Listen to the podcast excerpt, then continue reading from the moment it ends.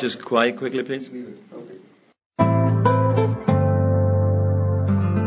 Das ist die Big Show, der zuverlässige Einfädler im Stangenwald der sonst so großartigen deutschsprachigen Sportpodcasts.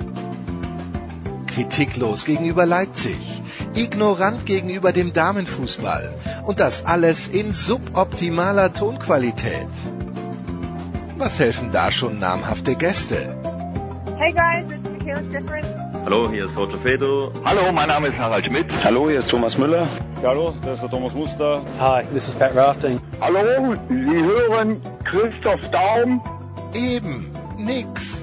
Die Big Show. Fast live aus den David Alaba Studios in München. Jetzt. Ihr hört Sportradio 360. Hilft ja nix.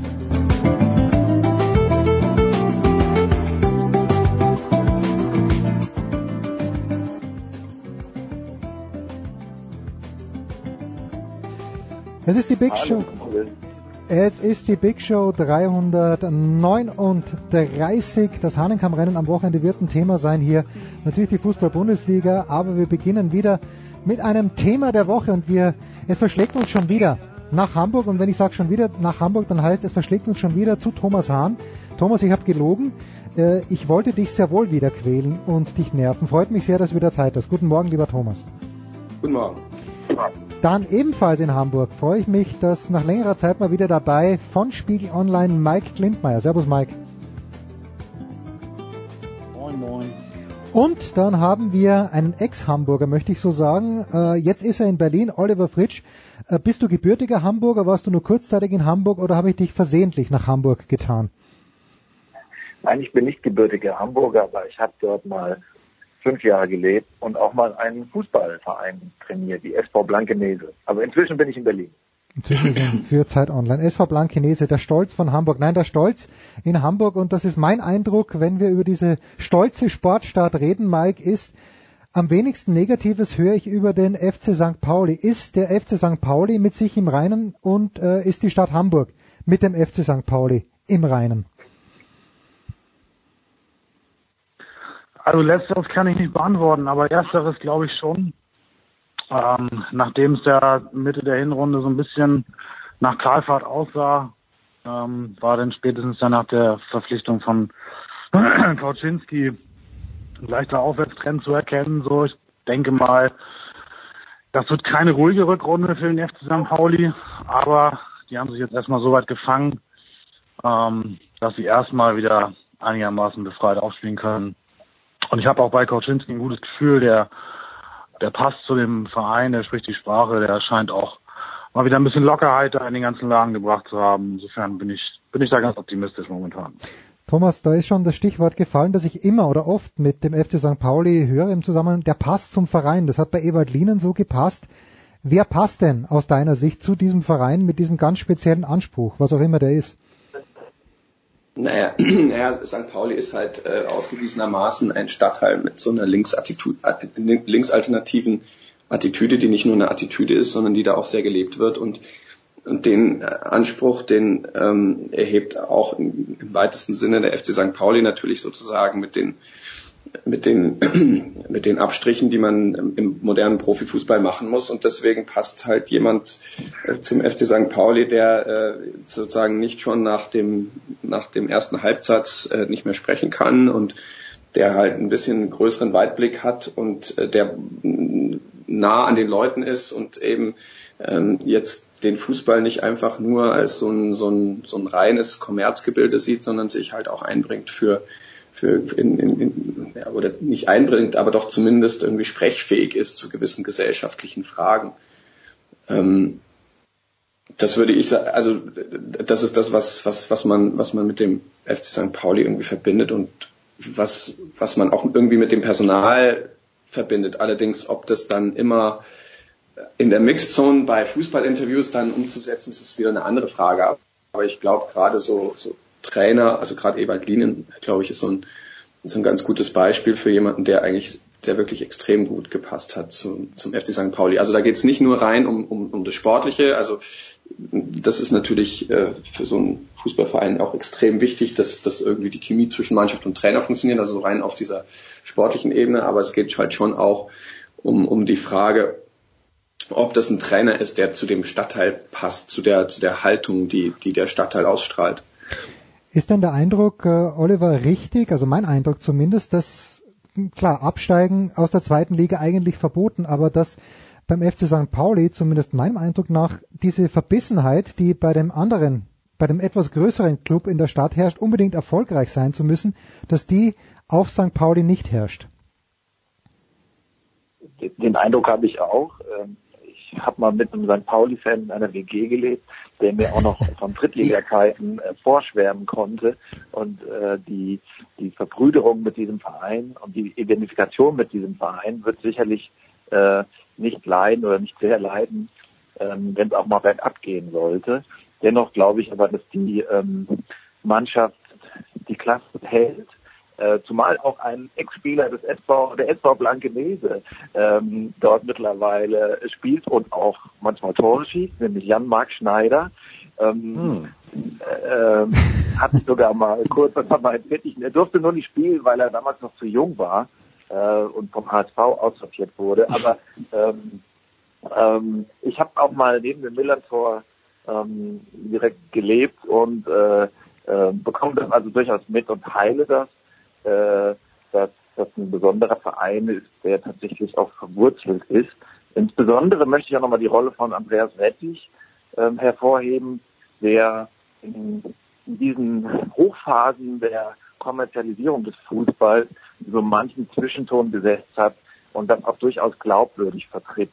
Und äh, beispielsweise am DFB Bundestag im Dezember, als ja beschlossen wurde, dass äh, die äh, Basis des deutschen Fußballs, die Amateure äh, zukünftig auch offiziell weniger Geld bekommen, als ihnen eigentlich zusteht, war immerhin Rettich der einzige von allen Mitgliedern ähm, und Delegierten, der mal eine Frage gestellt hat.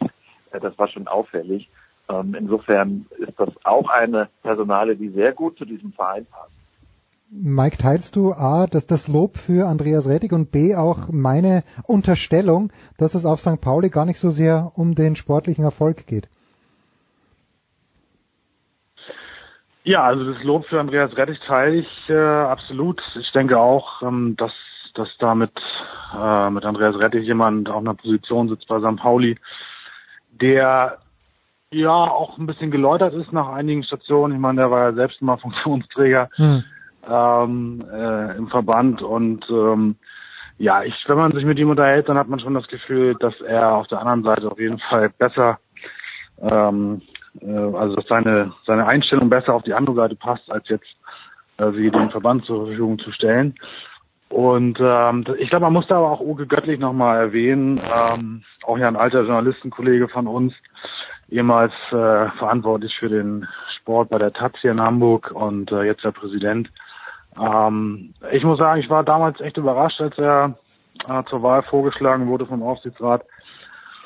Mittlerweile, wir tauschen uns auch regelmäßig aus, so, ähm, mittlerweile muss ich sagen, ähm, Hut ab für jemanden, der jetzt nicht aus dem klassischen Fußballgeschäft kommt, mhm. äh, macht er das hier wirklich verdammt vernünftig. Ähm, ich habe damals auch plädiert dafür, sich von Evalin dann doch irgendwann mal zu trennen, als, äh, als diese Negativserie in der in der Hinrunde der vergangenen, so der vorvergangenen Saison mit, in der vergangenen Saison ja. mit, ich weiß nicht, am Ende glaube ich neun Punkten stand. Ähm, Oke hat damals gesagt, nee, wir halten an diesem Trainer fest, der passt. Ähm, das Verhältnis zur Mannschaft stimmt. Äh, eigentlich hat ihn jeder für verrückt erklärt und er hat es durchgezogen und ich war dann auch nach dem Klassenhalt der Erste, der ihm zu dieser Maßnahme gratuliert hat und auch meinen meinen Hut gezogen und auch äh, ja auch eingestanden habe, dass äh, das auf jeden Fall äh, zwar eine riskante Geschichte war, aber die bessere Wahl. Insofern glaube ich, die handelnden Personen bei MF St. Pauli passen momentan verdammt gut. Ähm, auch der Aufsichtsrat, es bringt quasi fast gar nichts mehr nach außen. Selbst die die Entlastung von Olaf Jansen ist nur ganz minimal vorab durchgesickert. Und ähm, ja, zu der Frage nach dem Erfolg, ich glaube, beim FC St. Pauli weiß schon jeder, dass die zweite Liga eine Lebensversicherung ist für den ganzen Verein und da hängen ja auch ein paar Arbeitsplätze dran. Ähm, ich glaube schon, dass auch jeder so plant, dass man auch mal wieder ein, zwei, drei Jahre vielleicht in der dritten Liga überlebt. Aber insgesamt, ähm, es muss nicht der Aufstieg in die Bundesliga sein, aber die zweite Liga sollte es dauerhaft, glaube ich, schon sein. Das wissen auch alle Verantwortlichen. Und man macht ja auch Kompromisse. Ne? Also man hat einen, man hat einen Sponsor, einen Trikotsponsor, also einen Ausrüster mit Under Armour, der jetzt auch irgendwie nicht gerade die Werte verkörpert, die sonst beim FC St. Pauli hochgehalten werden. Na, der US-Waffenlobby, ähm, der Vertrag ist damals auch zustande gekommen, indem man Fans äh, in die USA eingeladen hat zum netten Barbecue und ein bisschen Football, glaube ich, war es. Und ähm, solche Sachen gehen schon so ein bisschen weg von den Grundwerten des FC St. Pauli. Aber ich glaube, das, äh, das ist eben der Kompromiss, den man gehen muss, wenn man Profifußball spielen will. Und so sehen die Verantwortlichen das auch und dafür machen sie es, finde ich, ganz, ganz gut momentan, ja. Wer die Karriere von Thomas Hahn mitverfolgt hat, der weiß, äh, die Süddeutsche Zeitung hat ihn zu Beginn dorthin hingeschickt, wo es richtig wehgetan hat, nämlich an die Grünwalder Straße. Wobei zu deiner Zeit, Thomas, gar nicht so sehr. Aber wenn ich jetzt höre, was Mike Klimt mal über den FC St. Pauli erzählt, dann müssen wir Münchner ja eigentlich die Hände über dem Kopf zusammenschlagen und sagen, genau so müsste es beim TSV 1860 München sein, oder? Ja, genau. Genau so müsste es beim TSV 1860 München sein. Aber das hat man halt rechtzeitig verbaselt. Also das ist eben die Ära Wildmoser gewesen, in der äh, jemand in den 90er Jahren nicht verstanden hat, ähm, dass es, dass, dass man dass man 1860 als eine ganz eigene Marke aufbauen muss neben dem FC Bayern und ähm, das was ähm, also ich, ich glaube Conny Littmann war letztlich der der maßgebliche Präsident der dazu beigetragen hat dass, dass der FC St. Pauli beides verfolgt hat erstens ein, ein stimmiges Geschäftsmodell und sozusagen eine Verankerung in, in, in, in Konkurrenz also ein, eine Verankerung im, Kon im, im Profifußball in der man mit der man konkurrenzfähig sein konnte und auf der anderen Seite sozusagen auch ein Hochhalten von Werten und äh, von, von einer Rücksichtnahme auf Befindlichkeiten von Fans.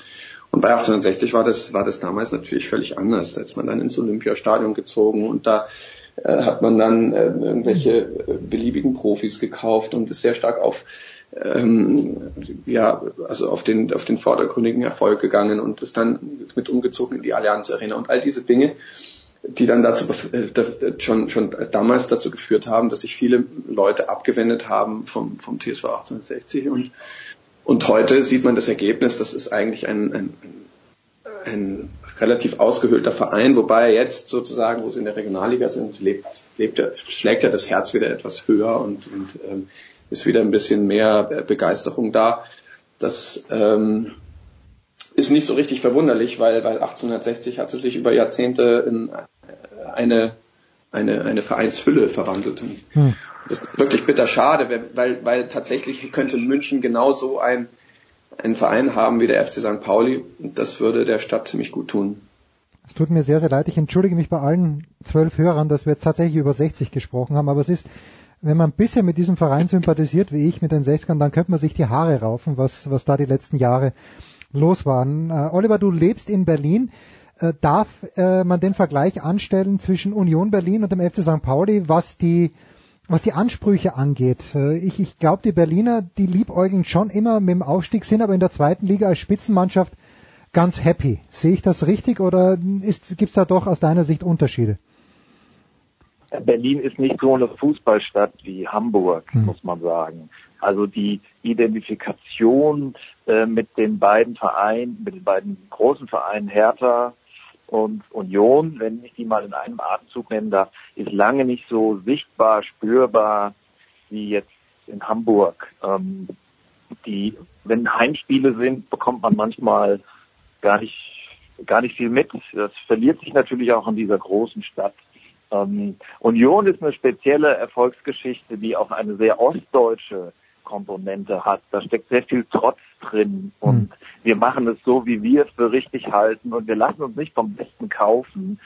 Ähm, die Parallele zu St. Pauli, die sehe ich schon, ähm, wobei ich natürlich auch sagen muss, der wahre subversive Fußballverein in Hamburg ist natürlich Altona 93, der sich äh, der, äh, niemals von Bayern München oder der CDU retten lassen würde.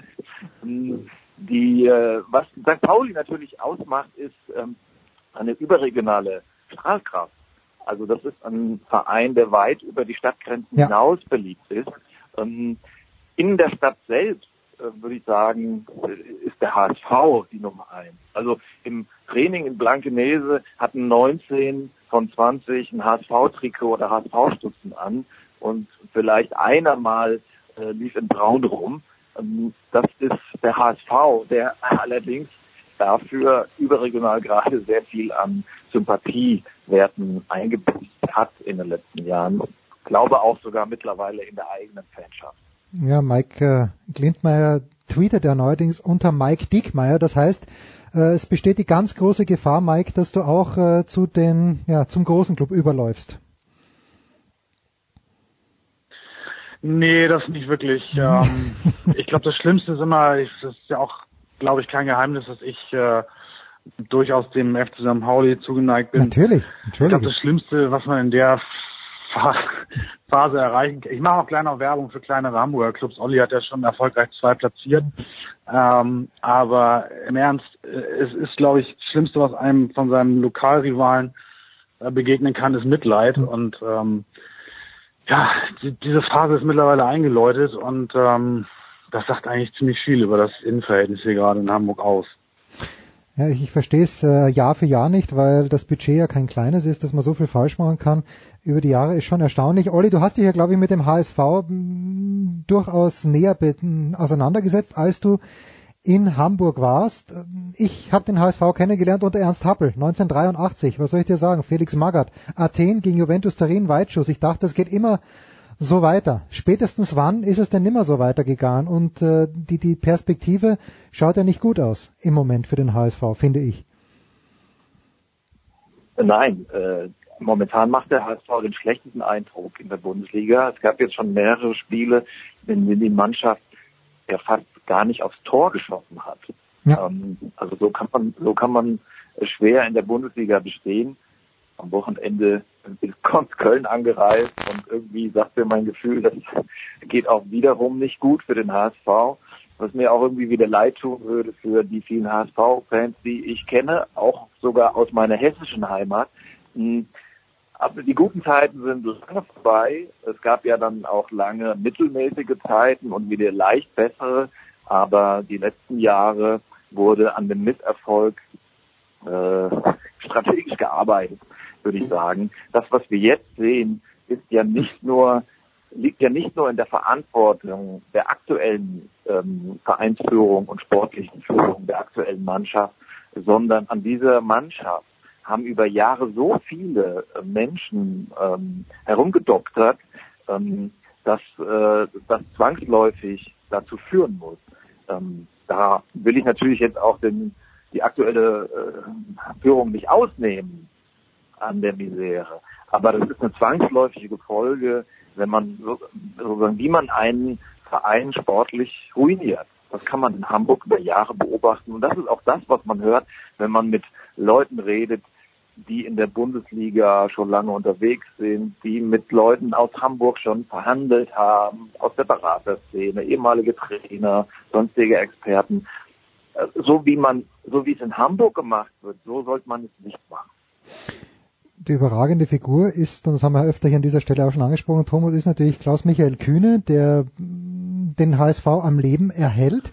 Und meine Frage ist jedes Mal, aber ich habe sie euch drei noch nicht gestellt. Äh, in Hamburg gibt es zu wenig Industrie. Ist Hamburg nicht einer der attraktivsten Standorte, der drei attraktivsten Standorte in Deutschland? Überhaupt, wenn es um Fußball geht, lassen wir die Bayern mal weg. Aber ansonsten weiß ich gar nicht, ob Berlin und äh, ja Dortmund, nein, wahrscheinlich nicht. Einfach, aber Hamburg ist so eine attraktive Stadt. Warum findet sich niemand, äh, kein großes Unternehmen, kein richtig großes Unternehmen, Thomas, das hier Kohle reinsteckt in den HSV? Äh, weiß ich nicht so richtig, aber ehrlich gesagt, ich glaube einfach, dass diese, dass diese, äh, dass diese Vereinspolitik und dieses, diese Abwärtsspirale, die irgendwie auch sich nicht mehr auflösen lässt, offensichtlich, dass das eben ähm, den HSV nicht mehr zu einem besonders attraktiven Imageträger macht. Ich meine, die Leute haben sich ja auch mittlerweile fast schon abgefunden damit, dass der HSV eigentlich ein notorischer Abstiegskandidat ist. Ich habe irgendwie letztes Jahr bin ich dann mal von der Sportredaktion dahin geschickt worden, fragen, wie, wie ja, so um zu fragen, so wie die wie die Stimmungslage so ist und, und weil sie dann wieder, weil es ja wieder dieses so, so, so eine Art Abstiegsendspiel zulief am Ende der Saison und ähm, wie ich sollte so rauskriegen, ähm, wie, wie frustriert die Leute sind und, und wie, wie sehr die sie klagen über die Situation beim HSV und man stellte fest, sie klagen schon gar nicht mehr so, sondern sie sind eher so, ja, das ist ja jedes Jahr so, wir haben jedes Jahr dieses Abstiegsendspiel und das schaffen wir schon und so, was einerseits irgendwie ja für die Leute spricht, auf der anderen Seite natürlich schon auch sagt, äh, heißt, dass, dass der Anspruch dieses Vereins, äh, ein Spitzenclub zu sein, äh, ja längst nicht mehr gefühlt und gelebt wird, sondern man, man, man, man weiß, äh, was man ist und das, was man irgendwie auf irgendwelche seltsame Art und Weise nicht mehr kann. Und äh, es gibt eigentlich, also wenn man, wenn man auch sieht, welche Möglichkeiten der HSV hat, äh, ja, genau, du hast die Stadt Hamburg angesprochen, ähm, welche Begeisterung der HSV wecken könnte, wenn er irgendwie mal äh, ein bisschen nachhaltigeren Erfolg hätte, dann versteht man überhaupt nicht, warum das, warum das so, so ein notorischer Abstiegskandidat geworden ist. Aber es hängt halt viel mit den handelnden Personen zusammen und viel damit zusammen, dass man offensichtlich Preisspir äh, also Preise äh, in gewissen Zeiten bereit war zu zahlen, die äh, sozusagen äh, das also die, die, die Einkaufsstrategien des HSV total unter, unterwandern. Also mir hat mal ähm, mir hat damals jemand erzählt, dass, dass einfach ähm, beim HSV gleich besonders hohe Gehälter verlangt werden und, und Einkaufspreise verlangt werden für Spieler, ähm, weil, weil das dort immer gezahlt wurde und weil die Leute deswegen wissen, die Berater wissen, dass sie das da auch verlangen. Also im Prinzip wäre wahrscheinlich für den HSV so ein Abstieg mal gar nicht so schlecht. Vielleicht könnte sich dann mal da irgendwie was einjustieren.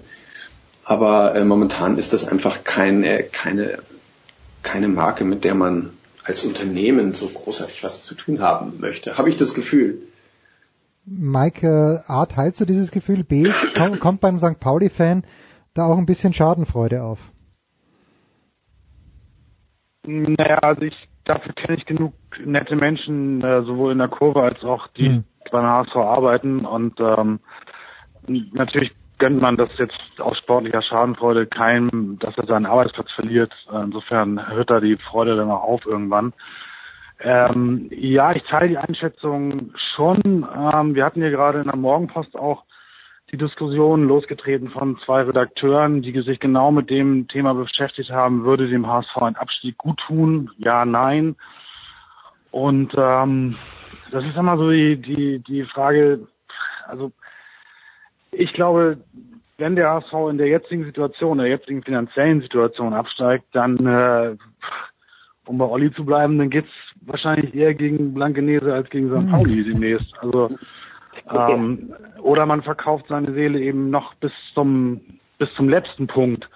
So, das sind beides keine schönen Optionen. Ähm, jetzt, wir haben es ja darüber berichtet. Ähm, es gibt ja offenbar durchaus Investoren, die bereit sind, äh, da Geld zu bezahlen. Äh, die Frage ist, äh, wenn chinesische Heuschrecken kommen, ist das besser, als wenn äh, Klaus-Michael Kühne weiterhin mit seinem doch recht fragwürdigen Konstrukt aus Beratern und, und persönlichen Freunden ähm, da das Geld gibt und auch einen gewissen Teil mitbestimmen will. Also es, ist, es ist Pest und Cholera, glaube ich, momentan. Und ähm, insofern bin ich der Verfechter der These, wenn der ASV jetzt absteigt, dann wird es richtig bitter. Das ist halt nicht ein Abstieg wie Hannover oder, oder Stuttgart oder Freiburg, wo Strukturen sind und wo finanzielle Rahmenbedingungen herrschen, äh, mit denen man dann auch wirklich wieder aufsteigen kann.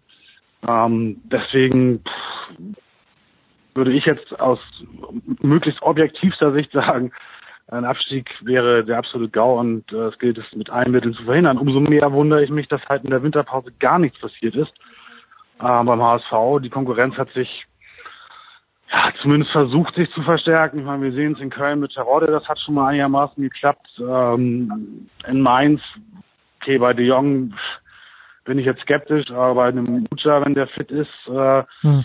das ist sicherlich jetzt keine Verschlechterung. Und ähm, ja, wenn man dann die Kandidaten, die Abschiedskandidaten bis hoch vielleicht zu Hertha BSC verfolgt, die mit 24 Punkten aber eigentlich schon recht gut dastehen, dann wird es langsam schwierig, sich äh, auszumalen, wer dann am Ende noch hinterm HSV landen sollte. So, selbst bei Köln. Ich bin aber bei Olli, ich habe auch irgendwie das Gefühl, dass da schon am Wochenende momentan das äh, Barometer eher für Köln ausschlägt.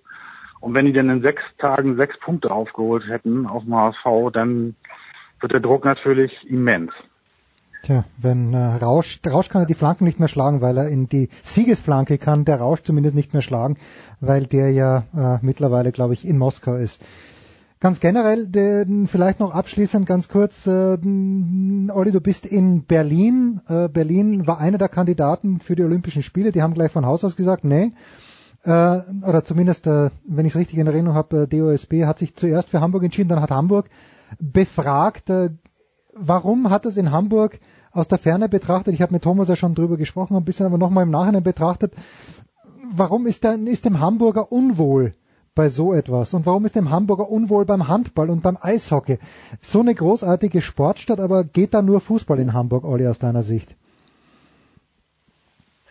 Das glaube ich nicht. Äh, also in ähm, Blankenese ist Hockey äh, sehr beliebt und Tennis und da wird gegolft und es gibt sogar Polo und gesegelt natürlich. Ich glaube, dass der Hamburger an sich schon ein sportbegeisterter Mensch sein kann, dass es mit Olympia nicht geklappt hat. Das hat aus meiner Sicht ganz klar mit der Krise des äh, organisierten und olympischen Sports zu tun. Der steckt in einer Glaubwürdigkeitsfalle. Ähm, der deutsche Sport auch. Das ist ja, war jetzt nicht die erste Olympiabewerbung, die der DOSB in den Sand gesetzt hat. Ähm, und äh, man, man ist, die Bevölkerung ist skeptisch geworden gegenüber Mega-Events. Und äh, sie haben gelernt, dass das mit Intransparenz einhergeht, dass sich, dass viele Dinge versprochen werden, an die sich nicht gehalten wird, dass äh, das IOC eine Art Raumschiff ist, das dann bei dir landet und die Stadt über Jahre oder ein Jahrzehnt äh, fesselt, dass am Ende der Steuerzahler äh, dafür herhalten muss. Das sind die Gründe gewesen, vor allem, ähm, die dazu geführt haben, dass Hamburg äh, keine Olympiawerbung äh, Bewerbung aufstellt. Ähm, das hat weniger mit einer Sportskepsis oder Faulheit äh, zu tun, ähm, hinzu kommt, dass äh, dass äh, eine Olympiabewerbung auch über, also man in, in der Kampagne des DOSB überhaupt nicht sichtbar wurde, dass auch die Allgemeinheit, dass der Breitensport, dass vielleicht auch der Schulsport von einer Olympiabewerbung profitieren würde. Ähm, das äh, hätte sicherlich eine größere Begeisterung entfacht und eine höhere Zustimmung. Und, aber so kam das ja als ein Eliteprojekt und da haben die Leute Nein gesagt. In Berlin hätten sie, glaub, hätten glaube ich noch mehr Leute Nein gesagt. Insofern war das ja eine Überraschung, dass Hamburg äh, das nicht wollte. Aber das ist eine logische Konsequenz aus falscher Sportpolitik, die über Jahre, äh, wenn nicht sogar Jahrzehnte getätigt wurde.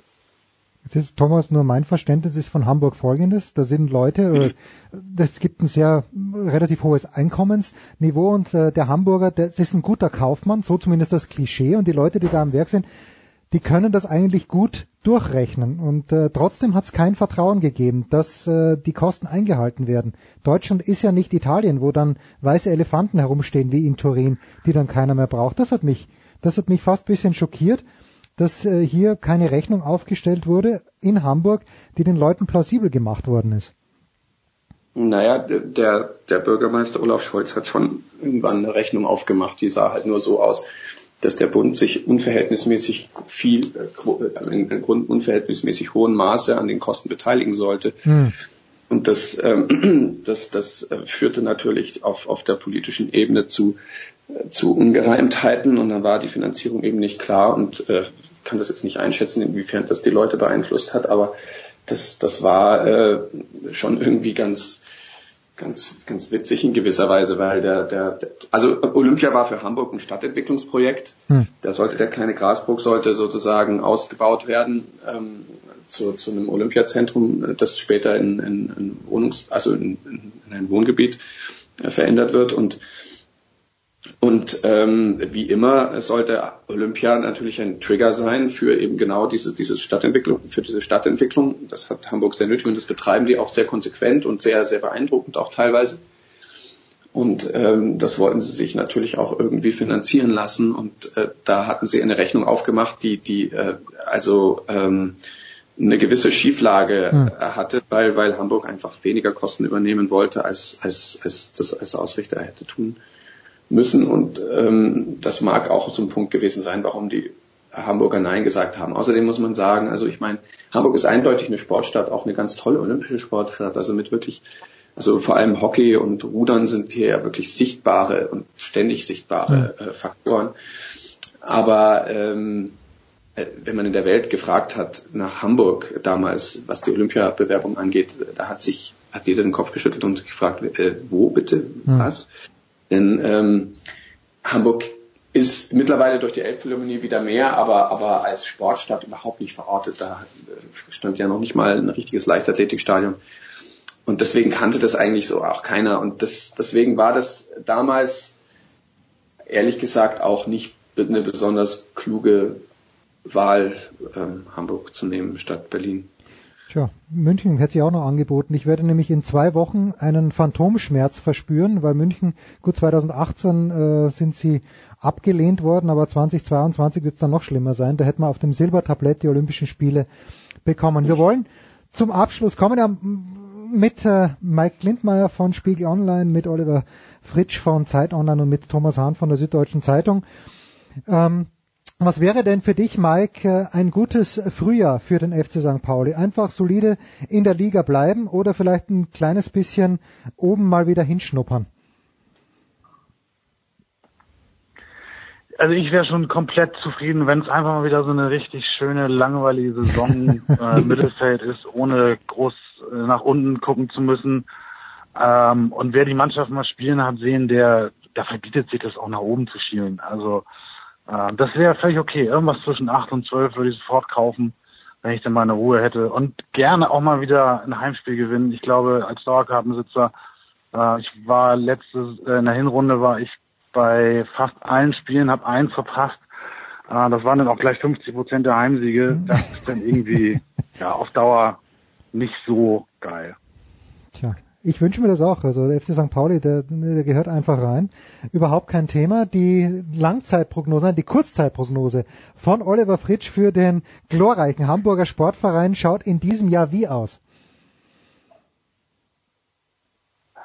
Ähm, also wenn ich mal jetzt meine optimistische Ader ähm, aktivieren will, dann würde ich sagen, na, Platz 16 und dann zwei Unentschieden in der Relegation. äh, und der Ausgleichstreffer in der Nachspielzeit äh, bei einem mehr erzielten Auswärtstor. Gegen Union. Berlin. Gegen Union Berlin, ja. In der alten Försterei, das, das wäre doch was, ja. Das wäre nix. Äh, schade wäre das, ja. Ja, gut. Da, oder, oder, oder Holstein Kiel. Oh, das wäre noch oder schlimmer, ja. Hol oh ja, auch Holz, Holz, wäre Holstein auch gekauft. Kiel, wie man in Hamburg sagt. Ähm, ich, wünsche, dass der HSV drin bleibt, nicht weil der sich sportlich äh, darum verdient gemacht hätte, ähm, sondern weil ich sehr viele HSV-Fans persönlich kenne auf der einen Seite und auf der anderen Seite will ich, dass er sein Alleinstellungsmerkmal beibehält als einziger Verein äh, immer dabei. Ich finde, das ist schon auch äh, Teil der Marken. Hm. So, Vereinsidentität. Ich sage nicht Markenidentität, das streiche ich, sage Vereinsidentität. Ehrlich gesagt ist mir der HSV jetzt auch lieber als irgendwie noch so ein Investorenclub oder noch so ein Dorfverein. Ähm, Wäre schon schön, wenn er in der Bundesliga bleibt und vielleicht auch wieder mal ein bisschen besser spielt. Aber ich sehe ehrlich gesagt, wenn ich äh, jetzt meine analytische Ader äh, aktiviere, Lass sie raus. glaube ich, dass er abstand. Oh, das ist eh nicht so sehr. Na gut, das werden wir hier natürlich aufmerksam Woche für Woche begleiten. Und Thomas, an dich abschließend die Frage, apropos Phantomschmerz, du wirst nicht nach Pyongyang reisen für die Süddeutsche Zeitung. Äh, kannst du damit gut leben oder, ich meine, du kannst ja nicht ändern und wir wollen natürlich Kurt Kister jetzt hier überhaupt nicht unter Druck setzen, aber wärst du gern dabei gewesen oder ist dieses Kapitel fürs erste Mal abgeschlossen?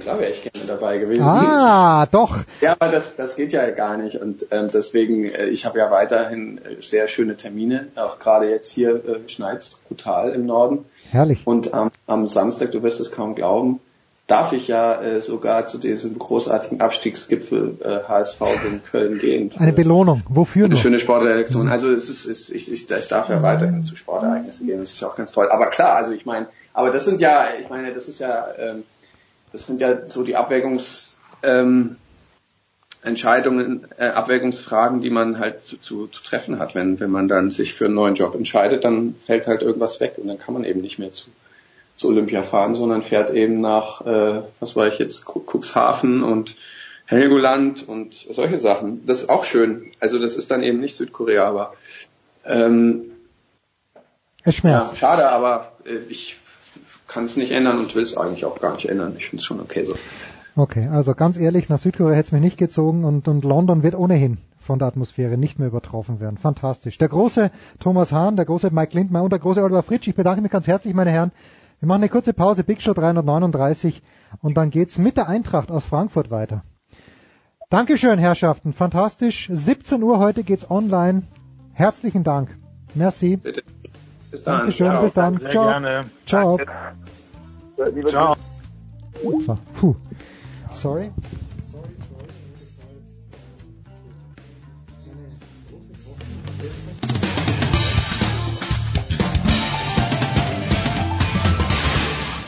Hallo, hier ist Nick Heidfeld und ich höre Sportradio 360. Es geht weiter in der Big Show 339 und in der letzten Woche haben wir sehr ausführlich den FC Schalke 04 besprochen. Wir ziehen ein Häusel weiter, versuchen heute ein paar Insights zu gewinnen über Eintracht Frankfurt und ich freue mich sehr, dass nach längerer Zeit ein lieber Freund unseres kleinen Programmes wieder dabei ist. Er ist noch hier, noch nicht in Südkorea. Es ist Marc Heinrich von der Frankfurter Allgemeinen Zeitung. Servus Marc. Schönen guten Tag, hallo, grüß euch. Dann haben wir vom Eintracht Podcast Bastian Roth in der Leitung, also die Seite des Fans. Grüß dich, Basti. Gute. Gude, sagt man. Uh, da, da bin ich ganz, ganz, äh, ich, muss, ich muss neue Dialekte lernen. Und außerdem noch vom Kicker, wie jede Woche, da freue ich mich sehr. Da bedanke ich mich übrigens auch mal bei Thomas Böcker, der organisiert mir diese Leute. Julian Franzke. Julian, du bist äh, mit der Eintracht betraut. Grüß dich, freut mich sehr. Schönen guten Abend, schön, dass ich da sein darf. Lass mich mit dir gleich anfangen, Julian. Ich bin ja im Süden der Republik und aus meiner Sicht müsste eigentlich wöchentlich in der Süddeutschen Zeitung, im Kicker, in der FAZ eine Lobeshymne auf Fredi Bobic stehen. Warum lese ich die nicht? Überschätze ich die Leistungen von Fredi Bobic im Zusammenhang mit der guten Performance? Also für mich ist eine gute Performance, die Eintracht Frankfurt abliefert.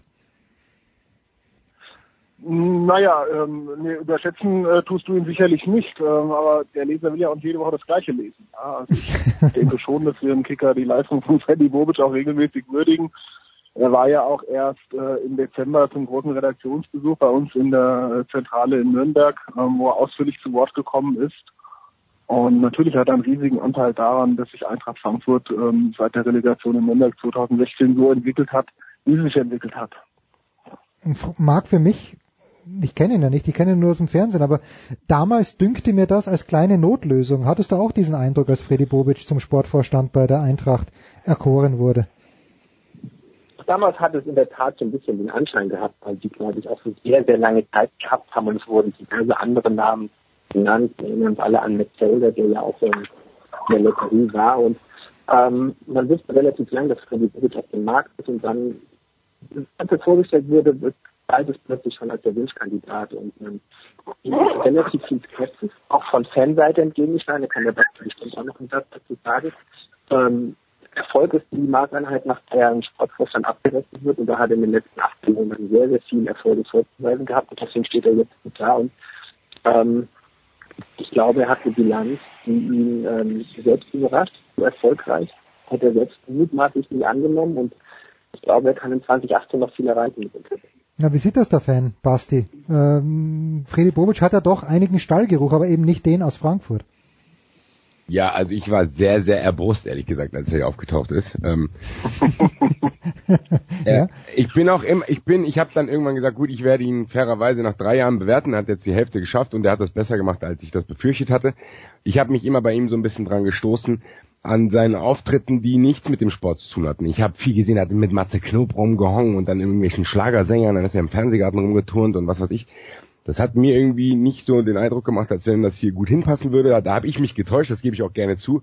Aber ich bin immer noch ein bisschen, ich habe eine Restskepsis, weil ich finde, dass jemand nach Bruchhagen innovativ wirkt. Das ist genau das gleiche wie wenn ich vom Wählscheibentelefon plötzlich ein schnurloses Telefon habe, dann ist es ganz toll, aber es gibt natürlich noch Leute, die mit dem Handy plötzlich rumlaufen. Also der, der Dings, der Fortschritt ist da, aber man darf den vielleicht gar nicht so krass überbewerten, weil es wie gesagt, vorher, ja, Hellmann hat das glaube ich letztens äh, gesagt, vorher hat man sich in Frankfurt auch öfters mal auf den lieben Gott verlassen. Wenn du da ein bisschen mehr arbeitest, dann bist du automatisch, glaube ich, in der Gunst der Fans höher angesiedelt. Ich warte aber ab, aber ich habe ja auch kein Interesse daran, dass er schlecht arbeitet. Also von daher lasse ich mich gerne von meiner skeptischen Meinung abbringen. War denn dieser Bruch Julian notwendig mit Heribert Bruchhagen, der, oh Gott, schlechtes, war, war nicht geplant, dass es hier so, so ein Wortspiel gibt, der Bruch mit Bruchhagen. War der notwendig in Frankfurt, äh, dass es, ja, dass es noch ein bisschen besser geht? So schlecht war es unter Bruchhagen ja alles in allem gar nicht. Das stimmt, aber letzten Endes ist der Verein ja dann äh, auch im Jahr, letzten Jahr steil auf die zweite Liga zugesteuert. Ähm, und ich glaube, dass einfach mit den, mit den Voraussetzungen, auch mit dem Trainer Armin Fee, der ja noch lange im Amt war, ähm, hätte sich Eintracht Frankfurt nicht mehr lange in der Bundesliga halten können. Ähm, es wird einfach unheimlich viel, unheimlich viel äh, angeschoben. Die ganzen Strukturen wurden, äh, ja, wurden ja eigentlich auf links gedreht. Ja, also er hat ja, er hat schon selbst auch zu Recht gesagt, er hat eigentlich den ganzen Club auf, auf links gedreht und ähm, ja, man muss gleichwohl muss man natürlich noch weiter abwarten. Ja. Ich finde, der Basti hat auch recht, wenn er sagt, äh, man kann jemand vielleicht nach drei Jahren gerade in so einer Position, in so einer Führungsposition dann auch besser bewerten als nach anderthalb Jahren. Ja. Ähm, wir alle wissen, wie, wie, wie schnell das mit dem sportlichen Erfolg auch wieder in die, in die Gegenseite umschlagen kann. Man hat letztes Jahr schon in der Rückrunde gesehen, ähm, wo ja gewissermaßen auch eine gewisse Fehlplanung ähm, im, im Winter da war, ja, man sich darauf verlassen hat, dass man mit dem Kader durch die Saison kommt. Das war dann nicht so. Es hat sich dann herausgestellt, ähm, dass die Mannschaft äh, zu dünn besetzt ist in der Breite. Man hat dann noch Rusti verkauft, ohne Not nach China. Und ähm, ja, war dann die schlechteste Rückrundenmannschaft plötzlich. Das Ganze wurde dann natürlich ein bisschen äh, überdeckt von dem Einzug ins Pokalfinale. Ja, aber ähm, es ist sicher nicht verkehrt, wenn man sagt, bevor man jetzt das große ganze Wirken beurteilt, gibt man ihm auch noch ein bisschen Zeit. Marc ohne Not nach China. Mich- ja, ja, bitte, bitte. ich, ich würde da gerne eins nur noch kurz einschieben. Ich bin komplett bei euch und ähm, es ist zu früh, Lorbeeren äh, da umzuhängen und solche Sachen. Aber ich glaube, ein Vorteil, den Freddy Bobic im Vergleich zu Herbert Bruchhagen mit sich bringt, der ist 0,0 beratungsresistent. Ähm, er ist bestimmt nicht ähm, vollkommen, aber er liegt nicht in dem, der falschen Einschätzung, alles selbst entscheiden zu müssen und ähm, immer im Zweifelsfall einen Stern mehr auf der Schulter zu haben, sondern er umgibt sich mit Leuten, denen er vertraut, der, Netzwerk er eingebunden ist und auf deren Know-how er auch zurückgreift und auf die er sich verlässt. Und das merkt man, glaube ich, in dem Club an ganz vielen Ecken und Enden, dass da viele Leute, die ihm zuarbeiten, die, die eine Stufe drunter sind, plötzlich mit einer neuen Energie, mit einem neuen ähm, Vertrauensvorschuss auch arbeiten. Und das war in den Jahren davor, wo Bruchhagen oder als Bruchhagen diesen Verein repräsentiert und geleitet hat. Manche haben gesagt, am Schluss war er eine Main Pack. Ich glaube, das ist sogar noch übertrieben. Ähm, das ist komplett anders. Da ist eine Vitalität in den Verein eingezogen. Und natürlich ist das nicht nur Freddy Bobic, aber Freddy Bobic sorgt im Zusammenspiel mit den anderen Vorstandskollegen für so eine Arbeitsatmosphäre, die so eine, so eine, so eine Energie auch freisetzen kann. Da wäre es mal interessant äh, zu hören, wie es denn beim HSV gerade ist mit Herbert Bruchhagen. Ich sage seit Wochen, Basti, ich fange mit dir an, ich sage seit Wochen, dass für mich der logische Nachfolgekandidat für Jupp Heinkes Nico Kovac ist. Sieht man das in Frankfurt auch so und wie, wie bitter wäre das für Frankfurt oder wäre es gar nicht so? Ich, ich stelle es mir unheimlich bitter vor, aber vielleicht sehen die Fans das ja eigentlich komplett anders. Mm, Ja, ich würde es bitter finden und durch meine Angst sehe ich es auch eigentlich, glaube ich, ein bisschen wahrscheinlicher, als es wahrscheinlich ist. Also es ist, glaube ich, ich glaube, die Chance ist vielleicht gar nicht so groß, weil wenn man jetzt mal die Emotionen rausrechnet, die ich habe, so geil spielt die Eintracht nicht. Also die, Ein die Eintracht, also was, Schön, ja? Nein, also was man bei der Eintracht sagen kann, die Eintracht ist immer zu 100 Prozent von der Mentalität da. Das war unter Fee nicht immer so. Bei Fee hast du manchmal das Gefühl gehabt, seine Persönlichkeit, die er auch hat, seine launische Art, die manchmal gefeiert wurde, hat sich auch auf den Platz übertragen und dass sie auch Spieler so ein bisschen faul wurden, keine Ahnung. Bei, bei Kovac ist es auf jeden Fall so, er, er ist ein geiler Typ, er ist immer sehr aufgeräumt, er kommuniziert gut, er ist sehr, sehr beliebt hier, er stellt die Mannschaft immer, zumindest mental und vom, vom Spirit her stellt er die super ein. Und ich glaube, der Teamgeist ist auch gut, den hatten wir hier auch schon schlimmer. Aber wenn man's, wenn man jetzt zum Beispiel, vielleicht stehe ich auch noch zu sehr unter dem Eindruck von dem letzten Spiel, Hm. wenn man es aber nicht schafft, so eine an dem Tag zumindest nicht allzu starke Freiburger Mannschaft nicht herzuspielen und nachdem man das schon weiß, dass man in der Heimtabelle so abgekackt ist und sich dann im Wintertrainingslager keine Gedanken macht, wie man das ändern könnte und nach dem- den achten Eckball das Gegentor kassiert, da muss man vielleicht sagen, wenn man jetzt kein Eintracht-Fan ist und so froh ist, dass sich das alles so entwickelt hat, muss man gucken, ob Kovac auch diesen nächsten Schritt gehen kann, den Dardai zum Beispiel eben nicht gehen kann, glaube ich. Ich vergleiche die beiden manchmal so ein bisschen, weil er bei Hertha auch ähnlich erstmal gesagt hat, okay Leute, hier ist alles scheiße, wir vertrauen auf die Basics, gucken wir jetzt erstmal, rennen, kämpfen, immer da sein und bis zu 90 Minuten rennen und dann auch mal ein spätes Tor schießen. Die Eintracht ist momentan eine 50-50-Mannschaft, die davon abhängt, die auch Spielglück hat. Und ich weiß nicht, ob das dann für Bayern schon jetzt schon reicht. Also Kovac würde ich ähnlich wie Bobic bewerten wollen. Noch, ich hoffe, dass er hier bleibt, weil ich weiß ja, wie schnell das gehen kann. Aber dass er vielleicht noch eineinhalb Jahre bekommt, weil ich glaube auch nicht, dass du das in eineinhalb Jahren so gut hinkriegen kannst, zu sagen, okay, ich implementiere jetzt mein eigenes Spielsystem, weil er muss die, ähm, in Frankfurt bist du ja naturgemäß immer, siehst du dich so einem Umbruch äh, entgegen, musst du Mhm. entgegensehen. Ja. Weil äh, und da kann man ja nicht sagen, weil die Mannschaft wurde im Sommer schon wieder ausgetauscht. Der Stamm, der jetzt da ist, spielt trotzdem nur eine Hinrunde da. Deswegen will ich, würde ich es mir gar nicht zumuten, ihn spieltaktisch zu bewerten, ehrlich gesagt. Ist er denn ein deutscher Trainer, Julian? Karl-Heinz Rummenigge hat, glaube ich, gesagt, der FC Bayern wird im nächsten einen deutschen Trainer bekommen. Nico Kovac spricht besseres Deutsch als ich. Gut, ich komme aus Österreich, ich habe eine Entschuldigung, aber für mich, äh, für mich würde Nico Kovac das, das, das Anforderungsprofil auch in dieser Hinsicht absolut äh, erfüllen. Was sagst du? Ja, den Spruch, das ist lustig, dass du ihn jetzt zitiert hast, Rummenigge, den habe ich mir den schon zurechtgelegt. Jetzt Okay, kann ich mir gut. Ähm, ja, also zunächst mal ist es nach, nach unseren Informationen so, dass er das bislang noch 0,0 Kontakt äh, zu Bayern gab. Ja. Also das hört man sowohl von Kovac selbst, ja, als auch aus dem, aus dem Umfeld der Bayern, ähm, weil die natürlich hoffen, dass äh, der Jupp Heynckes noch mal ein Jahr dranhängt und ich kann mir aber gut vorstellen, ja, dass wenn es bei dem Nein von Jupp Heynckes bleibt, dass sie dann auch an Kovac rantreten und dass er dann, ich meine, wenn die Bayern anfragen, muss man ja sagen. Ja, und Ja. es wäre schon irgendwo eine, eine, eine logische Lösung, weil wenn man jetzt überlegt, deutschsprachige Trainer, die jetzt den FC Bayern wirklich äh, weiterbringen können, ja, so wahnsinnig viele sind das jetzt auch nicht. Ja, ich weiß nicht, ob, ob, ob, äh, ob Jürgen Klopp aus Liverpool weggeht. Nein? Ähm, Favre? Thomas Tuchel kann man eigentlich nach nach dem äh, äh, nach nach der ganzen Gemengelage in Dortmund nicht guten Gewissens nach München holen. Hm. Ralf Hasenhüttel hat es hat sich selbst aus dem Spiel genommen und äh, ja Leute wie Julian Marismann oder Tedesco etc. etc. die sind ja noch viel zu jung und unerfahren, die fallen eigentlich auch raus. Ähm, insofern ja, wenn man das so weiter eingrenzt, kommt und dann bleibt relativ schnell nur noch der Name Kovac hängen. Ähm, aber das ist natürlich jetzt alles noch Spekulatius Hm. solange solange das äh, äh, so- solange die Bayern da jede Woche irgendwie Dampf machen, dass der Heynckes noch ein Jahr dranhängt, muss man denke ich einfach abwarten. Ähm, ob der Schritt für Kovac zu früh käme, ob er jetzt für Bayern genau der richtige Mann ist, das ist denke ich auch schwer zu sagen, weil was ihm fehlt, ist natürlich äh, die Erfahrung mit dem Club international mal gespielt zu haben und eben in diesem Dreitagesrhythmus in Frankfurt. Äh, äh, da kann er letztlich die, die Mannschaft die ganze Woche vorbereiten. Ähm, äh, Sachen einstudieren, ob man das dann jetzt sieht oder nicht. Äh, Im Spiel gegen Freiburg sei mal dahingestellt, aber ähm, wenn man dann Champions League plötzlich spielt und äh, das eigentlich die ganze Saison hinweg besteht dann nur noch aus äh, Länderspielpausen, wo kaum, kaum einer da ist, aus, aus Reisen, aus Regeneration, aus, aus kurzer Spielvorbereitung. Das ist eine Erfahrung, die natürlich noch fehlt. Ja. Ähm, insofern Ja. bleibt es spannend. Ja, na, es bleibt auf jeden Fall spannend und äh, ich, ich kann mir das schon sehr gut vorstellen, weil wir auch äh, eine Bayern Vergangenheit hat. Ähm, wir haben letzte Woche die Geschichte Hövedes angesprochen. Marc, äh, dass, dass sich eben Tedesco auf Schalke mit Hövedes vielleicht ist es auch ein Missverständnis gewesen, das dann in der Überwerfung geändert hat. Äh, für mich war halt der entscheidende Spieler in Frankfurt mit meiner Außenansicht äh, limitiertes Interesse immer Alex Meyer. Der ist aus anderen Gründen nicht dabei. Aber blöd, blöd gefragt, hilft es der Mannschaft, dass Alex Meyer, dass, dass sich nicht alle auf Alex Meyer verlassen können, weil er eben nicht dabei ist?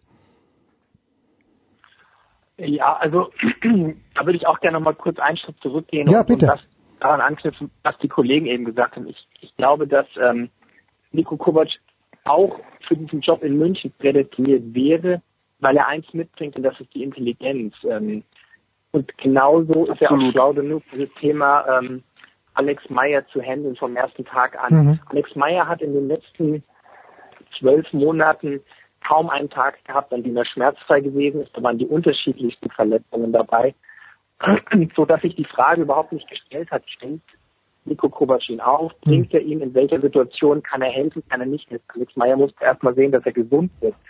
Ähm, er hat das Ganze bislang wunderbar wegmoderiert und bis auf kleine Streitigkeiten mal mit Freddy Bobic ist nicht nach außen gedrungen, dass die, die Herrschaften sich irgendwie nicht grün sind.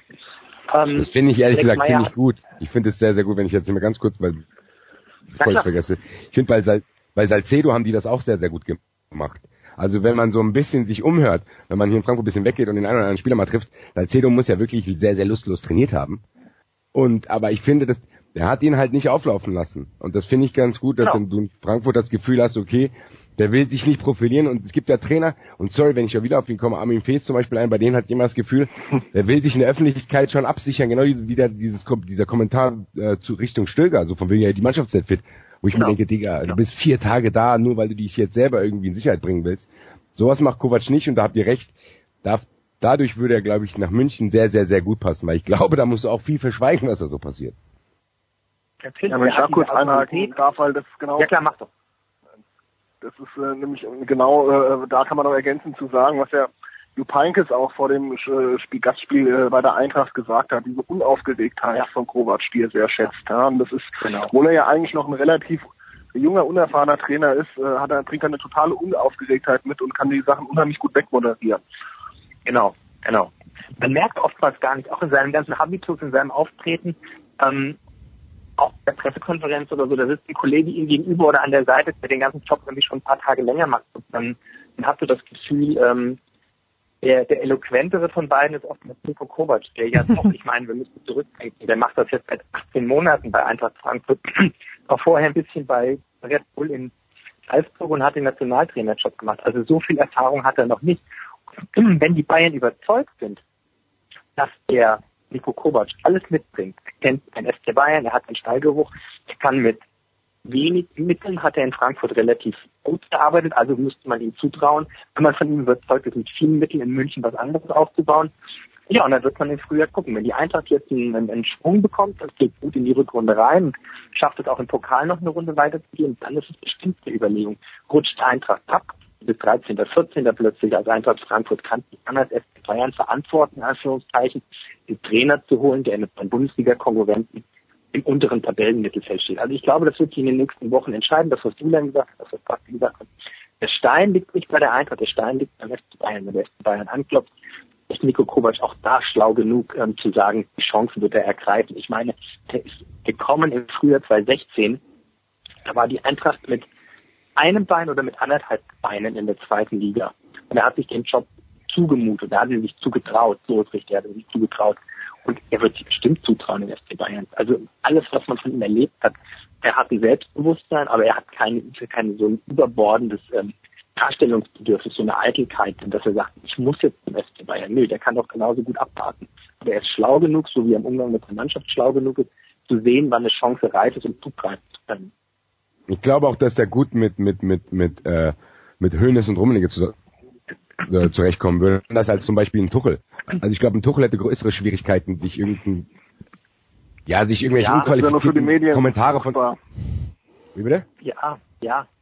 Ich dachte, das, das wäre nur für die Medien fruchtbar, mit, wenn der Tuchel nach München käme. Ja, meine ich, aber ich glaube, der, der Tuchel würde sich ungern Ja. mit Uli Hoeneß an einen Tisch setzen und sich irgendwelche unqualifizierten Kommentare anhören, dass er sagt, ihr müsst gerne Handy abschaffen. ne? und Genau. der, der Nico Kovac würde das vielleicht weglächeln und dann hast du die Diskussion nicht. Genau, und, und er kennt den Club, er hat dort auch gespielt, er ist relativ close dran, er ist von Salzburg oftmals auch schon in München gewesen. Er hat mit dem Markus Herwig jetzt einen persönlichen Berater seit ein paar Monaten, der beim FC Bayern wahrscheinlich so gut vertratet und informiert ist wie nur wenige. Also da gibt es viele Anknüpfungspunkte, von denen man einfach glauben kann. Können wir aufhören, darüber zu sprechen? Ich krieg langsam richtig Angst. Also, Dieses eine Argument, das finde ich halt auch immer so, ähm, so lustig, das finde ich, finde ich, ja, das amüsiert mich, wenn man hört, es hat noch keinen offiziellen Kontakt gegeben. Ja, natürlich hat es keinen offiziellen Kontakt gegeben. Äh, Jupp Heynckes ist auch an irgendeinem Sonntag angerufen worden, da wurde gefragt, Jupp, kannst du dir vorstellen, nächste Woche? Da wird ja nicht, also da wird ja jetzt nicht im November schon mal der erste, die Anfrage gelaufen sein und dann, Ja. also wenn der FC Bayern will, dann wird er ernst machen, dann ist dann, dann, dann liegt es an Nico Kovac darauf zu reagieren. Und dann ist, dann sind wir wieder bei der Einstiegsfrage, dann muss man gucken.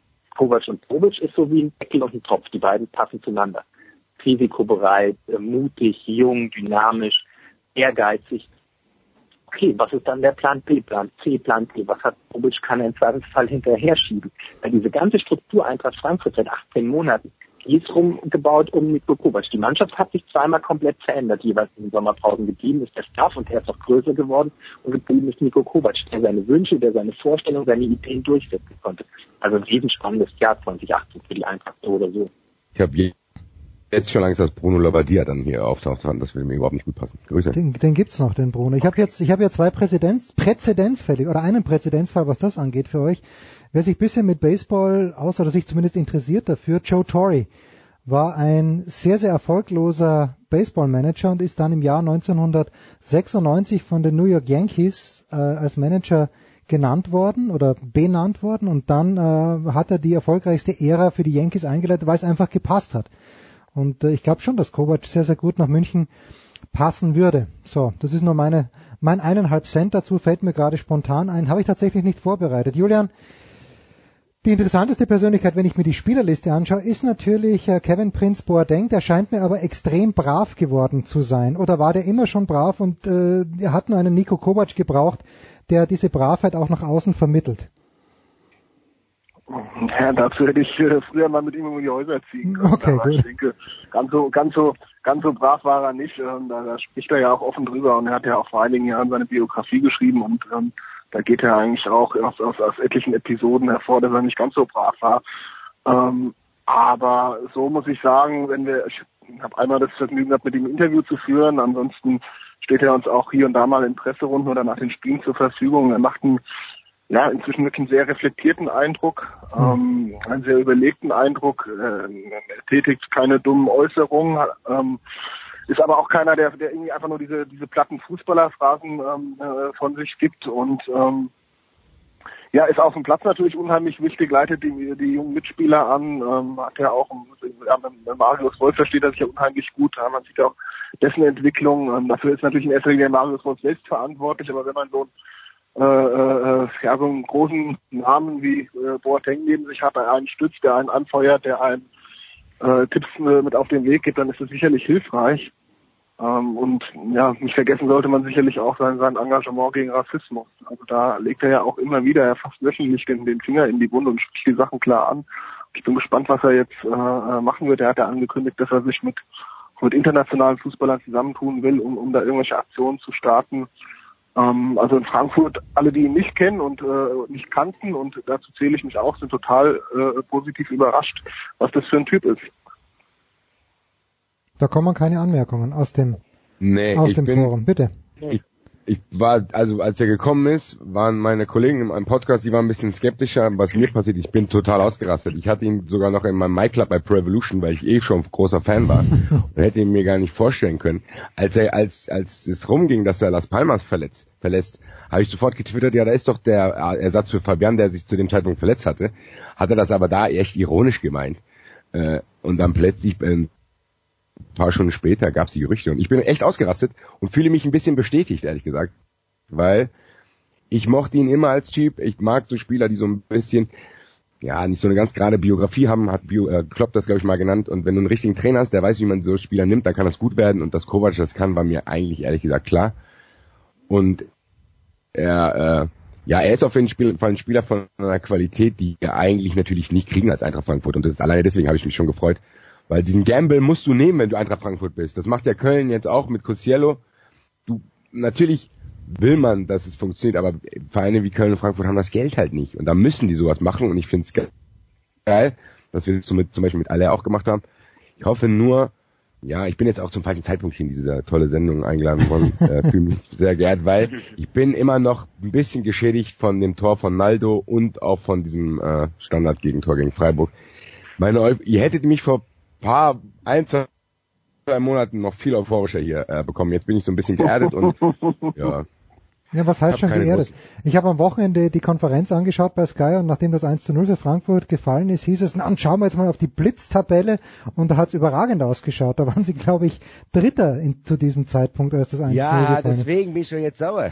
Ja, ja. Das, ja aber den, den, den, gleichen Fehler haben wir im Stadion auch gemacht, aber halt Fehler, ja. diese, diese Lässigkeit ähm, gegen Schalke. Schalke kurz vor Das war gegen Schalke auch schon so. Ja, das ist Genau, genau, genau. Hochmut kommt vor dem Fall. Ja, ja, ja. Ja, dann müssen, müssen wir die, die Runde, ich möchte, ich möchte, wir müssen die Runde nicht abschließen, aber ich möchte sie gerne abschließen mit folgender Frage, die Ansprüche. Also ich bin Sympathisant von Frankfurt geworden. Grundsätzlich sympathisiere ich mit Mannschaften, wo Österreicher spielen. Bruno Petzer hat, nach allem, was ich weiß, Anfang der 80er Jahre mal für Eintracht Frankfurt gespielt und danach habe ich den Verein immer so bisschen im Blick behalten und natürlich die Zeit mit Jeboa, das war die Zeit, wo ich gesagt habe, geil. Das ist eine Mannschaft, der ich gern zuschaue und ich schaue schon noch gerne drauf, aber ich habe halt den Eindruck von damals, Marc, und ich glaube, du hast das hier eh schon an dieser Stelle gesagt.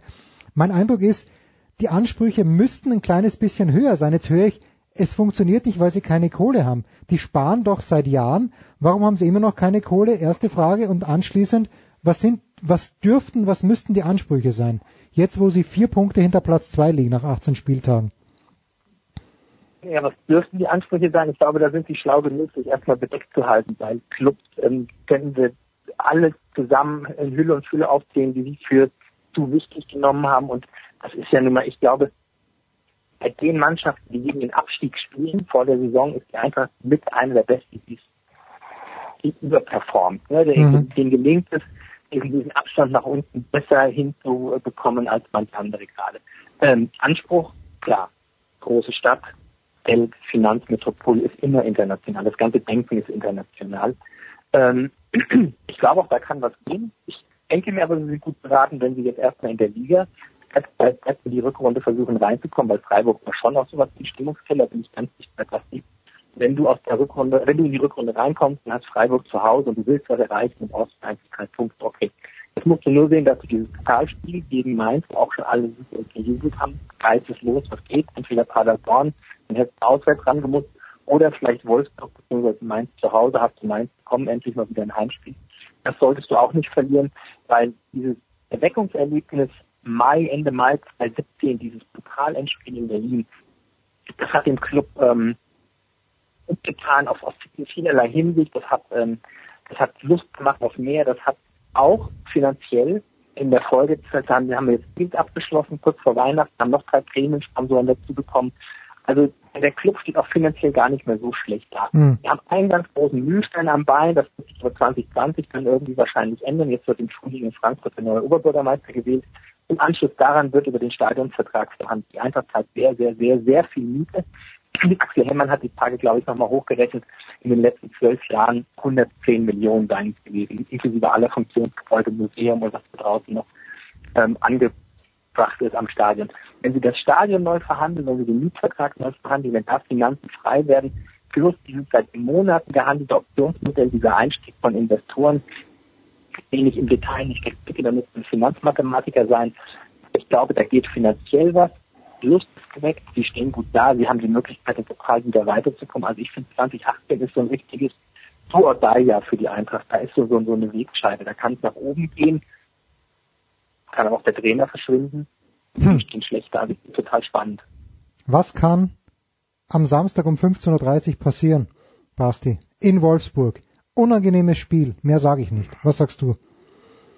Ich hoffe einfach, also ich habe es eigentlich vor dem Freiburg-Spiel gesagt, dass sie ja nicht denken sollen, dass sie sich auf ihre Auswärtsschwäche verlassen können.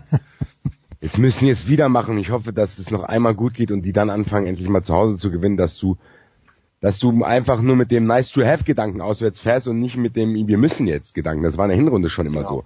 Da fährst du nach Gladbach und musst gewinnen. Da fährst du nach Köln und musst gewinnen. Jetzt fährst du nach Wolfsburg. Natürlich müssen die nicht gewinnen. Die werden nicht absteigen. Aber gefühlt, um so ein bisschen nicht in so eine äh, Negativspirale reinzukommen, musst du jetzt wieder in Wolfsburg Genau. gewinnen. Dann verlierst du wieder daheim und dann musst du wieder. Nee, auswärts muss nice to have bleiben und dann kann die Eintracht wirklich, weil die, seien wir ehrlich, die Bundesliga ist momentan in der Breite echt schwach. Und wenn die Eintracht nochmal in den Europapokal kommen will, dann müssen die das in den nächsten ein, zwei, drei Jahren machen, weil danach wird es, glaube ich, eng, wenn die Eintracht, gut, da, da reden wir noch über ganz andere Dinge wie 50 plus 1, aber realistisch gesehen wird die Eintracht mit Europa langfristig gesehen nichts zu tun haben. Man kann die Zeit jetzt nutzen, weil viele, viele am struggeln sind, aber das muss man dann halt auch machen und nicht 1-1 gegen Freiburg spielen. Ich merk schon, der Stachel sitzt tief. Ich sage euch, wie es ist, ich sympathisiere mit Freiburg. Äh, hauptsächlich wegen Christian Streich. Aber das bin ich, ich bin Ausländer, ich darf das. Ihr dürft das nicht.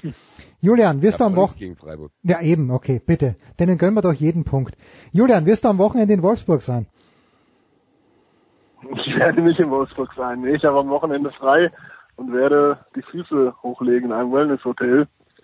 und ähm, bin ganz froh, die 90 Minuten auch mal nicht sehen zu müssen. Ich glaube, das wird Weil ein ganz das ekliges schon Spiel. angesprochen, das wird ein, das wird ein recht, das wird ein recht zähes, ekliges Spiel. Ja. Ja. das ist eigentlich so ein klassisches 1-1, ja, ähm, oder 0-0 oder was auch immer. Ähm, also einen Schönheitspreis werden die 90 Minuten nicht gewinnen. Ja, davon ist auszugehen leider. Das äh, Und Wellnesshotel... dann kann man, kann ich mich meinen, kann ich mich den Vorredner nur, nur anschließen, ja, das, oder, dass eben, ähm, wirklich aufpassen müssen, dass sie nicht jetzt irgendwie Wolfsburg ein schlechtes Spiel machen, wieder verlieren und dann tritt nämlich genau das ein. Dann kommen wieder die Fragen, ja, stürzt ihr wieder ab und so weiter und so fort. Und dann kommt man dann unter Umständen auch wieder schnell in so einen negativen Flow rein, ähm, zumal er nach Gladbach kommt, ähm, die ja die Eintracht auch schon das eine oder andere Mal im eigenen Stadion ausgekontert haben. Also ähm, die nächsten Spiele sind jetzt einfach auch wichtig, um diese positive Hinrunde fortzusetzen und, und eben auch alle, die jetzt denken, ah, vielleicht äh, stürzen sie wieder ab, äh, die eines Besseren zu belehren.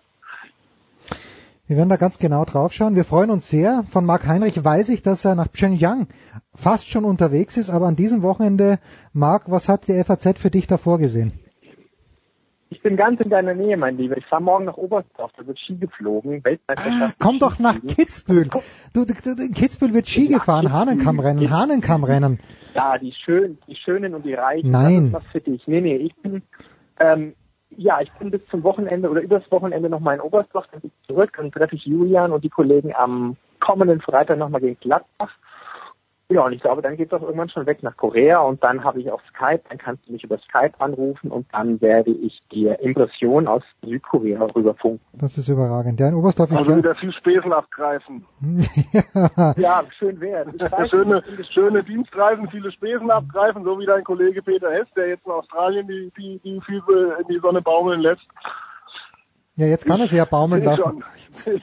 Sind, es sind ja kaum noch Deutsche drin, wobei eure nähere Landsfrau, äh, wenn man über die Frankfurter spricht, äh, Andrea Petkovic, die ist ja noch am Start. Ganz, ganz fantastisch. Basti, abschließende Frage an dich. Bist du wenigstens dabei, wenn die Eintracht in Wolfsburg spielt? Mm, Höchstens vom Fernseher. Ich hatte eigentlich vor hinzufahren, hab's aber dann in meiner großen Wut nach dem Freiburg-Spiel gecancelt. Wahnsinn, Wahnsinn. Ich komme, komme aus der Nummer jetzt nicht mehr raus und jetzt, ich kann jetzt nicht schon wieder wechseln, weil dann denken die Leute, ich wäre schizophren, deswegen ziehe ich es jetzt noch ein bisschen durch. Ja, aber eigentlich bin ich auswärts öfter dabei, aber ja, ich sag mal, ich bin jetzt auch in einem Alter, wo man nicht mehr, ja, die hässlichen Fahrten mache ich nicht mehr. Also Hannover, Wolfsburg und so nicht, also ja, aber gut. Wir schauen mal, was passiert. Ich bin auf jeden Fall nicht im Stadion, ich schaue es mir am Fernseher an und versuche mich nicht zu sehr aufzuregen. Was ein kleines, harmloses 1 zu 1 gegen Freiburg zu Hause alles auslösen Ja, kann. das, darf, das haben, dieser Vorwurf ganz sorry, wenn ich das noch ausführen darf, weil diesen Vorwurf habe ich mir jetzt tausendmal angehört. Dass ich ja, das bist du für Newbie-Fan wegen einem 1-1 gegen Freiburg. Darum geht es nicht. Es geht um die Summe an Situationen aus den letzten Jahren beziehungsweise Jahrzehnten, wo es genauso war. Darum geht's. Es geht nicht um das einzelne Spiel. Es geht da um, da spielt eine Rückrunde unter Schaf auch eine Rolle. Da waren ähnliche Spiele dabei, wo du denkst, vorm Spiel, wenn die das jetzt gewinnen, können die sich oben ein bisschen reinbeißen. Wenn die das gewinnen, immer war es so. Und die Eintracht kriegt es nicht auf die Kette und das löst langfristig gesehen einen gewissen Frust aus. Aber ich kann jeden beruhigen, das wird bis Samstag weg sein. Da werde ich mich auch freuen, wenn die Eintracht da 3-0 gewinnt. Grüße. Gut, in Oberstdorf wird eh nicht Ski geflogen, da kann sich der Marc das auch anschauen, denn ich glaube, es ist Wind oder Schneefall, es ist sehr viel angesagt für dieses Wochenende. Fantastisch. Marc Heinrich von der FAZ, Bastian Roth vom Eintracht Podcast, unbedingt mal reinhören und Julian Franzke vom Kicker. Ich bedanke mich ganz, ganz herzlich äh, für diese Eintracht-Runde.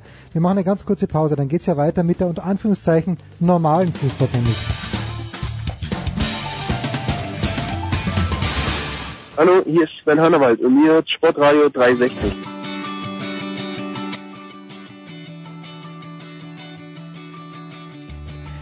So, es geht weiter in der Big Show 339 mit Fußball präsentiert von bet365.com. Heute noch ein Konto von der bet365.com und ein Einzahlungsbonus von bis zu 100 Euro einsacken. Wir gehen weiter mit der unter Anführungszeichen regulären Bundesliga. Die Eintracht aus Frankfurt haben wir ausführlichst besprochen, beim HSV auch ein paar Worte verloren. Da bleibt eigentlich nur noch ein Team übrig, über das ich weniger reden wollte, und es ist es mehr geworden. Es ist wir beginnen mal einfach mit Schwarz und Gelb, mit dem BVB und da freue ich mich, dass einer der BVB-Insider wieder am Start ist, Stefan Butzko. Servus Stefan. Hallo Jens, schön da, schön wieder dabei zu sein. Ja, ist eine große Freude. Dann ebenfalls eine große Freude und er hat es gerade gesagt, aus dem Auge des Orkans in Hannover. Oliver Seidler, Olli, wie fühlt sich das Auge des Orkans an? Ich dachte, heute ist besonders ruhig. Außenrum ist schlimm. ja, es ist auch noch besonders ruhig, aber es ist ja äh, rundherum schon einiges passiert und äh, auch noch heftiges angekündigt, aber ein Schnellläufer zieht ja auch glücklicherweise schnell wieder vorbei. So ist es. Und äh, der Mann, der die Ruhe selbst ist, egal ob Orkan oder nicht, ermahnt nur immer Andreas Renner von Sky. Servus Andreas. Hallo. Andreas wird dann natürlich auch noch zur NFL äh, dabei bleiben. Jetzt habe ich gleich eine Verständnisfrage zu Beginn an den Stefan Butzko. Du hast gesagt, du bist am Wochenende aus Philadelphia zurückgekommen, allerdings schon am Sonntag. Mit anderen Worten, du warst am Moment, wann hat Philadelphia gespielt? Am Samstag warst du am Ende gar, nee, das war zu spät, du warst nicht bei den Eagles. Nee, nee, da äh, war ich im, im Flugzeug. Das Spiel konnte ich live im Flugzeug sehen. So Nein. weit ist die Technik heutzutage schon. Das habe ich aber leider erst herausgefunden, als es, äh, als die Patriots, glaube ich, schon irgendwie mit 21 Punkten vorne waren. Also das war sehr, sehr schade. Aber fürs nächste Mal weiß ich Bescheid. Unglaubliche Szenen live im, im Flugzeug. Ich habe davon gehört, ich habe es noch nicht selbst gesehen. Ja, lasset uns bitte mit dem BVB anfahren, natürlich mit Pierre-Emerick Aubameyang. Äh, woher rührt diese Unzufriedenheit mit seiner augenblicklichen Lebenssituation? Stefan, fangen wir bei dir mal an. Ja, wenn ich das wüsste, also ich habe eigentlich mir immer gedacht, dass er ganz glücklich ist in Dortmund, äh, aber äh, anscheinend ja nicht. Ähm, er muss ja seinen sehr teuren Lebensstil irgendwie finanzieren und da reichen die 10 Millionen, die er in Dortmund verdient, im Jahr wohl nicht. Und äh, da muss dann Arsenal oder wer auch immer jetzt noch vielleicht äh, mit in diesen Poker einsteigt, äh, wohl noch ein bisschen mehr auf, auf den Tisch legen. Also, ja. Da, da könnte ich was anfügen äh, und, und äh, dann in dem Zusammenhang ausgerechnet Schalke-Trainer Domenico Tedesco zitieren, der letzte Woche gesagt hat, der Beginn des Vergleichs ist das Ende des Glücks. Und er meine nicht den sportlichen Vergleich, sondern das Vergle sich vergleichen mit jemand anders. Und Ein wenn weiser Mann. Ja, Ja. toll, ein, toll. Ein, ein absolut weiser Mann. Und wenn Herr Aubameyang sich dann möglicherweise vergleicht mit Neymar, dann kann er auch mit 10 Millionen in Dortmund unzufrieden sein. Und wenn er dann noch einen, Moder äh, einen Moderator, sage ich schon, äh, du bist nicht schuld, Jens, nee, einen Berater hat, der ihm, der ihm dann erzählt, du bist genauso gut wie die anderen, aber du verdienst weniger und du musst den nächsten Schritt gehen. Und äh, ja, und schon schon denkt er sich wahrscheinlich auch, ja, warum eigentlich nicht? Und dann sollte man auch nicht vergessen, Aubameyang ist ein Spätstarter, der wird schon bald 29. Mhm. Der hat noch einen großen Vertrag vor sich und ähm, der sollte so schnell wie möglich kommen. Jedes Jahr, dass er länger wartet, einen größeren, äh, den Verein zu wechseln, um einen Vertrag zu unterschreiben, wird er vermutlich weniger verdienen, weil die Vereine ihm sagen werden, wir wissen ja gar nicht, wie viele Jahre wir noch von dir bekommen.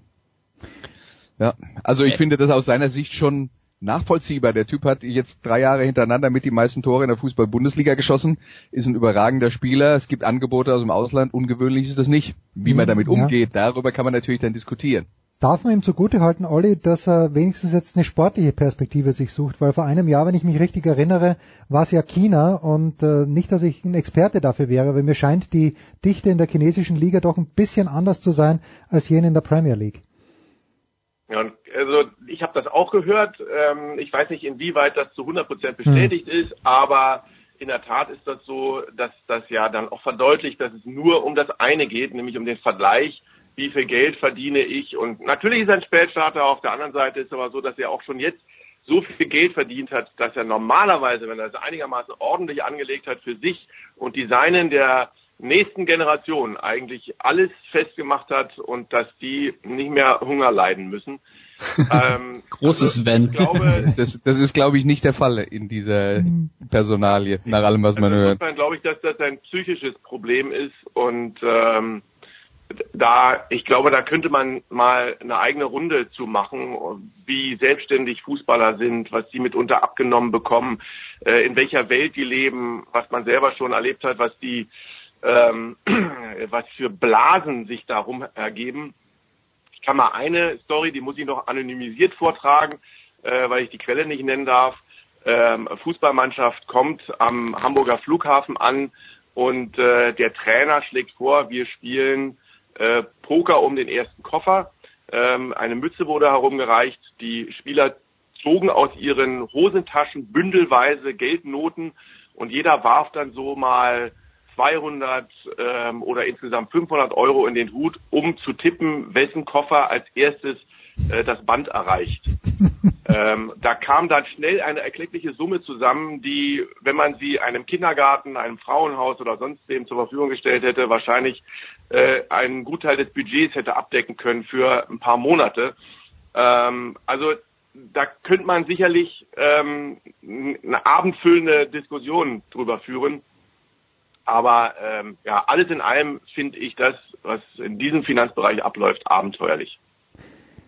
Ich Mal, mal noch kurz zur sportlichen Seite. Mit Aubameyang, der spielt nicht gegen Wolfsburg, es geht 0-0 aus. Jamolenko, auch wenn du es nicht gesehen hast, Stefan vergibt.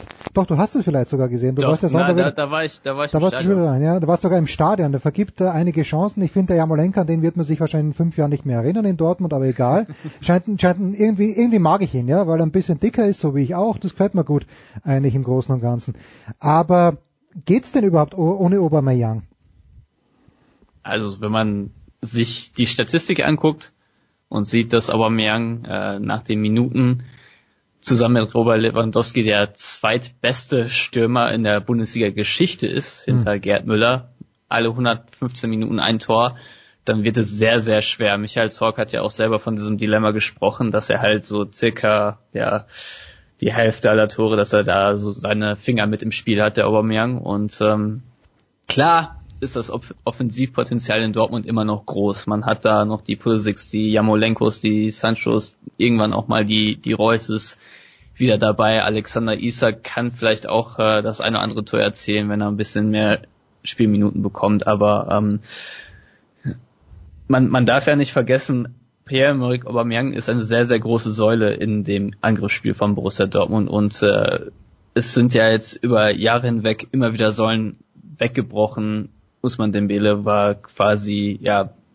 letzte Saison schon, kleine schon, Säule. Schon, ja, hat, hat ja auch relativ viel dazu beigetragen und das äh, darf man nicht vergessen, dass das irgendwann äh, sind die Ressourcen noch etwas erschöpft. Ähm, auf der anderen Seite bietet es natürlich eine Chance, wenn man ihn dann ersetzen möchte mit, sagen wir, einem Giroud zum Beispiel. Äh, Aubameyang ist jetzt ein sehr, sehr klassischer Abschlussspieler, wenn äh, Dortmund dann mal einen Stürmer hat, der äh, ja sich etwas mehr ins Spiel mit einbindet und auch vielleicht den Ball halten kann, dann eröffnen sich da auch wieder andere Optionen. Allerdings, ähm, ja, im Großen und Ganzen sehe ich das doch sehr, sehr kritisch äh, und, und auch gerade etwas problematisch für Borussia Dortmund, die ja doch die eine oder andere Ambition noch haben in dieser Saison.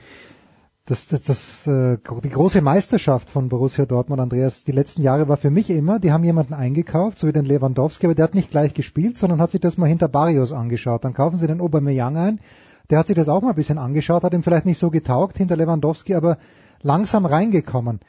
Siehst du da jetzt jemanden, ist der, der Pulisic derjenige, der da langsam reinkommt, aber das ist doch eine andere Position. Ja, das ist, ja, das ist eine andere Position und bei Pulisic ist es ja schon passiert. Also mhm. äh, der, Pulisic ist aktuell der wichtigste Offensivspieler von Borussia Dortmund. Also ich glaube, dass äh, ähm, wenn, wenn wir äh, Aubameyang aus der äh, Gleichung rausnehmen ähm, und der, der Spieler, der diese, diese Rolle vielleicht dann irgendwann mal einnehmen könnte, wäre vielleicht Isaac. Also ob der, ähm, äh, ob der als, als Mittelstürmer das gleiche Potenzial hat, kann ich nicht einschätzen. Der ist halt noch jung, aber äh, ähm, Stefan hat es ja auch schon angesprochen, äh, die, die Torjäger der letzten Jahre, ähm, Lewandowski und Aubameyang, haben auch nicht von so von Beginn an gleich äh, gleich extrem viel getroffen, sondern haben äh, beide Anlaufzeit gebraucht. Und das ist halt ein bisschen die Krux, wenn man äh, so so agiert wie Dortmund. Das finden ja alle sympathisch, dass man mit jungen Spielern spielt und das ist es ja auch.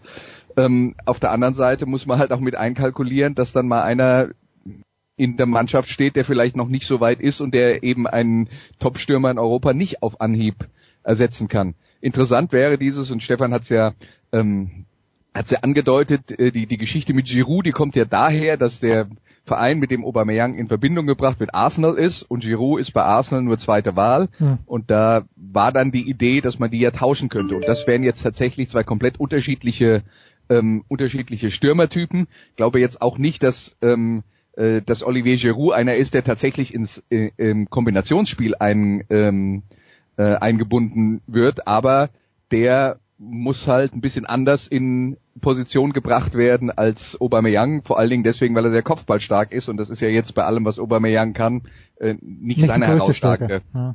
herausragende Eigenschaft. Ja. ja. Giroud ist aber für mich äh, Giro Immobile all over again. Ja, der ist auch so so bisschen unbeweglich, habe ich so das Gefühl, Olli, gehen wir naja, mal. Du, du, du, ja. du, wenn, wenn, du, du willst halt große, kopfballstarke Stürmer und die sind dann halt nicht klein und wendig. Ja. Halt Messi kann alles. Messi ist 1,69 groß. Messi kann Steuer kann vermeiden alles. und Kopfbälle. Das ja, ist ja, Wahnsinn, okay. was der alles kann.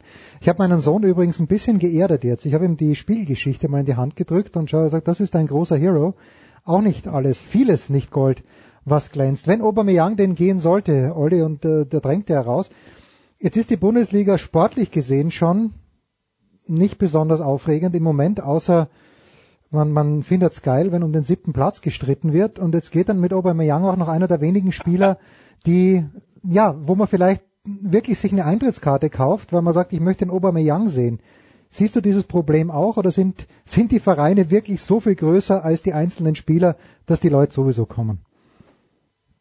Na, wir hatten ja jetzt gerade auch wieder die Analyse gelesen, dass äh, die Bundesliga wieder die, was den Zuschauerschnitt angeht, stärkste Liga in Europa mhm. ist mit äh, äh, etwas über 40.000 Zuschauer pro Stadion.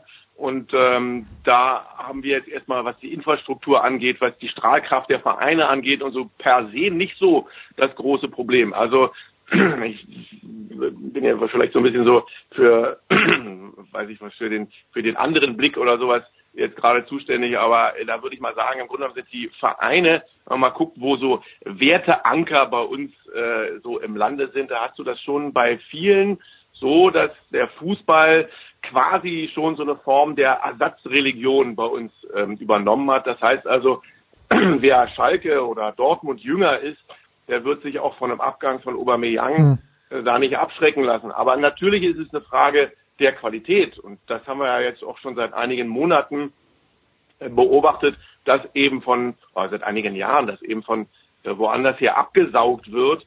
Und dass wir aber im Grundsatz im Unterbau auch so ein bisschen ein Problem haben, ähm, unsere Jugend über die Leistungszentren wieder so spielfähig zu machen, dass sie nicht nur äh, Systeme ähm, nachts um vier deklinieren können, sondern dass sie auch in der Lage sind, diese Systeme mit Individualität mit individueller Stärke so zu führen und zu füllen, dass wir auch wieder attraktiven Fußball sehen in der Bundesliga. Mitunter äh, ist das Niveau jetzt in, äh, insbesondere in dieser Saison bei einigen Spielen doch schon einigermaßen überschaubar gewesen. Hm, also ich, man weiß ja, und Andreas weiß das am besten, ich bin ein großer Fan von Navi Keita. In diesem Jahr gefällt er mir dann nicht mehr so gut, aber was bei Keita ich halt herausragend fand, die letzten Jahre, das war noch einer der wenigen Spieler, die sich auch wirklich mal getraut haben, jemand anderen zu überspielen. Ansonsten äh, ist das alles großartiges Passspiel und vielleicht in die Tiefe gespielt, aber mit dem Ball, mit dem Ball versuchen, zu versuchen, jemanden zu überspielen, das kommt ganz, ganz selten vor. Und äh, ne, Aubameyang, äh, er wird mir fehlen.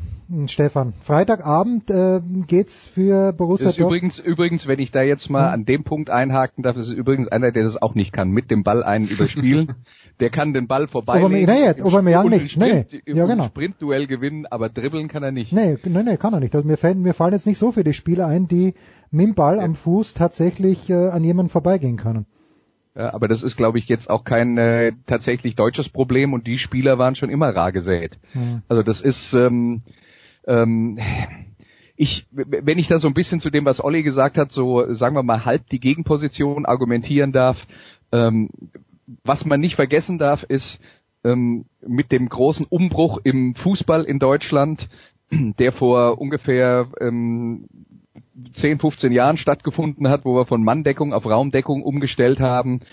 Ähm, diese, oder wie, wie es heutzutage heißt, ballorientiertes Verschieben, das ist ja genau dazu da, um diese individuelle Klasse einzudämmen, damit man nicht seinen mittelmäßigen Abwehrspieler im direkten Duell gegen einen Top-Stürmer des Gegners hat und der dribbelt ihn permanent schwindlig, sondern dass eben alle im Verbund verteidigen und wenn der erste überspielt ist, ist der zweite halt da. Das heißt, das, der, der, der Sinn des Dribblings hat sich in der Zeit auch verändert von früher, ich umspiele meinen Abwehrspieler und komme dann zum Abschluss hinzu, ich umspiele meinen Abwehrspieler, ziehe zusätzliche Gegenspieler auf mich und spiele dann ab. Mhm. Ja. Und ähm, insofern ist es wahr, dass der Fußball sich verändert hat und dass es nicht mehr so aussieht wie früher, aber tatsächlich ist es ja eine Veränderung, die zumindest auf der defensiven Seite besser ist. Sonst würden sie ja nicht alle machen. Ja, muss irgendwas. Ja, äh, da bin ich, da bin ich äh, mit dabei. Grundsätzlich ist das Niveau deutlich angehoben worden. Aber wir haben, was die Individualität angeht, finde ich aktuell ein Problem und äh, das ähm, schon der Aufbau aus der Tiefe heraus siehst du äh, mittlerweile, wie mir, ich fand das in dieser Saison relativ äh, häufig auffällig, dass Spieler, die äh, zum Beispiel aus dem Mittelfeld entgegenkommen, fast also sehr selten aufdrehen, dass sie mit dem Rücken äh, zum Spielgeschehen annehmen und quasi wieder zurückpassen. Der, der Mut und vielleicht auch das Erlauben der Trainer, dass man da mehr Risiko geht, dass man aufdreht, dass der Pass eben in den ballfernen Fuß kommt äh, und nicht in den ballnahen Fuß, was dann die Spielgeschwindigkeit erhöhen könnte, wenn sie dann dementsprechend entweder in den Raum oder in den ballfernen Fuß kommt. Das siehst du mittlerweile so häufig, dass auch bei der Passqualität ähm, dann das ein oder andere eben nicht so ist, wie es sein sollte. Klar hast du natürlich die Bayern als Ausnahme, äh, Dortmund und Leipzig können das vielleicht auch noch ganz gut, aber ansonsten hast du viele Vereine, wo ich das Gefühl habe, dass es in diesem Bereich durchsackt. Und wenn du siehst, dass der beste Vorbereiter äh, in der Fußball-Bundesliga Philipp Max ist, mit zehn Torvorbereitungen, äh, fernab von, ich glaube, der nächste ist dann Daniel Didavi mit sechs Torvorbereitungen, äh, dann siehst du, das ist ein Außenverteidiger, und ähm, der ist vom FC Augsburg. Hm. Ja? Und ähm, da würde ich sagen, irgendwie, das ist so ein Fingerzeig in die Richtung, dass es in dem Bereich gerne noch ein bisschen mehr sein dürfte. Ja, und wer ist schuld? Jürgen Klopp hat die ganze Liga in eine Umschaltliga um, um, ah. umgewandelt und äh, jetzt möchte keiner mehr Risiko gehen, weil der nächste Umschaltmoment kann ja äh, dann auch schon der letzte sein für den für den Gegner. Und äh, wir sehen ja auch gerade in dieser Saison auch auch ein letzter, aber ich finde, es, es wird immer mehr, dass dass es halt auch wieder mehr zur Mannorientierung hingeht, dass sich Mannschaften taktisch quasi spiegeln und, und dann äh, halt sehr, sehr viele Eins gegen eins Duelle da sind, aber sie halt nicht äh, ja, aufgelöst werden, wie gerade schon ja, explizit erklärt dann lieber den Pass nochmal zurück und kein Risiko gehen. Und äh, ja, so werden Spiele dann häufig doch sehr, sehr langweilig. Aber man muss dann schon auch dazu sagen, wenn man sagt, es geht mehr zur Mannorientierung hin, das hat jetzt aber nicht damit zu tun, dass die Mannschaften nicht mehr kompakt und in der Gruppe verteidigen, sondern dass nee, man nee. In, im Rahmen dieses ähm, äh, dieses Kompakten in der Gruppe verteidigen eben dann auch den Gegner, ähm, den Gegner früher attackiert. Was ich dazu nur sagen kann, also aus meiner Sicht mal äh, äh, noch, noch abschließend ist, das, was wir jetzt in der Bundesliga sehen, das ist das, was taktisch über die letzten fünf Jahre in der zweiten Liga passiert ist. Und äh, es sind halt viele Trainer, die mit ihren Mannschaften aus der zweiten Liga hoch in die erste gekommen sind, ähm, haben da eine Rolle gespielt, egal ob das jetzt Dirk Schuster ist oder ein Ralf Hasenhüttel, die in der, äh, in, in der zweiten Liga angefangen haben und dieses vorsichtige, den Ball vom eigenen Tor weghalten, ähm, kein Risiko gehen, das hat in der zweiten Fußball-Bundesliga über die letzten fünf Jahre viele Spiele halt schon auch teilweise zu sehr trockenem Brot gemacht. Äh, das ist jetzt nicht verwunderlicherweise in der ersten Liga angekommen, weil es da halt funktioniert hat. Aber ähm, wenn das vielleicht ein kleiner Trost ist in der zweiten Liga, werden mittlerweile die Spiele wieder ein bisschen offener. Da freuen wir uns sehr. Und äh, wie offen die Lage in Hannover ist, das werden wir gleich nach einer kurzen Pause sehen. Was für eine geile Überleitung. Big Show 339, Oliver Seidler, Andreas Renner und Stefan Butzko. Kurze Pause.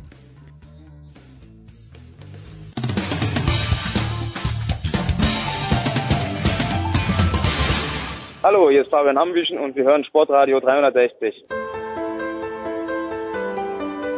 Big Show 339, es geht weiter mit Fußball, immer noch präsentiert von bet365.com. Andreas Renner von Sky ist am Start, Stefan Butzko, BVB Insider und Oliver Seidler von Sky Olli im Auge des Orkans in Hannover und Nein, mir fällt jetzt überhaupt kein schlechtes, nicht mal ein gutes Wortspiel ein mit Martin Kind, aber ich sehe, ich sehe demonstrierende Menschen in Hannover. Wie knapp davor sind wir denn, dass Martin Kind sagt, äh, ihr könnt mich alle mal, auch wenn er sagt, es sind nur ein paar Hanseln und die kümmern ihn eigentlich nicht. Ich würde das Stehvermögen von Martin Kind nicht unterschätzen. Ähm, wir müssen jetzt ähm, noch ein paar Entscheidungen abwarten, in welche Richtung das gehen wird. Aber grundsätzlich hat der einen sehr langen Atem. Hm. Und da kann man eben auch immer nur wieder unterstreichen, dass er ähm, ein Segen ist für Hannover 96. Punkt, Punkt, Punkt. Aber auf der anderen Seite auch ein Stück weit ein Fluch für Hannover 96. Er hätte viele Sachen deutlich besser machen können. Aber dass Hannover 96 jetzt da steht, wo es steht, hat natürlich unglaublich viel mit ihm zu tun. Wo steht denn Hannover 96 in der Außenansicht? Andreas, ist das jetzt ein, ein, ein Verein, der nicht um den Abstieg bangen muss? Denn ich erinnere mich, als André Breitenreiter gekommen ist, äh, da ging es dann aufwärts. Davor war es eher mau. Wo stehen Sie denn aus deiner Sicht? Ist das ein Mittelklasseverein? Naja, als André Breitenreiter in der zweiten Liga gekommen ist, waren sie gerade so nicht in den, Abstieg, äh, in den Aufstiegsplätzen mhm. drin und ähm, da hatte sie dann wieder reingeführt. Also das ist jetzt dann die Frage, wie du Mau definieren willst. Du kannst natürlich auch sagen, solange sie in der zweiten Liga sind, ist ohnehin Mau. Das äh, wäre auch eine vertretbare äh, Position.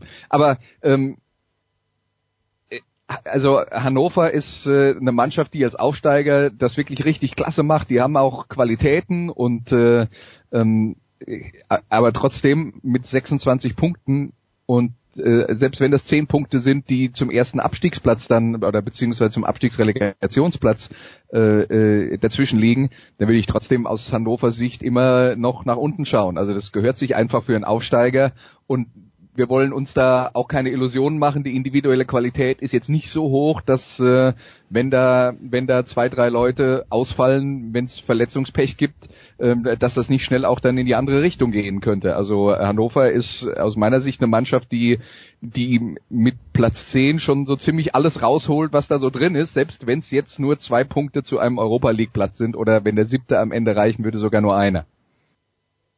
Stefan Deiner. Ja, das ist schon mal ein Riesenkompliment. Ja, oh, das ist ein Riesenkompliment. Ja.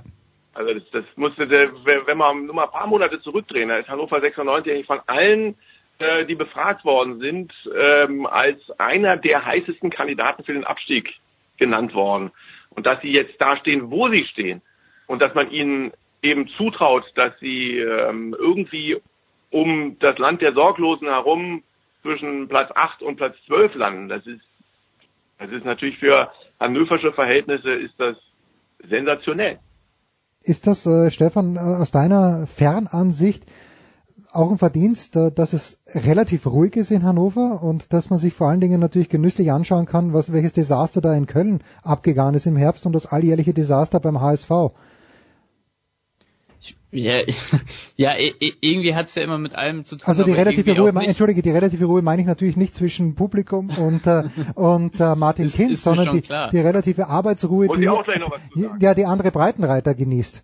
Das zum also Beispiel. was was was was mir ja ganz äh, gut gefällt, ist, dass äh, man äh, jetzt relativ lange eine Kontinuität im Kader hat und äh, sich auch mal etwas äh, darauf einigen kann, was man denn taktisch so anstellt. Und äh, ja, Hannover ist, ist ja eine Mannschaft, die tatsächlich auch mal mit dem Ball umgehen kann, wenn sie denn möchte. Aber wie wir bei dem äh, 4 zu 4 gegen Leverkusen auch ganz mhm. gut gesehen haben, äh, sie sind auch sehr, sehr konterstark. Äh, schönen Gruß auch an die Dortmunder in diesem Falle. Ähm, die einzige Frage, die ich mir stelle, wenn ich äh, nach Hannover gucke, ist, wie lange können sie Sané halten und äh, weil, weil ich habe das Gefühl, mit dem äh, steht und fällt so ein bisschen die Abwehr.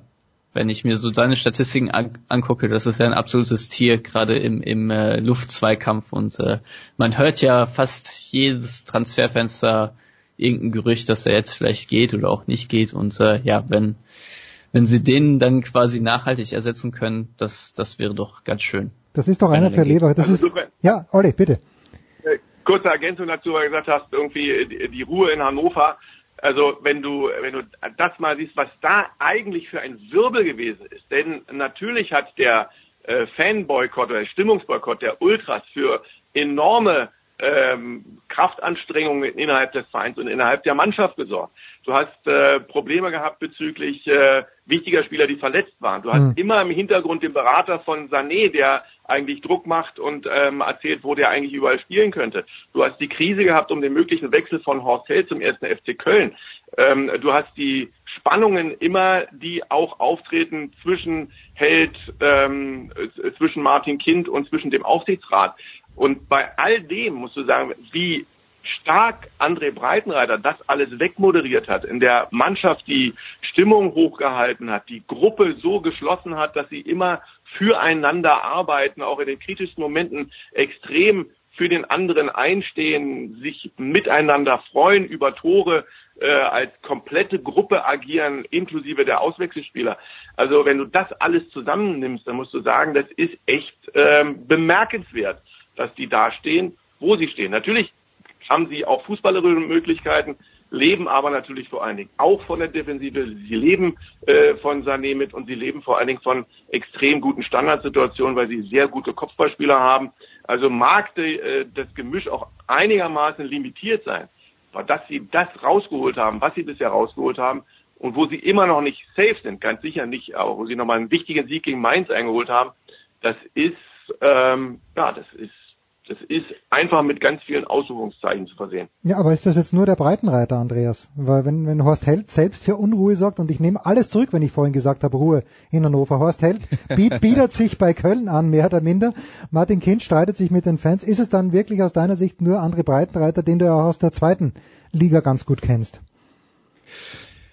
Also der, der macht seine Sache natürlich gut. Ich habe auch den Eindruck, dass er aus äh, diversen Episoden in seiner Trainerkarriere dazugelernt hat, ähm, was, was man ja sowieso immer sollte. Ähm, aber ähm, der hat ja schon mal den Schritt von der von äh, Paderborn zu Schalke gemacht und das lief ja nicht ganz so glücklich. Ähm, ich glaube schon, dass er da seine Lektionen draus gezogen hat und das äh, würde für ihn sprechen, weil manch einer macht fünfmal hintereinander die gleichen Fehler und ähm, ja, auch äh, spielerisch sind sie ja jetzt schon ausreichend äh, gelobt worden, holen sie alles raus, was in diesem Kader drin ist. Auch das hat natürlich was mit dem Trainer zu tun und ähm, wie er mit den mit den anderen Themen rund um den Verein umgeht, mit der Mannschaft, das können wir natürlich nicht beurteilen, aber die die ganzen Vorfälle hat ja Olli alle aufgezählt. Und äh, dass sowas eine Mannschaft natürlich auch aus der Spur werfen könnte, das äh, liegt auf der Hand. Also da ohne jetzt Details detailliert sagen zu können, was er da genau getan hat und wie er das äh, moderiert hat, aber das kann nicht nichts mit ihm zu tun haben, dass es so gut läuft. Äh, jetzt schließt sich fast ein kleines bisschen der Kreis. Also Sané ist sicherlich kein Spieler, wo ich sage, wegen dem kaufe ich mir eine Eintrittskarte, Stefan. Aber müssen wir aus Sicht der Bundesliga. Also ich, ich, ich kaufe mir schon eine Okay, du kannst, okay, gut. Aber dann, dann, dann bist wenn du ja ohne Dortmund spielt. Äh, Oder wenn er für Dortmund spielt. Aber die Frage ist ja, äh, müssen wir nicht aus Sicht der Bundesliga jetzt befürchten, dass er eher zu Stoke City als zu Leverkusen geht? Weil die einfach äh, zwar sportlich keine wahnwitzige Perspektive mm, bieten, aber eben den doppelten Paycheck. Wer jetzt Leverkusen? Äh, Ja. na, Scherz. ähm, also klar, diese Angst sollte eigentlich immer präsent sein, äh, gegebenenfalls, dass äh, die Diskrepanz der finanziellen Stärken der beiden Liga ja quasi immer größer wird und äh, deswegen ist es auch immer präsent und die die Möglichkeit immer durchaus gegeben, dass äh, ja dass, dass das auch mal ein Bundesligaspieler quasi überspitzt formuliert auch mal in die zweite englische Liga geht, um, um mehr Geld zu verdienen. Äh, also ja, die, die äh, Frage kann ich, kann ich durchaus bejahen, allerdings ähm, ist es ja auch so, dass, dass viele Spieler, die lange in der Bundesliga sind, auch dann innerhalb der Bundesliga wechseln. Also jetzt im Fall von Sané kann ich mir auch sehr gut vorstellen, dass er dann einfach in Deutschland bleibt. Ja. Ich weiß ja nicht, wie es persönlich bei ihm aussieht. Ältere Spieler haben ja meistens schon Wurzeln geschlagen, haben Kinder und, und so weiter und so fort. Olli? Zu Stoke kann ich eins sagen. Ähm, ich hatte vor zwei Jahren, glaube ich, ähm, als sie das, äh, als sie noch in der Liga gespielt hatten, bevor sie abgestiegen sind, das Spiel Eintracht Frankfurt gegen Hannover 96 gemacht und habe da einen Scout von Stoke City auf der Tribüne getroffen und mich mit dem hinterher noch äh, noch unterhalten. Und äh, der sagte, Sané haben Sie, äh, das, das, das war damals in der Saison 15, 16, da sagte er, Sané haben Sie schon zwei Jahre äh, auf dem Schirm, beobachten ihn immer wieder, sind aber der Meinung, dass er, ich zitiere, wört, zitiere wörtlich, einen Nagel im Kopf hätte. Hm. Ähm, und äh, sie sind damals davor zurückgescheut, äh, ihn zu verpflichten. Mittlerweile ist er ja auch gereift. Ähm, er hatte ja in Hannover auch mal eine Zeit, wo er zum Beispiel suspendiert worden ist. Ähm, mittlerweile ist er gereift.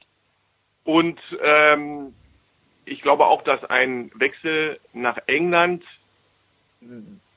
einfach, also auch ein möglicher, ein gut möglicher ist. Hm. So, dann müsste Um den Kreis zu schließen, ja. in Stoke ist es auch windig.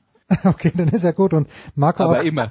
Marco Arnautovic ist nicht mehr dabei. Aber ich glaube, die Frage, die jetzt allen unseren noch verbliebenen vier Hörern auf, unter den Nägeln brennt, woran erkennt Oliver Seidler einen Scout von Stoke City, wenn der im Stadion in Hannover ist? Wurde dir gesagt, das ist ein Scout oder kennst du den jungen Mann oder den, den älteren Mann oder die junge Frau? Wie kommt es dazu, dass du den erkannt hast, Olli?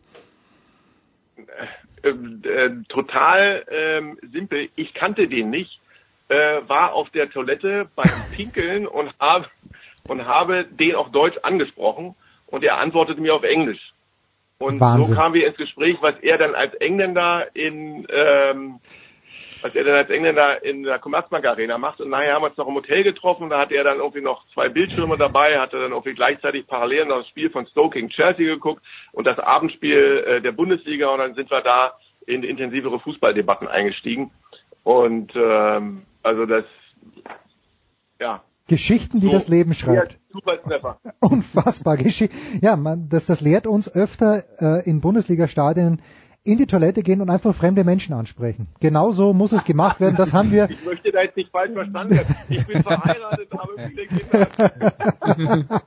ja, das sagt er schon viele, weil er. Darkroom von Frankfurt.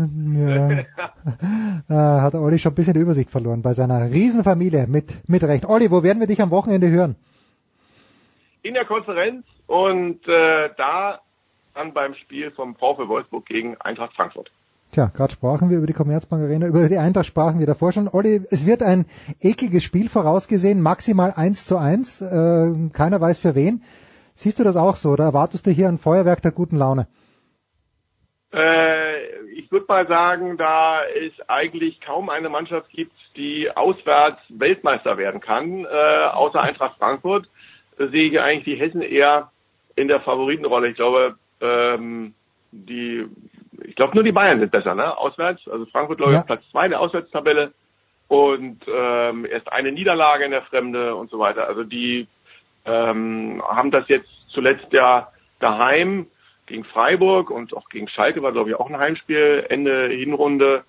Äh, die haben sie es ordentlich gemacht und auswärts sind sie, weiß ich nicht, auch von Fortuna geküsst. Ich weiß, sie haben schön, auf jeden Fall schön. viele, viele, viele, viele Qualitäten die ihnen auswärts noch ein bisschen mehr helfen als daheim. Andreas wird noch äh, zum Football dabei bleiben. Stefan, die Frage an dich. Äh, wirst du den langen Weg nach Berlin antreten am Freitagabend? Ich, ich hoffe doch. Also solange die Oberleitungen heile bleiben, ja. Okay, ne, das weiß man nicht. Äh, aus dem Auge des Orkans, dort ist alles ruhig. Olli, wir haben kein Rauschen gehört im Hintergrund. Also so schlimm ist es nicht. Stell dich bitte nicht an, Olli Seidler. Fantastisch. Freue mich sehr, dass ihr Zeit gehabt habt. Andreas bleibt noch da. Kurze Pause. Big Show 339.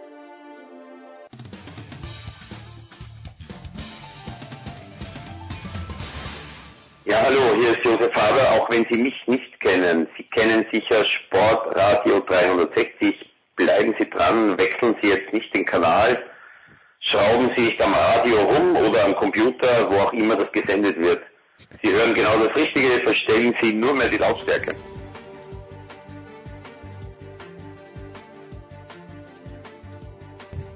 Die Big Show 339 geht weiter. Andreas Renner ist dabei geblieben. Und warum auch nicht? Denn jetzt soll es um Football gehen. Und das hat so wehgetan am vergangenen Wochenende. Frisch dazugekommen.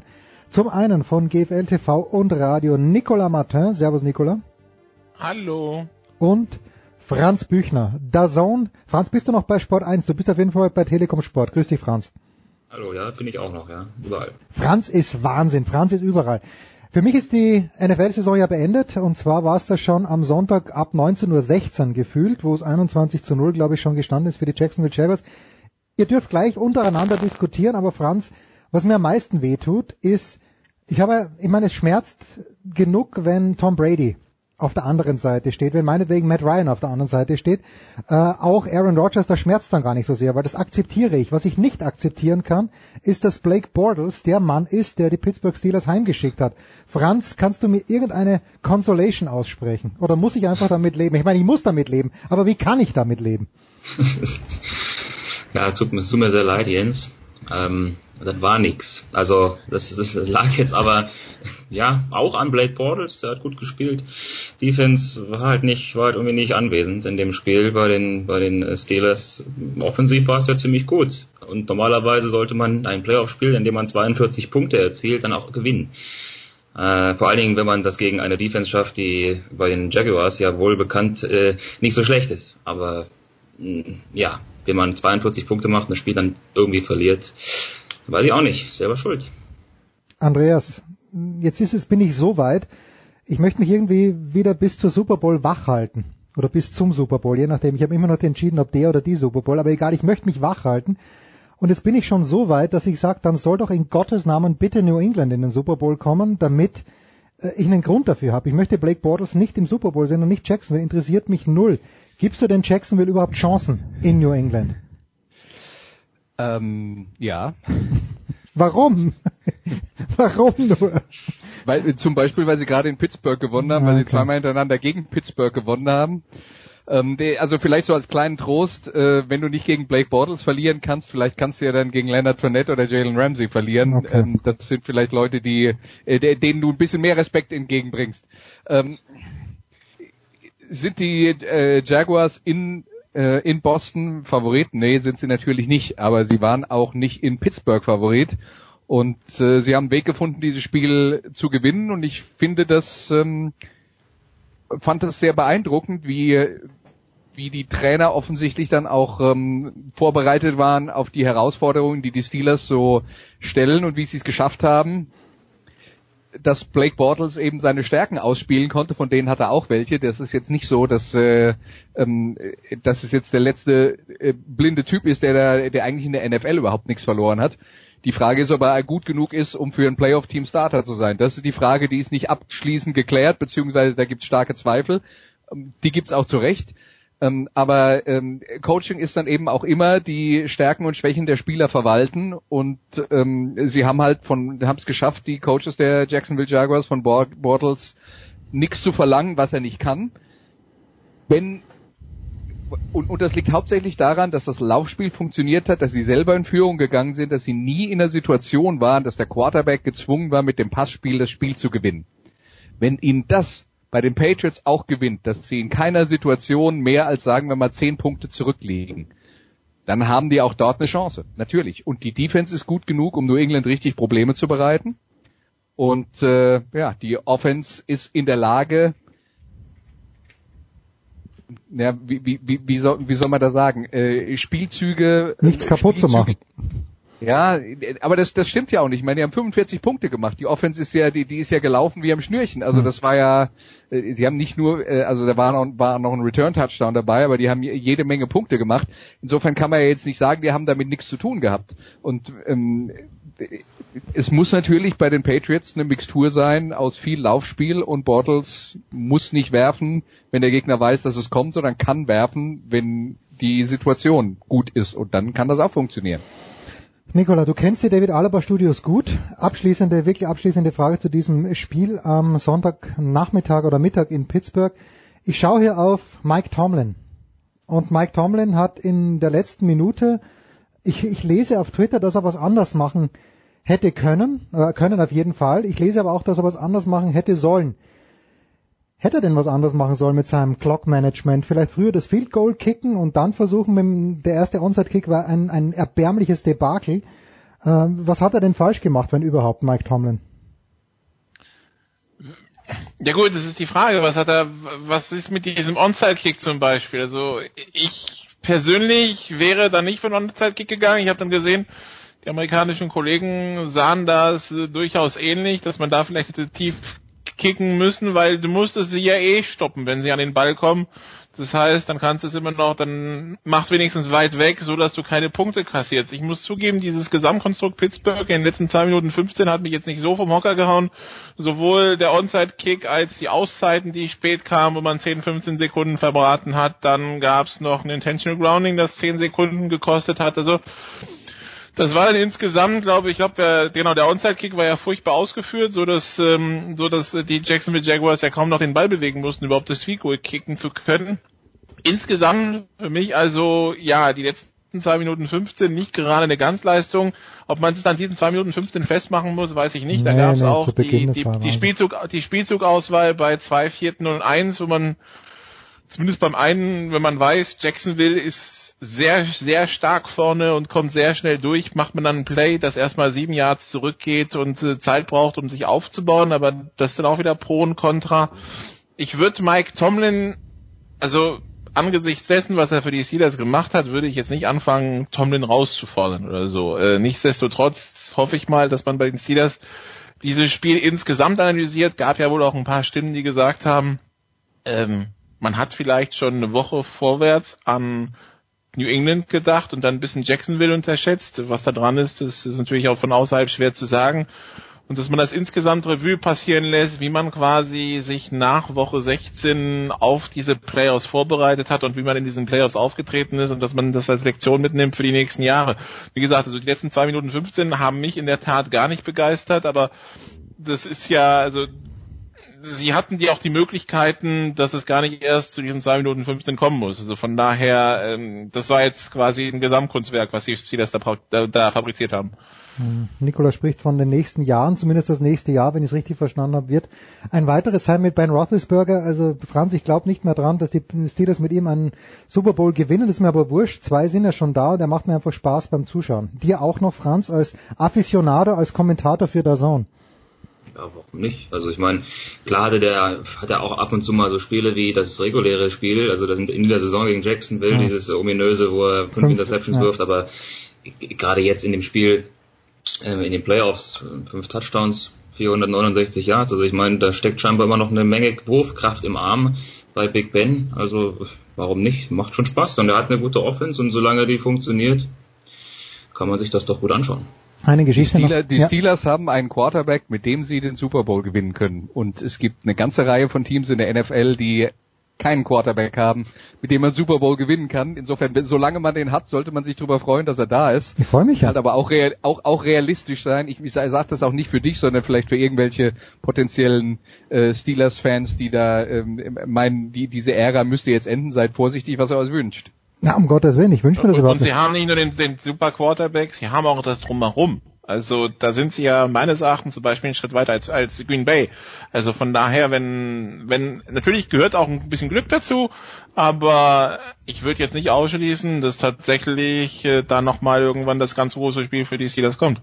Ja. Vor allen Dingen, wenn du dir mal anschaust, was sie für Touchdowns in diesem Spiel gemacht haben. Wir reden Na jetzt gut, das war über die natürlich Jacksonville- unfassbar teilweise. Ja, wir, wir, wir, re- wir reden über die Jacksonville Jaguars und das ist eine der besten Defenses der NFL. Das muss man jetzt mal klar sagen. Gegen die hat Pittsburgh 42 Punkte gemacht und da waren auch ein paar Plays dabei, die beiden Touchdowns zum Beispiel von Antonio Brown. Und ich Le'Veon glaube, Bell, in der ja. NFL gibt's keinen anderen Receiver, der die Dinger gefangen hätte, weil AJ Boye in der Manndeckung, der hätte das nicht besser machen können.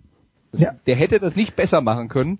Und äh, äh, auch äh, diverse andere äh, Big Plays. Bell hat einen Touchdown-Pass gefangen, äh, Bryant hat einen Touchdown-Pass gefangen. Das war alles, das war alles richtig spektakulär. Und die Steelers in der Offense mussten in dem Spiel richtig gut sein, um gegen diese starke Defense so viele Punkte zu machen. Ja, überhaupt kein Thema. Ich meine, der, der, der, beim Le'Veon Bell, da ist ja jemand, ist ihm an der Schulter gehangen, mehr oder weniger, und hat's geschafft. Franz, auch dieselben Menschen, die mir sagen, Mike Tomlin war nicht so besonders toll, die sagen mir auf Twitter auch, dass die New England Patriots in diesem Jahr eigentlich gar nicht so richtig überzeugend gespielt haben oder dass das das große Spiel noch aussteht, mogeln sich die durch, obwohl sie jetzt glatt gegen Tennessee gewonnen haben, oder sind sie doch besser und sind ihnen alle, mit Ausnahme von Heiko Olderb natürlich, sind äh, ihnen alle Beobachter einfach böse gestimmt.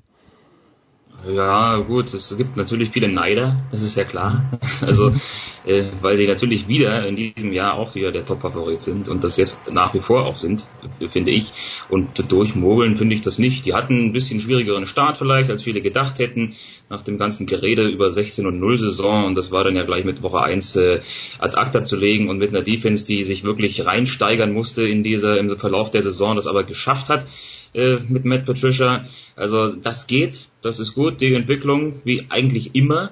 Denn ich weiß nicht, ob die wirklich schon, schon jemals wirklich von Anfang an absolut perfekt gespielt haben. Die spielen auf extrem hohem Niveau seit Jahren immer wieder das, was sie eben machen müssen, sind super eingestellt auf ihre Gegner und äh, deswegen ist da nichts von durchmogeln. Das war ja auch nur ein relativ angenehmer Auftritt gegen, gegen Tennessee. Also für mich immer noch äh, Top-Favorit auch in diesem Jahr, die, die Patriots, und die muss man schlagen. Und da ist nicht so viel mit, mit von Schwächen zu sprechen, finde ich. Hm. Anmerkungen noch zu den Patriots, Andreas? Was, was ist die Achilles-Ferse äh, im Moment für die Patriots, wenn sie denn überhaupt eine haben? Also, ich, ich finde auch, dass die Patriots, äh, dass die Patriots zu Recht favorisiert sind, aber es ist für mich nicht das stärkste Patriots-Team, das ich in den letzten 15 Jahren gesehen habe. Mhm. Und ich glaube auch, dass da schon Schwächen sind, gegen die man was, was äh, machen kann. Ich finde, die Offensive Line ist nicht grandios. Das heißt, Brady unter Druck setzen ähm, ist ein Thema. Ich finde zum Beispiel im Matchup gegen Jacksonville, gegen diese Defense, sehe ich nicht, dass ihre Receiver auf der Außenseite ziemlich viele Plays machen. Also wenn, dann muss da viel über die Feldmitte passieren. Ähm, sie haben natürlich äh, den, den, großen Gleichmacher, beziehungsweise nee, den, den einen, den, den Unterschied keiner hat, nämlich Tom Brady, ja. ja. Und äh, äh, in, insofern, äh, das darf man halt nicht unter den Tisch fallen lassen, wie herausragend Tom Brady ist. Äh, und ähm, es ist halt tatsächlich mehr, also ich glaube, wenn du, wenn du dir einfach nur den Kader der New England Patriots vor der Saison vor die Nase gelegt bekommst, gar nicht weißt, um wen es sich handelt, sondern einfach nur die Namen siehst und legst irgendeine NFL-Mannschaft oder schaust, vergleichst das mit allen anderen NFL-Mannschaften, dann sind die Patriots irgendwo Top Ten, was das Talent angeht. Das schon. Ja? Aber sie sind nicht die herausragende Mannschaft, die total unschlagbar ist. Und ähm, wir haben auch schon mal drüber geredet, wenn, wenn sowas passieren sollte, wie Gronkowski verletzt sich, hm. weil es muss ja jetzt gegen die Jaguars über die Mitte gehen. Die Jaguars haben auch niemand, der Gronkowski decken kann, weil den hat keiner auf der Welt. ja, aber, ähm, aber wenn der rausfällt, dann, dann ist New England normalsterblich. Und, äh, ähm, und, und dann könnten die richtig Probleme bekommen. Und Gronkowski war oft verletzt, deswegen ähm, ist das schon auch in gewisser Hinsicht ein bisschen dünnes Eis, auf dem die stehen.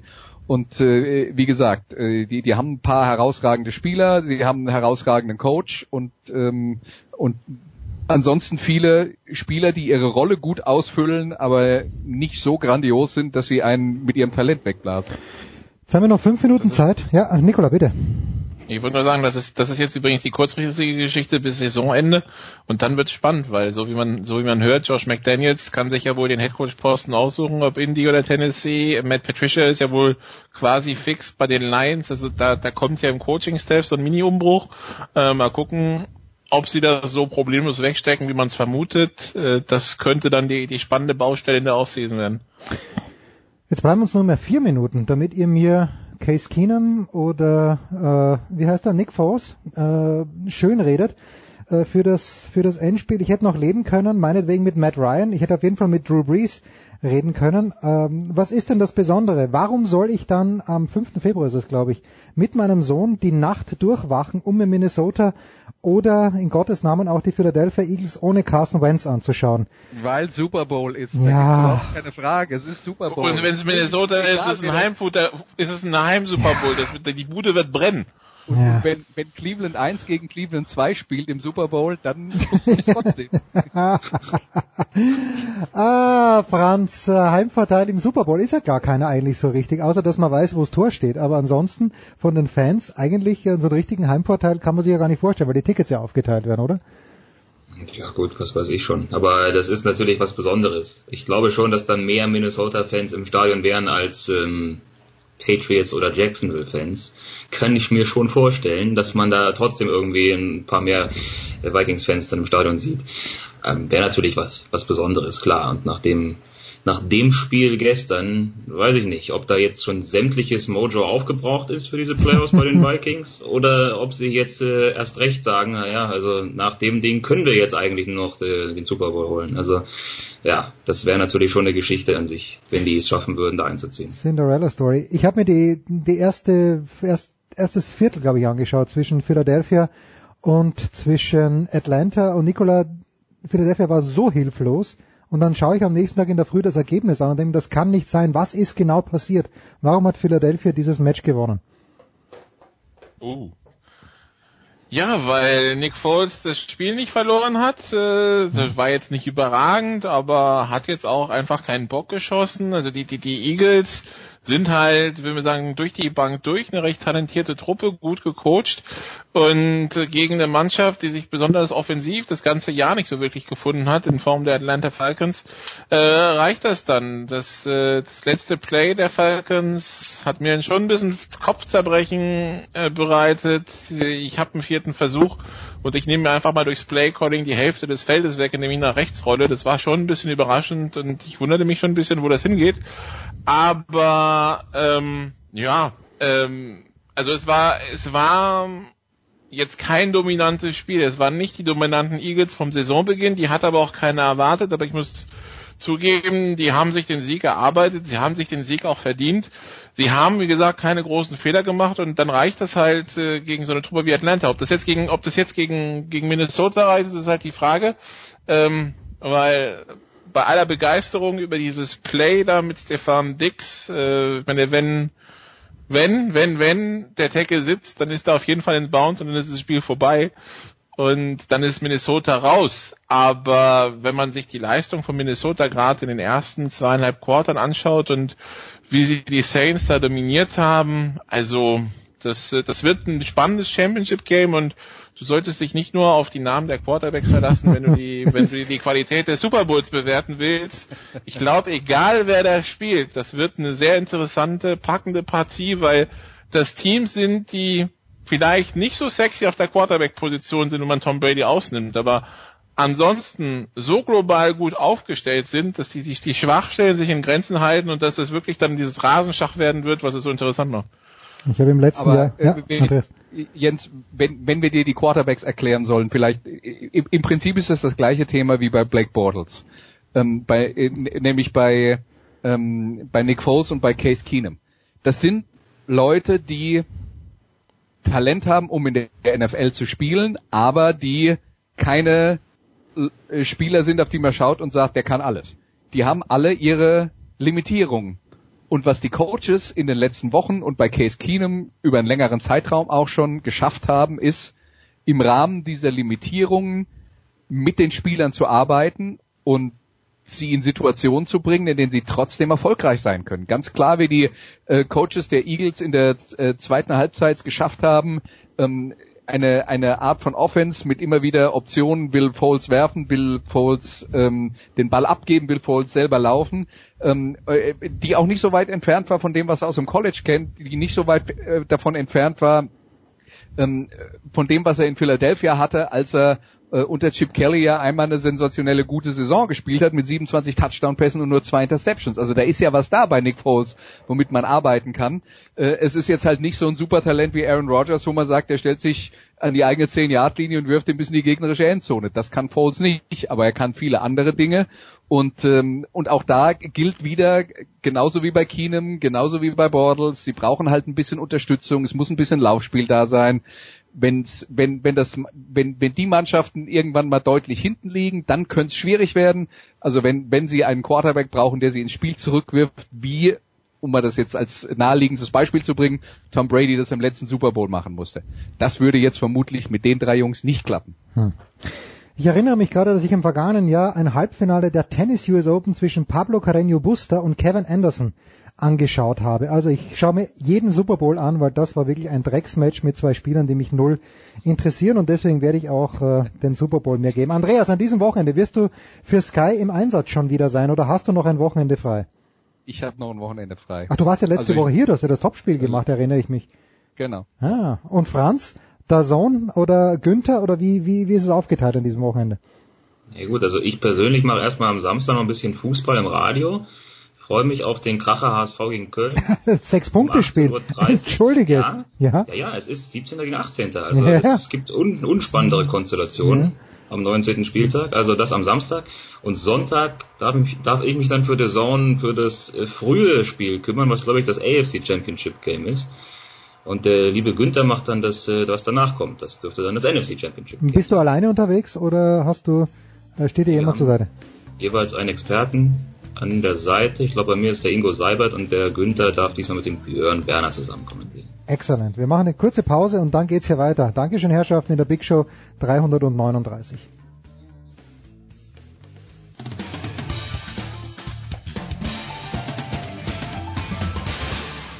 Hallo, hier ist Per Günther von Ratzefarm Ulm. Ihr hört Sportradio 360.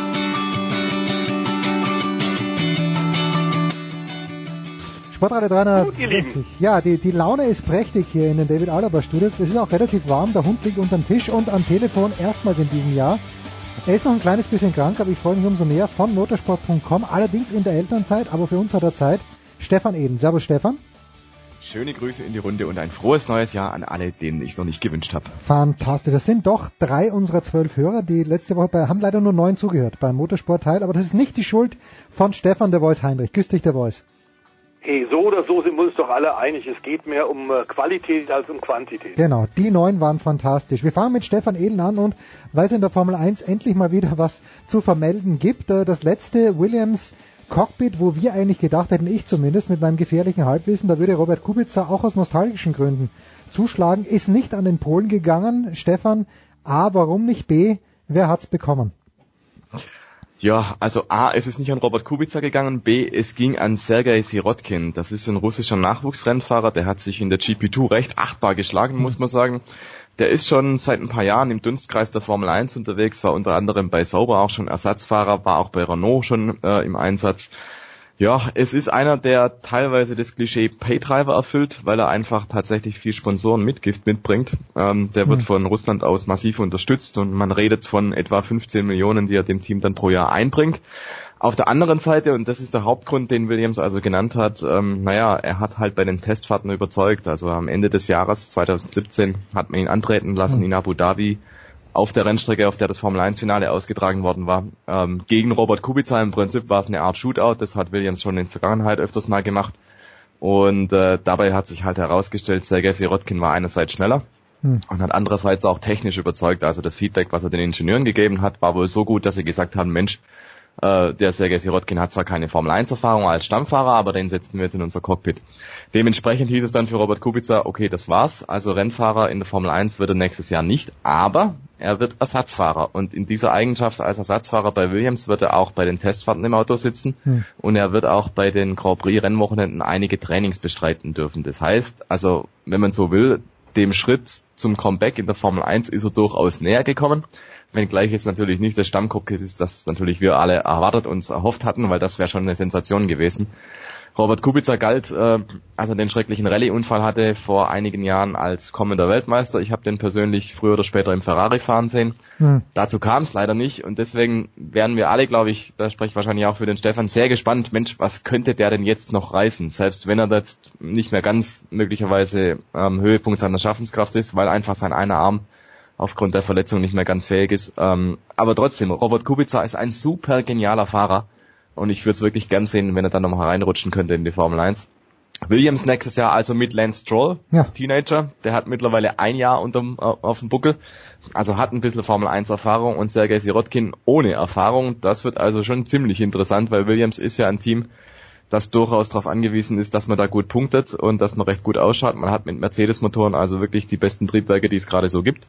Und deswegen muss man das auch entsprechend umsetzen. Aber da hat man zum Beispiel letztes Jahr durchaus gegen Force India den kürzeren gezogen. Und ähm, ja, die Sponsoren schauen sich das mal an, nehme ich an. Aber allzu lange kann es nicht gehen, weil Williams braucht dringend Erfolge. Ob das mit dem Fahrerduo klappt, hm, ich weiß es nicht. Man hat sich wahrscheinlich einfach dafür entschieden, man nimmt jetzt die Qualität und nicht den PR-Effekt, weil bei Kubica weißt du einfach nicht. Es kann funktionieren, kann aber auch nicht funktionieren. Gab auch immer wieder Gerede davon zum Beispiel, dass er mit seiner verletzten Hand die Löwskurve in Monaco nicht fahren könnte. Mhm, mhm. Und ähm, naja, Monaco, das Rennen des Jahres und dann kann dein Fahrer nicht einlenken, das wäre natürlich sein Super-GAU. Und insofern hat wahrscheinlich Williams einfach gesagt, Mensch, lasst uns die sichere Variante fahren, lasst uns Sergei Sirotkin ins Auto setzen und jetzt bin ich mal gespannt, was der junge Russe zeigen kann. Wie sehr der Voice? Mischt denn da der alte Frank Williams überhaupt noch mit oder hat er ohnehin schon das meiste seines Teams an irgendwelche Geldgeber verkauft? Nein, nein, es ist noch ein Team, das absolut im Familienbesitz ist, plus auch der äh, technische Chef, der vor kurzem ja gewechselt ist von Mercedes zu Williams. Ähm, der ist in der Tat auch Minderheitbeteiliger und auch Patrick Head hat noch ein paar äh, hm. Anteile, der ehemalige Konstrukteur. Ähm, das ist nicht so, dass der einfach dann auf den freien Markt geht und sagt, ich verkaufe das Team. Das kann ich mir auch so lange äh, tatsächlich Frank Williams lebt nicht vorstellen, zumal seine Tochter jetzt stark involviert ist, das glaube ich auch sehr, sehr gut äh, regelt und damit ähm, inzwischen ja die einzige Team-Mitmanagerin ist, nachdem Monisha Kaltenberg ja äh, entsorgt worden ist bei Sauber. äh, stimmt völlig, was der äh, Stefan Ehlen sagt. Ich glaube allerdings, dass man noch hinzufügen sollte, dass Williams tatsächlich ein Problem hat, denn die sind auf dem Weg nach unten. Das haben die letzten Jahre gezeigt. Fünfter Platz in der Konstrukteurs-WM mit eben dem Mercedes-Motor und deutlich geschlagen von Force India. Das war eigentlich im vergangenen Jahr Schadensbegrenzung und ich glaube, der Traditionsrennstall muss wirklich aufpassen, dass er nicht in der Bedeutungslosigkeit äh, versinkt. Wenn man eine wirklich äh, sichere Variante gewählt hätte und nicht nach dem Geld, dem russischen Geld äh, gegangen wäre, dann hätte man äh, vielleicht, und das gab ja eine Weile eben auch äh, die Diskussion in Pascal Wehrlein genommen, hm. mit seinem Draht zu Mercedes und seinen Rennen, die er im letzten Jahr gezeigt hat, muss man sagen, der Sigmaringer ist, äh, hat ein Formel 1 Cockpit absolut verdient, aber hat eben bei weitem nicht das Geld wie Sirotkin, der aus dem Putin-Umfeld kommt und von der SMP-Bank da, also man hört, kolportiert etwa 20 bis 25 Millionen äh, mitbringt und die braucht Williams aktuell. Aber ich glaube in der Tat, die Fahrerpaarung Stroll und Sirotkin, da muss man ein großes Fragezeichen machen.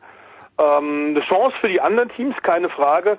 Aber Williams, da hängt, glaube ich, unser aller Herz so ein bisschen dran. Die sind so lange dabei.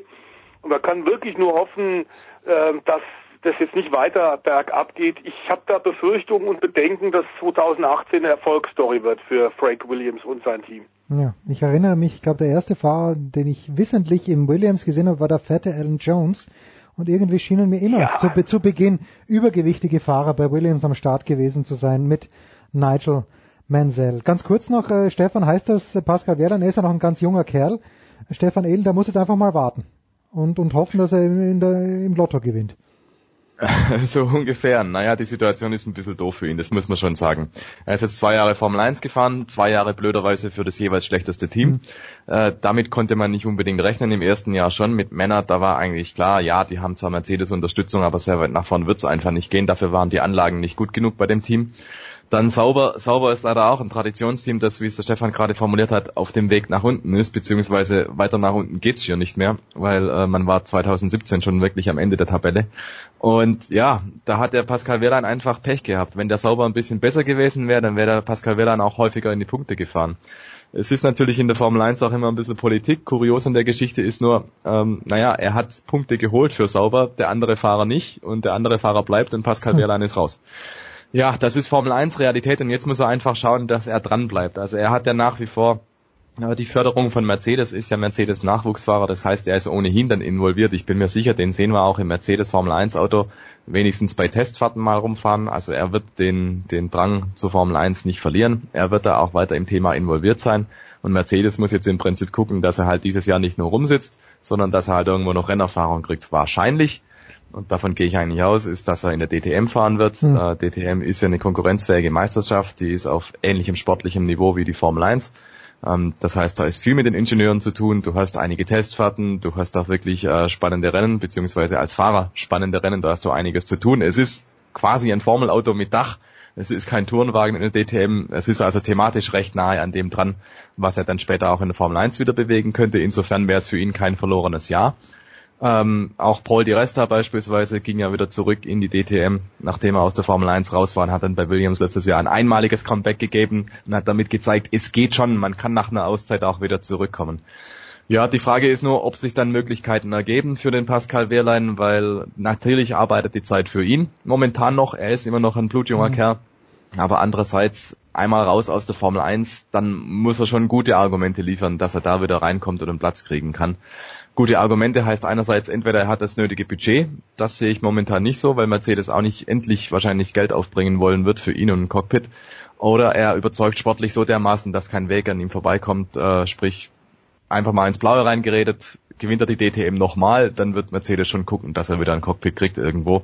Hängt aber natürlich auch davon ab, was passiert in der Formel 1 sonst so. Sprich, äh, fällt ein Fahrer komplett aus gewissermaßen oder ist einer so von der Leistung total enttäuschend, ähm, dass man sagt, Mensch, da braucht man einen anderen, der Wehrlein wäre noch zu haben. Äh, da gibt's viele Faktoren, die da reinspielen könnten unter anderem. Und äh, insofern denke ich, ja, 2018 würde halt wahrscheinlich zuschauen müssen, aber danach ist vieles möglich. Ob es wieder klappt in der Formel 1, ich glaube, das steht in den Sternen, das kann man heute unmöglich vorhersagen, aber bei Testfahrten, da bin ich sicher, da steht er wieder dabei. Es gäbe eine gute Möglichkeit, das sollte man vielleicht noch anfügen, äh, das, was der Stefan Ehlen äh, gesagt hat. Äh, es gibt eine ganz gute Möglichkeit, vielleicht tatsächlich als Formel 1 äh, Reserve-Ersatzfahrer bei Mercedes, den Job hat er ja schon mal gehabt. Mit zwischen seinen äh, 23 Jahren hätte er aber auch die Chance, dann durchaus nebenbei noch Rennstarts zu fahren. Das ist einigen deutschen Fahrern in den letzten Jahrzehnten durchaus erfolgreich in Japan gelungen. Wir dürfen da an Ralf Schumacher äh, denken oder auch mal an Heinz-Harald Frenzen. Ich denke da an die äh, Super Formula, die Formel Nippon, das ist quasi die GP2 von Asien ähm, die, und da können wir kurz einen kleinen Querbeweis machen, tatsächlich auch wir momentan bei Motorsport TV übertragen, mhm. jeden Freitag, Samstag und Sonntag mit Wiederholung. Formel Nippon also im letzten Jahr war da zum Beispiel Pierre Gasly unterwegs für Red Bull. Der Junior ist also nach Japan geschickt worden, um weiter Formelerfahrung zu sammeln und um im Rennrhythmus zu bleiben. Hat er hervorragende Leistung gezeigt. Im Jahr zuvor war es Stoffel van Dorn, inzwischen bei McLaren neben Alonso der zweite Fahrer. Also das kann da drüben schon funktionieren. Die Autos sind sehr leistungsstark. Ähm, mit Einheitsreifen wird der bessere Fahrer sich drüben durchaus durchsetzen. Es ist ein sehr hohes Niveau, ähm, sehr spannende Meisterschaft. Also das könnte ich mir gut vorstellen, dass man vielleicht sowas macht. Bei der DTM haben, hat Mercedes allerdings aktuell tatsächlich auch ein Cockpit frei. Stefan Ehlen hat es gerade gesagt, Robert Wickens ist ja in die IndyCar-Rennserie nach Amerika gewechselt. Da ist noch ein freies Auto, aber der Pascal muss sich überlegen, kommt er in die DTM zurück und war da schon mal Meister, muss er gegen die neuen Wilden antreten. Lukas Auer hat uns äh, 2017 wirklich beeindruckt. Und den muss man auch erstmal bügeln, denn der Lukas ist schnell, hat jetzt auch deutlich mehr DTM-Erfahrung. Also das ist ein Risiko, denn ich glaube, wenn er Dritter, Vierter oder Fünfter der DTM wird, der Pascal Wehrlein, dann hat sein Image einen leichten Kratzer. Ja, so. Wir haben nicht auf Dan Gurney vergessen, aber wer treuer Hörer von Sportradio 360 ist, weiß, es gibt ein Daily mit äh, The Voice und äh, mit äh, Manfred Jantke. Da äh, wollen wir gerne nochmal darauf hinweisen. Also Dan Gurney, den könnte man eigentlich bei jeder Sportart mit reinschmeißen. Wie gesagt, wollen wir jetzt hier nicht weiter thematisieren, aber hört bitte bei uns rein. Ein Wort vielleicht noch, weil wir letzte Woche auch schon drüber gesprochen haben, äh, Stefan Ehlen zur Dakar. Warum regen sich eigentlich alle über Carlos Sainz auf? Was hat er denn gemacht? Ah, da muss ich gestehen, da bin ich gar nicht äh, Dann nehmen wir The Voice, dann nehmen wir The Voice rein. Dann Warum bringen Sie da genau. Ja, bitte. Also, ähm, Vaterschaftszeit, äh, äh, lieber Stefan Ehlen, bitte kümmere dich tatsächlich um die Deinen, um die Damen. Das ist wichtig. Lass uns bei denen die Kinder schon etwas größer sind, lass die Turbulente da mal kurz einspringen. Ich danke ja. dir. Ja, ähm, Science in der Tat, aber das ist, du hast bei der Dakar immer fantastischen Motorsport. Du hast äh, äh, unglaublich faszinierende Fernsehbilder bei der härtesten Rallye der Welt, aber du hast immer Diskussionen, weil in verschiedenen Kategorien in freier Wildbahn gefahren wird. Und Carlos Sainz hat sich tatsächlich nicht sehr populär gemacht, ist aber gerade nur einer den, den es in der Öffentlichkeit erwischt, ist der Führende in der Autowertung, nachdem ja unter anderem Sebastian Löb und auch äh, vorgestern Stefan Peter Hansel, die anderen Mitfavoriten in den Peugeot Buggies Probleme bekommen haben. Löb ist ganz draußen, Peter Hansel hat ordentlich Rückstand, 55 Minuten und der Rekordsieg Nummer 14 ist kaum noch möglich, denn die Rallye Dakar endet am kommenden Samstag. Aber Sainz in der Tat hat eine Kollision gehabt mit einem äh, Motorrad respektive Quadfahrer und das, das ist eine ja, Diskussion, die wir seit Jahren immer wieder haben, denn die Motorräder, das muss man wissen, und die Quadfahrer starten vor den Autos. Was mhm. bedeutet, mit diesen äh, reinrassigen Prototypen ähm, kommen die Autofahrer, die Profifahrer mit den Werksteams natürlich sehr schnell dann auf, im losen Untergrund, ob nun in den Dünen oder auf steiligem Untergrund. Ähm, die kommen sehr schnell auf die Motorradfahrer auf und die haben ein akustisches und optisches Signal. ähm, dass wenn von hinten ein schnelleres Auto kommt, die, sobald es möglich ist, in ähm, einem offenen Terrain dann zur Seite fahren und die schnellen Autos durchlassen. Und da hat Carlos Sainz, nachdem die Luft so dünn ist und so harter Wettbewerb ist, offenbar nicht genug aufgepasst, hat einen holländischen Quadfahrer erwischt, der äh, darauf, ob das Verhalten von äh, äh, Sainz stinksauer ist. Ja, Die mit Recht. Rennleitung hat tatsächlich untersucht und hat wohl auch eine 10 Sekunden, äh, 10 Minuten Strafe ausgesprochen. Ähm, der Holländer Kees Kohlen, um den es geht, sehr erfolgreicher Geschäftsmann, ist stinkesauer und überlegt jetzt tatsächlich auch gerichtliche Schritte. Ich glaube, dass wir da ein Dauerproblem haben, über das man ausführlich mal reden sollte. Und zwar natürlich der Veranstalter ASO mit dem Motorrad, mit dem Automobilweltverband. Es ist ein wiederkehrendes Problem, dass tatsächlich wir in den letzten Jahren eine Menge verletzte Motorrad- und Quadfahrer hatten, weil die Autos und manchmal auch die Trucks, die LKWs, vor allem in Dünengebieten, wo man mit ordentlich Schwung rauffahren muss, dann natürlich hinter der Sandkrücke nicht sehen, was dahinter ist und da tatsächlich oft Motorrad- und Quadfahrer schon erwischt haben. Das ist diesmal eben leider auch passiert. Sainz ist einfach weitergefahren nach der Kollision und das nimmt ihm der Holländer besonders übel, dass er nicht angehalten hat und mal geguckt hat, wie es ihm geht. Er hätte kaum Zeit verloren. Noch ist Sainz vorne, aber ähm, diese Diskussionen werden uns, glaube ich, äh, solange diese Startreihenfolge tatsächlich vom Veranstalter an die auf die beharrt wird, nämlich Motorräder, Quads starten als erstes, die Autos kommen dann zeitversetzt später. Da werden wir immer wieder Ziehharmonikaartig genau diese Probleme haben. Und Sainz hat da in der Tat sich auch nicht mit Ruhm bekleckert, weil er einfach hinterher erzählt hat, er hätte ihn gar nicht berührt. Es sind klare Spuren an dem Quad zu sehen, im Übrigen auch am Peugeot von äh, Sainz, der behauptet hat, ich habe den gar nicht berührt. Das war, glaube ich, nicht so clever und ist tatsächlich ein, ein, man muss es sagen, über die letzten Jahre entstandenes und hochgeschaukeltes Dauerproblem. Am Ende muss man sagen, Motorsport soll natürlich neben allem Spektakel auch schon ein bisschen Sicherheit garantieren. Und wenn du einfach wild, als wilder Stier El Matador drauf losfährst, der Quadfahrer hat darauf hingewiesen, er hätte natürlich auch tödlich verunglücken können bei dem Unfall, was stimmt, dann muss man sagen, äh, muss man vielleicht sich was Neues überlegen. Ich finde es aber großartig. Käskohlen. Besser wird's nicht mehr. Genau. Also wahrscheinlich heißt das auf Holländisch überhaupt nichts, aber ganz, ganz fantastisch.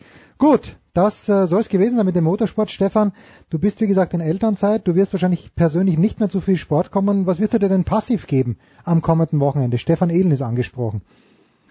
Ähm, ich werde mir sogar aktiv was geben. Wir Nein, nämlich einen kleinen Tischtennis. Urlaub tatsächlich. Nein. es ist nicht sportlich, aber wir werden ähm, ja in den Süden fliegen und von Palma aus eine kleine Mittelmeertour machen mit der AIDA. Ja, und dann eine Woche später wieder zurückreisen. Hoffentlich gesund und munter. Ich dachte, The Voice ist der Alte hier in dieser Runde, aber nein, es ist Stefan Ehlen, der sich jetzt schon auf die AIDA schmeißt. The Voice, du wirst natürlich arbeiten am Wochenende. Wo, wo geht's hin? Ja klar. Also Formel Nippon ist angesagt, dazu natürlich auch Ende der Dakar. Ähm, da werden wir sicherlich eine Menge, Menge auch äh, zu berichten haben. Äh, zumal wir neben der Diskussion um die Sicher- Sicherheit sicherlich auch wieder äh, äh, bisschen berichten werden wir Journalisten darüber, wie es mit den verschiedenen Konzepten ist, ob tatsächlich die allradgetriebenen äh, Fahrzeuge immer noch einen Vorteil haben. Es wird ja ewig diskutiert. Werks Peugeot Zweirad angetrieben, aber eben mit enorm großem Federweg, der ihnen erlaubt ist und eben auch einem Luftmengenbegrenzer, der ordentlich Leistung zeigt. Es sieht alles aktuell wenige Tage vor dem Ende nach einem weiteren Peugeot-Erfolg aus. Die ziehen sich dann zurück. Hm. Toyota, ich war seit zehn Jahren dabei und da erinnert es Stefan Ehlen und mich so ein bisschen das Toyota, die Toyota-Versuche tatsächlich auch an Le Mans. Also auch in Le Mans seit 20 Jahren versuchen, einen Sieg zu holen, nun zehn Jahre Dakar. Da wird, glaube ich, in diesem Jahr auch nichts draus, aber zumindest eine starke Mannschaftsleistung mit Ex-Dakar-Sieger Alatia auf Platz drei, mit äh, Giniel Delivière, mit äh, äh, Bernhard der Brinke, die auf den Plätzen drei, vier und fünf liegen, aber ganz klar Peugeot ist vorne. Und äh, nächsten, äh, nächsten Woche können wir dann vielleicht an der ganzen Stelle nochmal einen kleinen Rückschau auf die Dakar 2018 machen und dann auch ein bisschen darüber berichten, was das deutsche X-Ray-Team äh, gemacht hat, die ja mit zwei unterschiedlichen Konzepten und Autos angetreten sind. Da haben wir dann die Chance, vielleicht mit Sven Quandt auch nochmal zu sprechen und nochmal, können wir nochmal drauf eingehen. Ja, das wollen wir auf jeden Fall machen. Danke The Voice, danke Stefan Ehlen. Nochmal der Hinweis auf unser Daily zum Ableben von Dan Gurney, der wirklich alles konnte, wahrscheinlich sogar auch Krankheiten durch Handauflegen heilen. Kurze Pause, dann geht's ja weiter.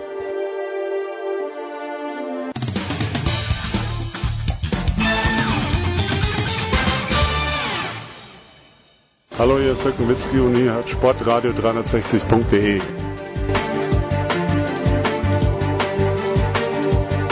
Es geht weiter in der Big Show 339 mit allergrößter Freude, denn wenn der Wettebericht nicht so beschissen wäre, würden wir uns alle wahnsinnig aufs kommende Wochenende freuen. Zum einen Johannes Knut von der Süddeutschen Zeitung. Grüß dich, Johannes. Guten Tag. Und zum anderen, ich glaube, wir erwischen ihn im Auto, den großen Guido Heuber, der am Wochenende noch verwöhnt wurde in Wengen mit allerschönstem Wetter. Grüß dich, Guido. Servus, tatsächlich, ich bin im Auto, ja. Guido, wir müssen, bevor wir nach Kitzbühel kommen, natürlich schon über dieses Wochenende sprechen. Äh, ich spreche lieber über den Sonntag als Österreicher, ja. weil ich fand, äh, dass Hirscher zweiter Durchgang Bestzeit, du zweiter, zweiter Durchgang Bestzeit von Hirscher, das hat mich sogar überrascht. Euch auch noch, dich und Urs Lehmann. Ja, vollkommen.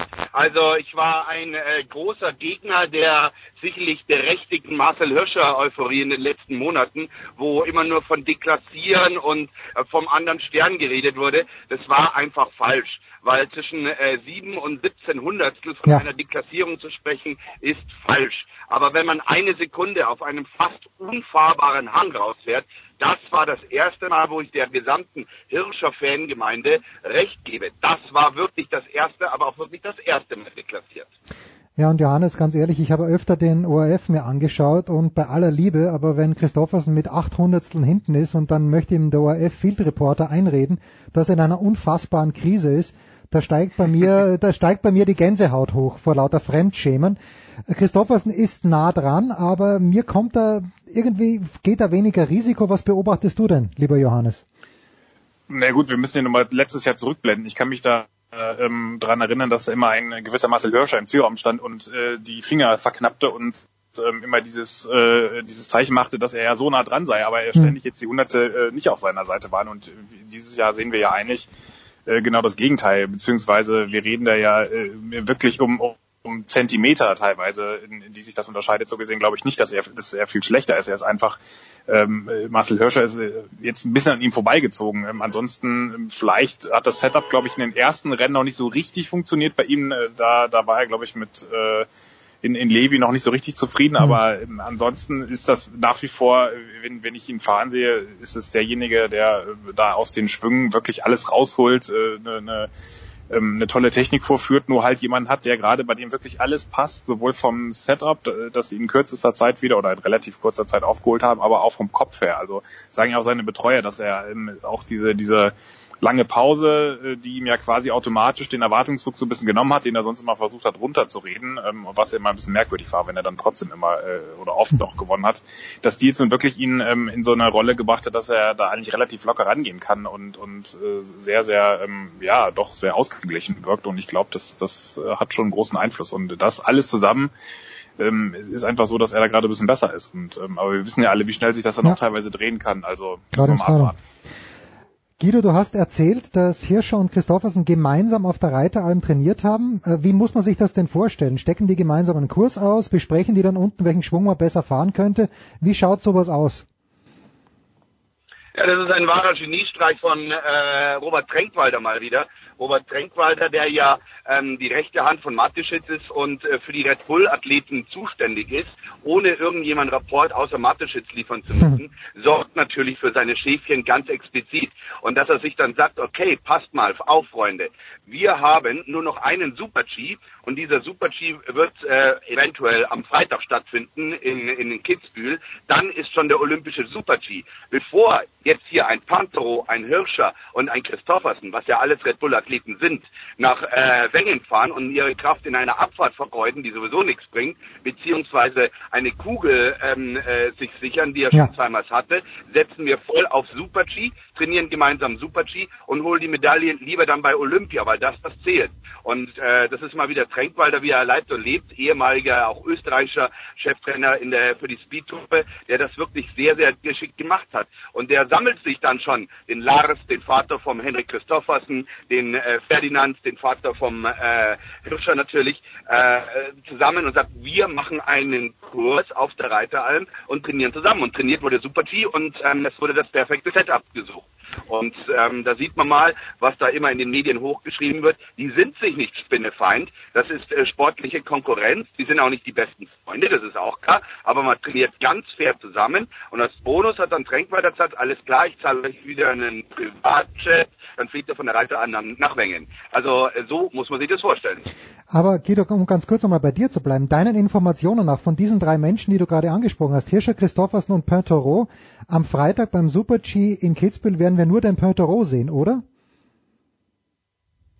Ah, ich weiß nicht, wie gemeldet ist. Also ich denke mal, dass Hirscher sich das aus dem Risiko schon mal allein nicht äh, antut. Warum auch? Weil bei dem Super G in Kitzbühel hat er immer sehr schlecht ausgesehen. Ich Hm. denke mal, da war einmal ein äh, Mitte 20 Platz drinnen. Ein Christoffersen wird das auch nicht tun. Aber wir wissen, ähm, dass äh, der Super G in Korea komplett anders ist wie der in, äh, in Kitzbühel, sondern der in Korea erinnert mich so eher ein bisschen an Lake Louise und äh, dass man da dann auch mal in Super G angreifen kann. Und sowohl Christoffersen als auch Hirscher können Super G fahren, Hirscher sogar Super G gewinnen, werden wir dann schon sehen. Die Frage ist nur, was ich mich gerade frage, Guido, wer bleibt denn dann weg bei den Österreichern? Weil die haben ja eine wahnsinnig, die, die sind ja im Super G wahnsinnig weit vorne gefahren, glaube ich, alle, oder? Wen lässt du denn dann? Muss er irgendwann rauslassen, Ja, weil die die. dann Ausscheidung fahren. Okay. Die dann In, in, Ausscheidung äh, fahren. Okay. Korea. gut. Darf man gespannt sein. Also gehe ich fest davon aus, weil es war schon Ja. immer der Fall, dass oftmals äh, auch Top-Favoriten nicht gestartet sind, wenn dann am Tag Ja, zuvor es in Ja. der Ausscheidung nicht gepasst hat. Und äh, wenn dann ein Hirscher tatsächlich zweite oder dritte Zeit fährt, dann wird Hm. er fahren im Super-G. Hm. Und genau Hm. darauf hat er trainiert. Weil der geht mal ganz knallhart auf vier Medaillen. Möglich. Ja, Ja. mö- möglich ist es. Äh, Jetzt müssen wir doch nochmal ein Wort zu Wengen sagen. Äh, Thomas Dresden, Johannes, es ist Wahnsinn in der Süddeutschen Zeitung. Ich erwarte demnächst eine Seite 3 über die Renaissance der deutschen Speedfahrer. Also keine Eintagsfliege, der gute Junge. Naja, wie, ich fange jetzt mal, äh, vielleicht im, im Rahmen von Kitzbühel gibt es auch die andere, eine oder andere Abspielfläche ähm, erstmal im Sportteil dann ähm, und danach Hm. können wir immer noch äh, das große Feuerwerk zünden. Das, das wird dann ähm, ja fast schon zwangsläufig, wenn er so weitermachen. Nein, also die äh, Thomas Dresden ist kein Eintagsfliege und äh, Felix Neureuter hat ihn jetzt ja schon im Sportstudio ähm, minimalen Druck vielleicht auferlegt, indem er ihn als äh, Mann der Zukunft, äh, der Gegenwart und der Zukunft bezeichnet hat.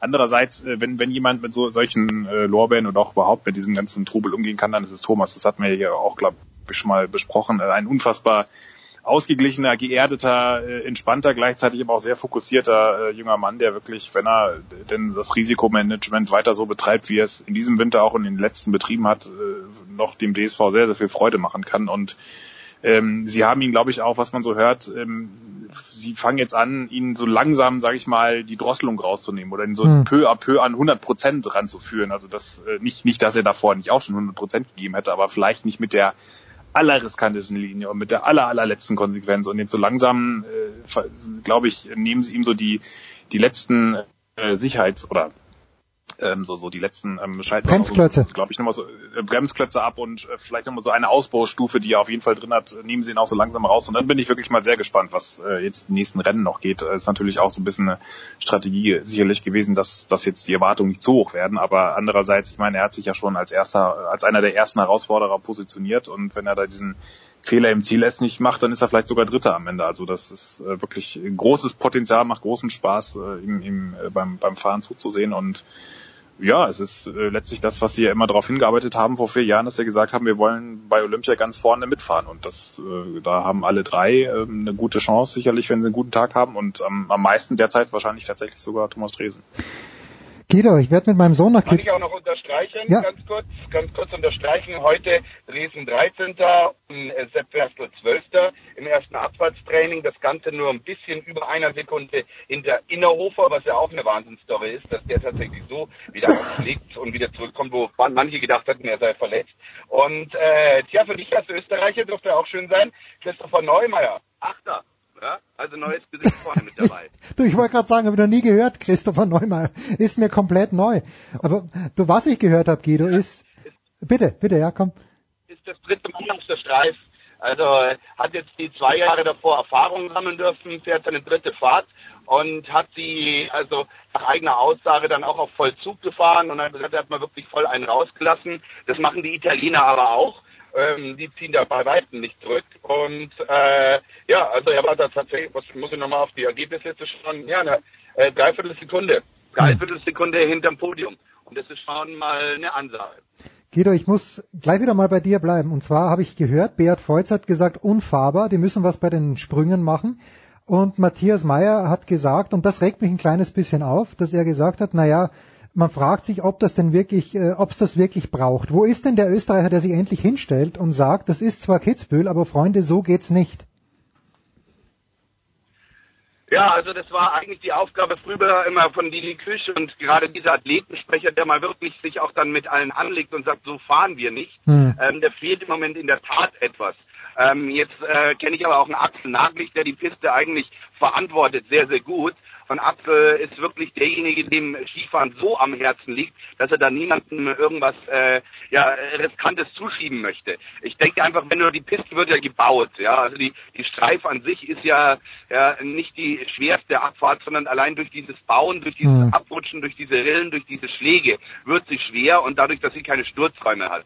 Und natürlich müssen die Sprünge auch irgendwie gebaut werden. Da gab es die Diskussion mit dem Zielsprung, der wurde dann irgendwann jetzt abgetragen, der ist unspektakulär und jetzt hat man halt die Mausefalle relativ weit im Moment.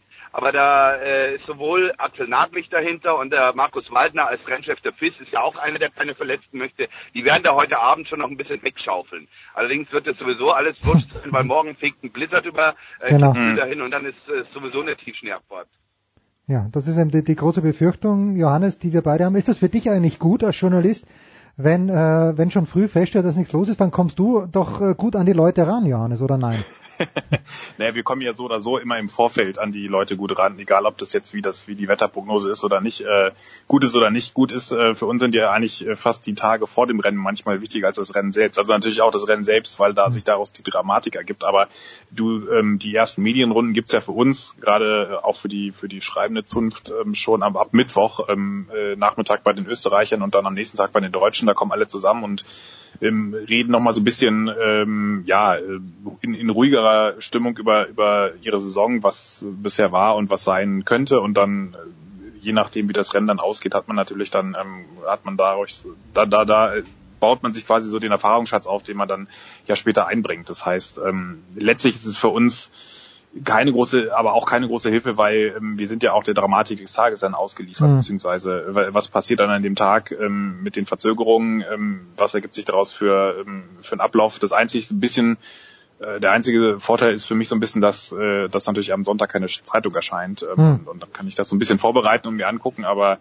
letztlich glaube ich, wird es für alle, ähm, alle Beteiligten großes Warten und, und es ist schon ein bisschen ungewiss. Und ähm, die Vorberichterstattung macht das, auf die hat es keinen großen Einfluss, ob ich da jetzt, mit wem ich da jetzt Interview mache oder nicht. Das versuche ich ja möglichst hintergründig anzulegen, aber danach wird das ganz massiv äh, vom ähm, Versuch, ja genau, äh, der, der Versuch ist wichtig. Und äh, danach ähm, wird es ganz massiv davon abhängen, tatsächlich wie dann ähm, das Wetter am Samstag wird. So richtig optimistisch sind, glaube ich, äh, nicht alle, aber gut. Irgendwie Ja, schon werden. das- das Sprintabfahrt, irgendwas wird schon möglich sein. Guido, wir müssen aber den Kreis doch wieder schließen zum Münchner Skilöwen. Zu Linus Strasser, der die Olympia-Qualifikation geschafft hat. Du hast dich zu Recht gefreut. Ähm, kann der Linus jetzt quasi befreit auffahren oder ist er eh schon nach diesem Ergebnis in Adelboden befreit aufgefahren? Ja, ich finde, es kommen jetzt auch mit Kitzbühel, weiß ich nicht so richtig, aber äh, mit Schlapping kommt auf jeden Fall ein Hang, der ihm sehr liegt. Ähm, Linus fährt einen sehr kurz platzierten, sehr harten Schwung Mhm. und ähm, das ist jetzt nicht gerade das allerbeste Rezept ausgerechnet auf seiner Heimatpiste, weil er ist ja in Kitzbühel mehr oder weniger aufgewachsen und mit den ganzen Wellen, da habe ich ihn jetzt in Kitzbühel leider nicht ganz so hundertprozentig auf der Rechnung wie in Schladming. In Schladming war er aus dem Kopf gesagt auch schon mal Fünfter. Da äh, habe ich ihn sogar auf dem Podium. Weil jetzt ähm, passt das Setup, jetzt ist auch der komplette Druck weg, die gesamte Diskussion, fährt er, fährt er nicht und so weiter. Also Schladming dürfen wir uns warm anziehen mit dem Linus. Guido vom, vom Johannes wissen wir, er fährt morgen. Also wir nehmen am Dienstag schon auf, weil Johannes immer Mittwoch schon in Kitzbühel ist. Wann fährst du hin, Guido? Und wirst du wieder mit Frank Wörndl vere- vereint sein? Ich werde am, äh, am Freitag und Samstag mit dem Urs Lehmann vereint sein und am Hm. Freitag mit, äh, mit, mit, mit dem Frankie dann wieder zusammen den, äh, am Sonntag den äh, Slalom mit Frankie machen. Also aufgeteilt diesmal. Und ich fahre morgen in der Früh rein, ja. Unglaubliche Szenen. Johannes fährt am Mittwochabend rein. Ähm, Johannes, eine Nee, auch Pa- morgen.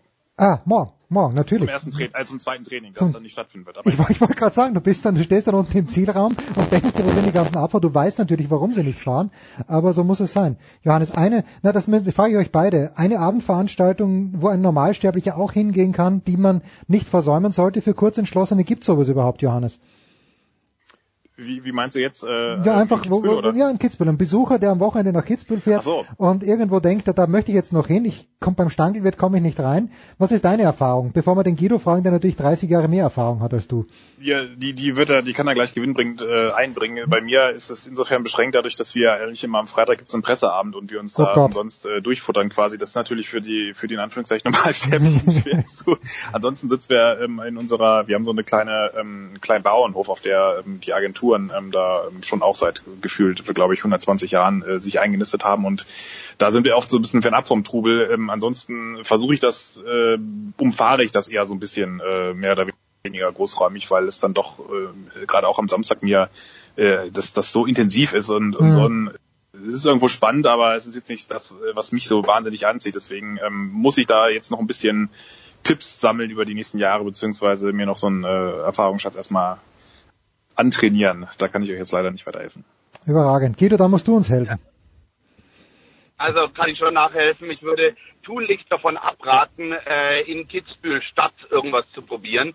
Ähm, Den einzigen Tipp, den ich geben kann, ist, falls Steve Nyman war heute Zweiter, falls ein Amerikaner es sich abzeichnet, dass er gewinnt, dann würde ich bereits um 14, 15 Uhr, sobald die Streif zu Ende ist, mich im Londoner hinsetzen und mich dort festhalten. Weil nämlich das ist Tradition, dass man im Londoner gefeiert wird und äh, bei Aaron Rice damals gibt es nur den Spruch, ähm, ich weiß nicht, ob äh, ich, äh, man hat mir erzählt, ich war auch bei der Party. Das ist so der Standardspruch bei der bei den Athleten. Also es, es wird Wahnsinn, das kann ich jedem empfehlen. Das andere, was ich äh, sage, ist äh, mit der relativ letzten Gondel am Samstag hochfahren, einfach genießen, nach unten fahren, man sieht dann so ein bisschen äh, Siegerehr, äh, Siegerehrung, Trubel, alles von oben und dann am Ganzlernhang. In der Kanzlernalm war ich letztes Jahr und das war tatsächlich sensationell, weil man läuft äh, zum einen über die Slalompiste drüber, auf der dann am Sonntag der Slalom gefahren wird. Mhm. Zum anderen ist es nicht so bumsvoll da oben, dass es unangenehm ist. Und äh, ja, und das Interessante war, da waren also tatsächlich das letzte Mal äh, sechs, sieben Athleten oben, Oh. die genau aus dem Grund da hochgefahren sind. Äh, Tom Novi hat aufgelegt, also tatsächlich auch noch ein sauguter DJ und das Ganze mit so Hüttenzauber, gerade mal 300 Meter von der Stadt entfernt. Das wäre jetzt mein Tipp. Kanzlernheim war letztes Jahr ein Joker. Und da war ich noch gar nicht. Da bin ich öfter schon vorbeigefahren, aber bin noch nie eingekehrt. Guido Heuber, der weiß es halt wieder. Wir freuen uns ganz, ganz wahnsinnig aufs Wochenende. Ich bin auf jeden Fall dort, habe die Tiefschneeskier dabei. Ich sage euch, wie es ist. Denn wenn es nicht läuft, dann fahre ich halt in die Pampa. Danke Guido, danke Johannes. Kurze Pause, Big Show 339.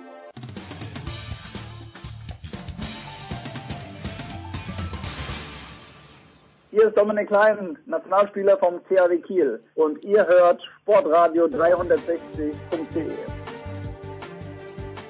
Big Show 339. Es geht gleich weiter. In der Halle aus Zagreb gehen wir jetzt in die Studios von der Zone, hätte ich fast gesagt. Denn da habe ich André Vogt das letzte Mal gesehen. Dre, du hattest Glück, möchte ich dir sagen. Auch wenn du zwei Spiele gemacht hast, du bist, glaube ich, um vier nach Hause gekommen, ich um sieben. Vier Regenunterbrechungen in Melbourne, das kann dir zum Glück nicht passieren. Wie schaut's am Bau Aber- aus? Grüß dich. Aber, ich sag mal so, aber, aber ja. du hast ja, du hast doch Andrea Petkovic tanzen sehen. Das finde ich natürlich, Ja, das ist- äh, da hätte ich gerne getauscht, glaube ich. Ja, natürlich, entschuldige. Weil Andrea Petkovic hat Defense gezeigt und die Cavaliers, wenn ich es richtig verstanden habe, nicht. Warum eigentlich? Langweilen die sich? Nö, also ich glaube, also das sicherlich ähm, sind sie eine Mannschaft, die das äh, jetzt nicht unbedingt mit dem letzten absoluten Einsatz äh, betreiben, aber das ist, ist auch nichts Neues. Ob sie jetzt langweilen, weiß ich nicht. Also ich glaube schon, dass sie in der Lage wären, besser zu verteidigen. Also gerade wenn es jetzt in die Playoffs gehen würde schon, dann wären sie sicherlich auch besser. Haben sie den vergangenen Jahren auch gezeigt, dass sie es dann besser können.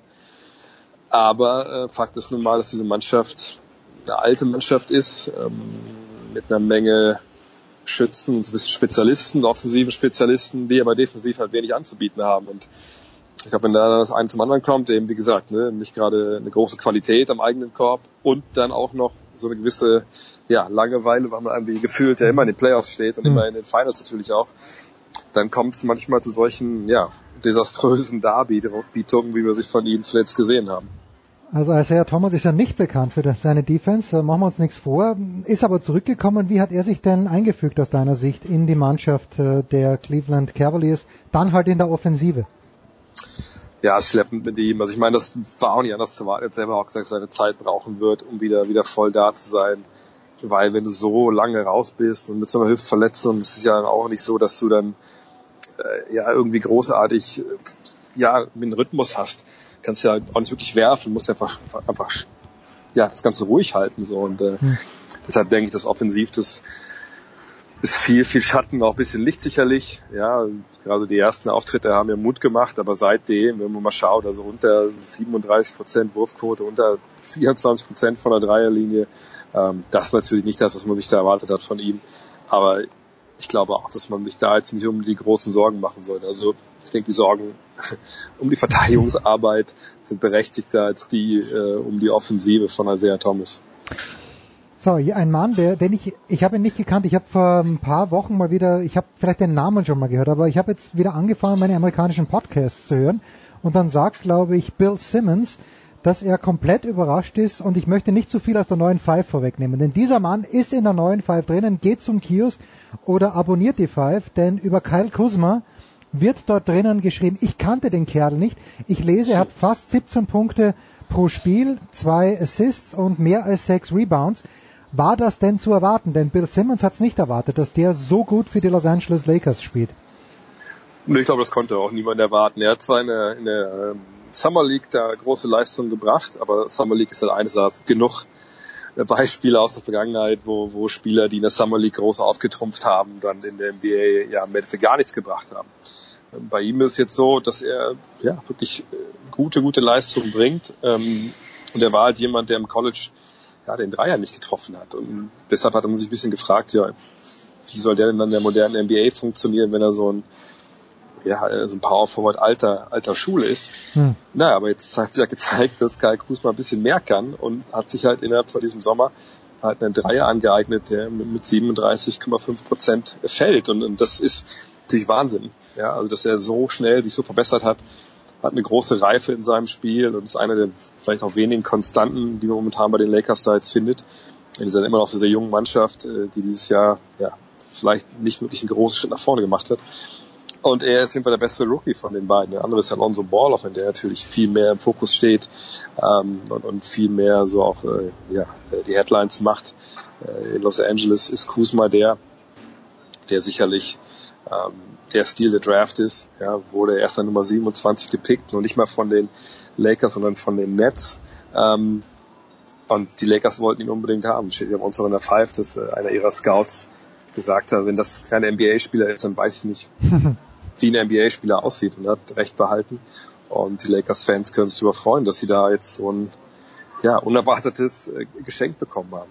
Wie schaut das in der NBA aus? Wann darf der das erste Mal einen Vertrag verhandeln? Nach einem Jahr, nach zwei Jahren? Wie, wie ist das mit den Rookies geregelt? Nee, das dauert jetzt noch ein bisschen. Also die Rookies, ähm, also die in der ersten Runde gezogen werden und dann nach dieser Rookie-Scale halt äh, entlohnt werden, da ist relativ, ja, lock, also ganz genau geregelt. Also die haben halt quasi erstmal zwei Jahre sicher. Mhm. Dann kann der Verein entscheiden, ob man nochmal zwei Jahre äh, da drauf packt. Das wird man natürlich in dem Fall tun, weil das halt auch dann eine Kostensicherheit ist. Ja? Also Karl Krusmer verdient in diesem Jahr 1,4 Millionen, im nächsten Jahr 1,7, wird dann maximal, ja, was, was drei Sechstel, glaube ich, äh, verdienen. Und dann wird er Restricted Free Agent, dann kann man verhandeln äh, und kann ihn dann ja wieder äh, an sich binden. Und äh, das wird einer sein, der dann natürlich irgendwann sehr, sehr teuer wird.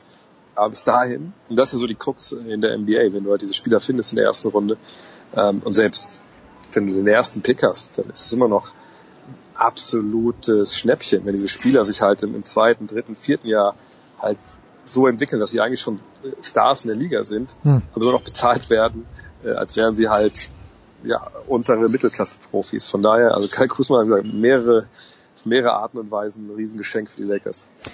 Ein anderer Mann, und wenn du es ansprichst, dass er hoch gedraftet wird, Ben Simmons vor, ich weiß nicht, vor wie vielen Jahren gedraftet, wirst du mir gleich sagen, aber da hieß es ja, im College hätte man kleine Zweifel wegen seiner Arbeitseinstellung gehabt, wenn ich mich richtig erinnern kann. Wie gut ist denn Ben Simmons geworden mittlerweile? Ja, sehr, sehr gut. Er hat einen unfassbaren Start hingelegt in die Saison. Hat das vergangenes Jahr ausgesetzt, wurde ja schon 2016 an erster Stelle geraftet, den Fuß gebrochen. Und wie es dann so ein bisschen Usus ist, bei den Sixers haben sie ihren Top-Rookie erstmal rausgenommen. Ein ganzes Jahr, obwohl er vergangenes Jahr wohl schon hätte spielen können, aber man ist da halt, äh, was positiv ausdrückt, ultra vorsichtig äh, in Philly. Äh, auch natürlich war mit Joel Embiid auch mal einen absoluten Spitzenspieler zwei Jahre äh, halt nicht einsetzen äh, konnte. Von daher, ähm, ja, Ben Simmons macht das dieses Jahr extrem gut, muss aber auch sagen, dass er nach diesem extrem heißen Start ein bisschen, ein bisschen abgekühlt ist. Und ich glaube, das liegt ein bisschen daran, dass die Liga halt besser versteht, was er halt kann und was hm. er halt nicht kann. Okay. Also wenn man sieht, zum Beispiel im Oktober, es waren natürlich nur sieben Spiele, aber hat er angefangen mit, mit 18,4 Punkten, 9,1 Rebounds, 7,7 Assists, äh, mit, mit einer sehr, sehr guten Quote aus dem Feld, mit dem Dreier, den, den trifft er halt nicht, nimmt er auch gar nicht. Ähm, ja, und deswegen ging er eigentlich ganz gut. Äh, die ersten beiden Monate im Dezember ist dann schon ein bisschen zurückgegangen, was die Punkte angeht. Jetzt im Januar sind erst vier Spiele, ähm, macht er zwar die Punkte, aber längst nicht mehr die Rebounds und die Assist-Zahlen. Ich bin mal gespannt, wann er wirklich gegen diese Rookie-Mauer knallt, ob er überhaupt gegen knallt. Vergangenes Jahr hat er ja schon immerhin mitbekommen, wie das in der NBA so läuft mit den ganzen Reisen. Äh, trainiert natürlich auch anders jetzt, als er das am College getan hat. Hat sicherlich dann den normalen Rookies noch was voraus.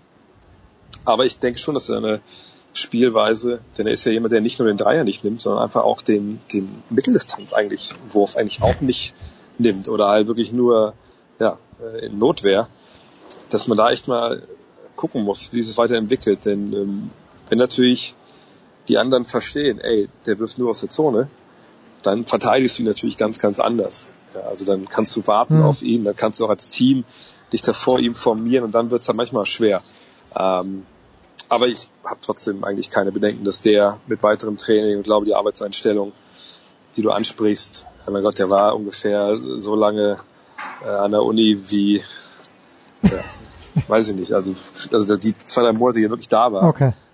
Ich glaube, da kann man das auch nicht wirklich äh, extrapolieren darauf, wie er jetzt äh, bei den Profis halt arbeitet.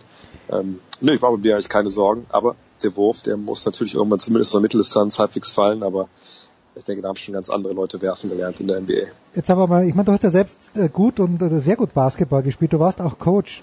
Jetzt ganz blöd gesagt kommt mir der Wurf aus der Mitteldistanz. Ist das nicht der schwierigste Wurf sogar? Aus der Zone ist es klar. Und ich finde, als, als Dreierschütze hast du genau diese Linie und kannst das viel besser üben. Oder sehe ich das als, als äh, halb interessierter und ähm, viertelinformierter komplett falsch? Das ist immer so, es sind ja unterschiedliche Würfe. Ja? Also äh, Dreierlinie in der Regel ähm, kriegst du den Ball, ja, oder die allermeisten Dreier kriegst du, wenn du stehst, ähm, bist angepasst und dann wirfst du, wenn du frei bist, oder wirfst halt nicht. In der Mitteldistanz ist es natürlich dann schon so, dass diese Würfe in aller Regel aus der Bewegung kommen. Also heißt, also nicht, du spielst ein Pick and Roll, ähm, du dribbelst rein und in Simmons Fall ist es ja oft, dass der, der große Verteidiger, der halt eigentlich den Blocksteller verteidigt hat, der so weit absinkt, dass du Platz hast, einfach zu, stehen zu bleiben und mhm. zu werfen. So äh, macht er halt wie gesagt sehr, sehr selten. Er zieht dann eher mit, mit Kraft noch zum Korb durch dann aus der Ferne und ich habe jetzt nicht so viele Sprünge von ihm schon gesehen, weil er einfach auch nicht nimmt, aber das sieht oft dann halt sehr nach sehr wenig Balance aus und die brauchst du eigentlich. Ähm, die Bewegung sicherlich vom, vom Wurfarm ist, ist dieselbe, aber es ist die andere, ist eine andere Timing-Geschichte. Und es gibt Spieler, denen fällt es halt leichter aus dem Stand zu werfen, ähm, auch aus größerer Entfernung. Ähm, anderen Spielern fällt es halt leichter aus der Bewegung halt dann hochzugehen, weil du einen guten Rhythmus hast und den Schwung mitnehmen kannst, vielleicht auch besser, als wenn du stehst. In der Regel würde ich sagen, ähm, ist Mitteldistanzwurf ähm, schon, also je nachdem, was der Spieltyp ist, aber für so einen Guard vielleicht schon ein bisschen schwieriger, weil du aus Bewegung kommst, weil die Würfe wahrscheinlich besser verteidigt sind als jeder Dreilinie, wenn du frei stehst und dann einfach hochgehst. Aber es kommt ist immer, ist immer nur auf den Spielertyp an, auf die Situation, wo und wann der Wurf dann genommen wird. Naja, also schauen wir mal, wie sich das bei Ben Simmons entwickelt. Äh, Dre, wenn ich jetzt hier auf die Tabellen schaue und äh, diverse Mannschaften, wie zum Beispiel die Hawks, wie die Bulls und wie die Mavericks mir anschaue, jeweils letzter in ihrer Division. Welcher Mannschaft oder vielmehr welchem Deutschen in diesen drei Mannschaften geht's denn am besten, welchem geht's am schlechtesten? Ah, ich glaube, am besten geht's wahrscheinlich. Maxi Kleber? Nein. Oder doch? Nee, Dennis Schröder. Ich meine, Dennis Schröder liefert äh, Zahlen ab, die sind eigentlich über jeden Zweifel haben, aber wir auch schon thematisiert hier, offensiv ist das richtig, richtig gut, was er spielt. Mhm. Ähm, kann sein Team allerdings ja äh, nicht äh, auf höhere, höhere Ebene damit ziehen. Kann man sich fragen, wie schlecht wären die, wenn er nicht dabei wäre. Ähm, defensiv ist es nach wie vor fragwürdig, aber halt auch in der kompletten Mannschaft. Ähm, ist ein bisschen schade, dass seine Leistungen so ein bisschen untergehen, weil halt die, die Hawks so schlecht sind, aber er ist nun mal Teil dieser Mannschaft. Ähm, trifft sein Dreier dieses Jahr auch nicht, das ist unter 30 Prozent mittlerweile. Umso erstaunlicher, dass er trotzdem halt 20 Punkte pro Spiel macht. Hm. Ähm, aber äh, ja, also statistisch würde ich sagen, geht es ihm wahrscheinlich am besten. Allerdings glaube ich, dass äh, ja wahrscheinlich Daniel Theiss ähm, meistens vielleicht Spaß hat an der ganzen Oh, Geschichte. den hatte ich kurz vergessen. Ganz kurz vergessen er- hatte ich Daniel Theiss. Wie konnte mir das passieren? Okay, sorry. Weil er, weil, er, weil er natürlich sicherlich, klar, bei der besten Mannschaft im Osten spielt, weil er eine Rolle spielt, die er vielleicht so nicht unbedingt selber erwartet. Ich hatte ganz kurz die Gelegenheit, mit ihm zu sprechen in London. Hm. Ähm, da wirkt er auf mich auch wie jemand, der ja, das genießt, was, was, was gerade passiert. Ähm, Dirk und äh, Dirk Nowitzki und, und Maxi Kleber haben sicherlich beide auch Spaß. Ich, Dirk Nowitzki hat selber auch gesagt, jetzt endlich fühlt er sich so, wie er sich eigentlich fühlen will, ähm, wenn er, wenn er Basketball spielt in der NBA. Äh, da schlägt es jetzt momentan auch nicht wirklich äh, ja, auf, auf die Siege nieder. Haben jetzt ja, glaube ich, fünf extrem knappe Niederlagen oder vier extrem knappe Niederlagen gehabt. Ähm, aber Nowitzki, wie gesagt, kommt langsam wieder in den Tritt und Kleber, denke ich, spielt auch eine Rolle, die er sich selber wahrscheinlich so nicht ausgemalt hat. Letzte Zeit ein bisschen abgekühlt, weil, glaube ich, auch Dwight Powell, der jetzt wieder gesund ist, ihm ein bisschen äh, Spielzeit vielleicht nimmt. Aber ähm, nee, auf jeden Fall eine Geschichte, wo ich denke, geht wahrscheinlich bis auf Paul Zipser allen irgendwie äh, ganz gut. Aber selbst Paul Zipser ist jetzt ja wieder ein bisschen in den Tritt gekommen. Und äh, ja, ich denke, das passt soweit, wenn man die deutsche Brille aufhat. Wenn du das, das London-Spiel schon ansprichst, äh, ganz kurz dort, äh, bei der NFL haben wir jetzt drei Spiele in London, wenn auch teilweise in unterschiedlichen Stadien. Hast du den Eindruck, dass das in Deutschland die gebührende Aufmerksamkeit bekommt, dieses NBA London Game, oder bekommt es genau die Aufmerksamkeit, nämlich eigentlich wenig, die es verdient? Es ist ein ganz normales reguläres Saisonspiel und ich glaube, wenn man überlegt, wenn du äh, als NFL-Team in London spielst, ist es ein Sechzehntel deiner Saison, Mhm. bei der regulären Saison. Und wenn du halt als NBA-Team in London spielst, ist es ein 82. deiner Saison. Und das, glaube ich, ähm, ja, spricht ja schon ganz klar an, wie wichtig so ein Spiel ist und, oder wie unwichtig im Vergleich. Und ähm, ich denke, es ist eine relativ große Sache, wenn die NBA kommt ähm, nach London. Das sieht man auch am, am Medienaufkommen da. Aber äh, ist wahrscheinlich relativ egal, wer da jetzt spielt. Sicherlich, wenn, ich glaube, von Bayern war Milwaukee mal da, dann sicherlich mehr griechische äh, Kollegen vor Ort als, als, als jetzt, wo vielleicht dann mehr Deutsche da vor Ort, weil man Daniel Theiss eben dabei war. Aber alles in allem ist es halt eine Marketingaktion, die die NBA gerne mitnimmt, sicherlich auch, weil sie weiß, sie kriegen die Halle schnell ausverkauft. Das ist so ein bisschen, ja, deren europäischer NBA-Feiertag. Sie können äh, Kunden, Friends, Sponsoren da ähm, mit in die O2 Arena nehmen oder O2 World heißt der, glaube ich, äh, können ihr Produkt präsentieren und ihre europäischen Sponsoren, von denen es ja noch einige gibt, können sie auch nochmal zu Hause so ein bisschen äh, ja, da präsentieren. Von daher, es ist eine Marketinggeschichte. Sportlich hat es natürlich einen gewissen Wert, gerade wenn wir jetzt halt zwei ganz gute Teams miteinander antreten. Äh, aber auf der anderen Seite glaube ich kaum, dass es bei der NBA da große Begehrlichkeiten gibt, Mehr. das auszuweiten. Also die NFL hat es ja ausgeweitet in den letzten Jahren immer mehr, kriegt immer das Wembley Stadion ausverkauft in, in wenigen Minuten. Aber ich denke, die NBA weiß auch um die Strapazen. Ich weiß gar überhaupt schon mal ein Team der Western Conference London gespielt hat. Ich glaube, es war bisher immer der Eastern Conference. Hm. Ähm, und das, was ist, so wie es ist, ist gut. Ähm, klar, kann es immer mehr sein, auch vielleicht gerne mal nach Berlin oder gerne mal äh, nach Paris oder, oder München. Madrid oder so oder, oder, oder, Istan, oder Istanbul. Keine gescheite Halle in München. Äh, ja. aber mein Gott, also ich glaube, wie gesagt, die NBA macht es so, die kriegen, kriegen raus, was sie wollen und glaube ich nicht, glaube nicht, dass sie noch mehr in Europa versuchen wollen. Abschließende Frage, du ahnst es schon. Ein fulminantes 0 zu 0 der Wolfsburger in Dortmund jetzt am Wochenende. Wir haben vorhin ausführlich über Frankfurt gesprochen. Jetzt geht es gegen Frankfurt. Ich sag ein ganz gefährliches Spiel, Dre, weil die Frankfurter nämlich gut sein können. What say you? Ja, ich meine, für den VfL äh, muss man ganz klar sagen, dieses 0 zu, äh, 0, zu 0 in, ähm, in Dortmund war ja schon ein bisschen schmeichelhaft, ich glaube. Allein was Jamolenko da äh, Hm. daneben gesetzt hat, das, das, das war schon war schon gut für uns, war stellenweise schwer verständlich, warum es nicht besser gelaufen ist für Dortmund. Ähm, auch an dieser Stelle nochmal ein Dank an Patrick, oh, heißt er Patrick überhaupt? Nee, wie heißt der Aubameyang mit Vornamen? Ist ja egal. Äh, so lange nee, ist er nicht mehr da. Pierre, Pierre Emerick. Pierre Emerick, Pierre Ja. Emerick, sorry. Pierre Emerick, also vielen Dank, dass er sich da so ein Leben genommen hat mal wieder. Ähm, ich denke, der hat sicherlich eine von den Chancen vielleicht verwertet. Nee, aber der VfL muss natürlich ähm, klar zu Hause, auch wenn es dann gegen natürlich ein besser platziertes Team geht, ähm, dann mit breiter Brust dann auftreten. Also hat jetzt beim FC Bayern einen Punkt geholt, auch bei, Dortmund einen Punkt geholt. Ähm, Frankfurt ist momentan, glaube ich, auch in so einer, ich will nicht sagen, Mini-Krise, weil es war jetzt erst ein Spiel und, glaube ich, die Hinrunde ist nicht mehr so richtig äh, präsent in den Köpfen. Ähm, aber Frankfurt ist eine Mannschaft, die auf Platz 9 steht. Und, und da habe ich ja am Ende unseren VfL hingetippt. Äh, nicht deshalb sollten sie die gewinnen wollen, äh, aber wenn man halt in diese, äh, in diese Region will, und das ist ja dann ein Punkt hinter Europa, dann muss man natürlich so ein Heimspiel auch gewinnen. Mannschaft, die ja dieses Jahr auch nicht immer überzeugt hat. Von daher, also ich, klar, die, die, die sichere Wette ist auf ein Unentschieden. Klar, beim VfL hat schon elf Unentschieden, ist es halt so. Aber ich habe irgendwie ein relativ gutes Gefühl. Also ich ähm, denke, der Auftritt in Dortmund war, war gut, war stabil, bis auf die paar zu viel Torchancen, die er zugelassen hat. Ich denke, dass Brekalo ähm, tolle Partie gespielt hat. Ich denke, Steffen, als er drin war, war auch, war auch gut. Nee, ich freue mich drauf. Ich werde im Stadion sein und ähm, hoffe, dass wir da drei Punkte mitnehmen. Der Dauerkartenbesitzer. Und vor allen Dingen, bist du schon eingezogen ins neue Haus? Das ist wirklich die letzte Frage. Wie ist der Zeitplan? Zeitplan ist eigentlich erste Februarwoche. Ähm, was auch gut wäre, denn am 10. fliege ich ja nach Los Angeles zum, zum All-Star Weekend. Ja, ja, gut, okay. Ähm, äh, ja, momentan ist auf der Baustelle relativ viel Betrieb. Äh, Trockenbauer sind drin, äh, Maler sind drin, äh, Klempner sind drin, also die, die Bäder machen sind drin, der Fliesenleger ist drin. Also so hätte ich mir vielleicht auch schon vor Weihnachten gewünscht. War leider nicht so, aber ja, wenn es dann jetzt Ende Januar, Anfang Februar wird, dass wir darüber können, sind dann nur 1000 Meter von meinen Eltern. Da würde ich mich sehr freuen. Aber ich sehe schon kommen, dass meine Frau da alleine einzieht und ich dann erst zurückkomme, wenn alles schon getan ist. Ja, natürlich, die Kisten werden der Frau da gelassen und du hast noch Los Angeles ab. Der große André Vogt, Ladies and Gentlemen, am Samstag um 15.30 Uhr in Wolfsburg schaut er sich den VfL an. Dre, danke dir, kurze Pause, dann geht's heran.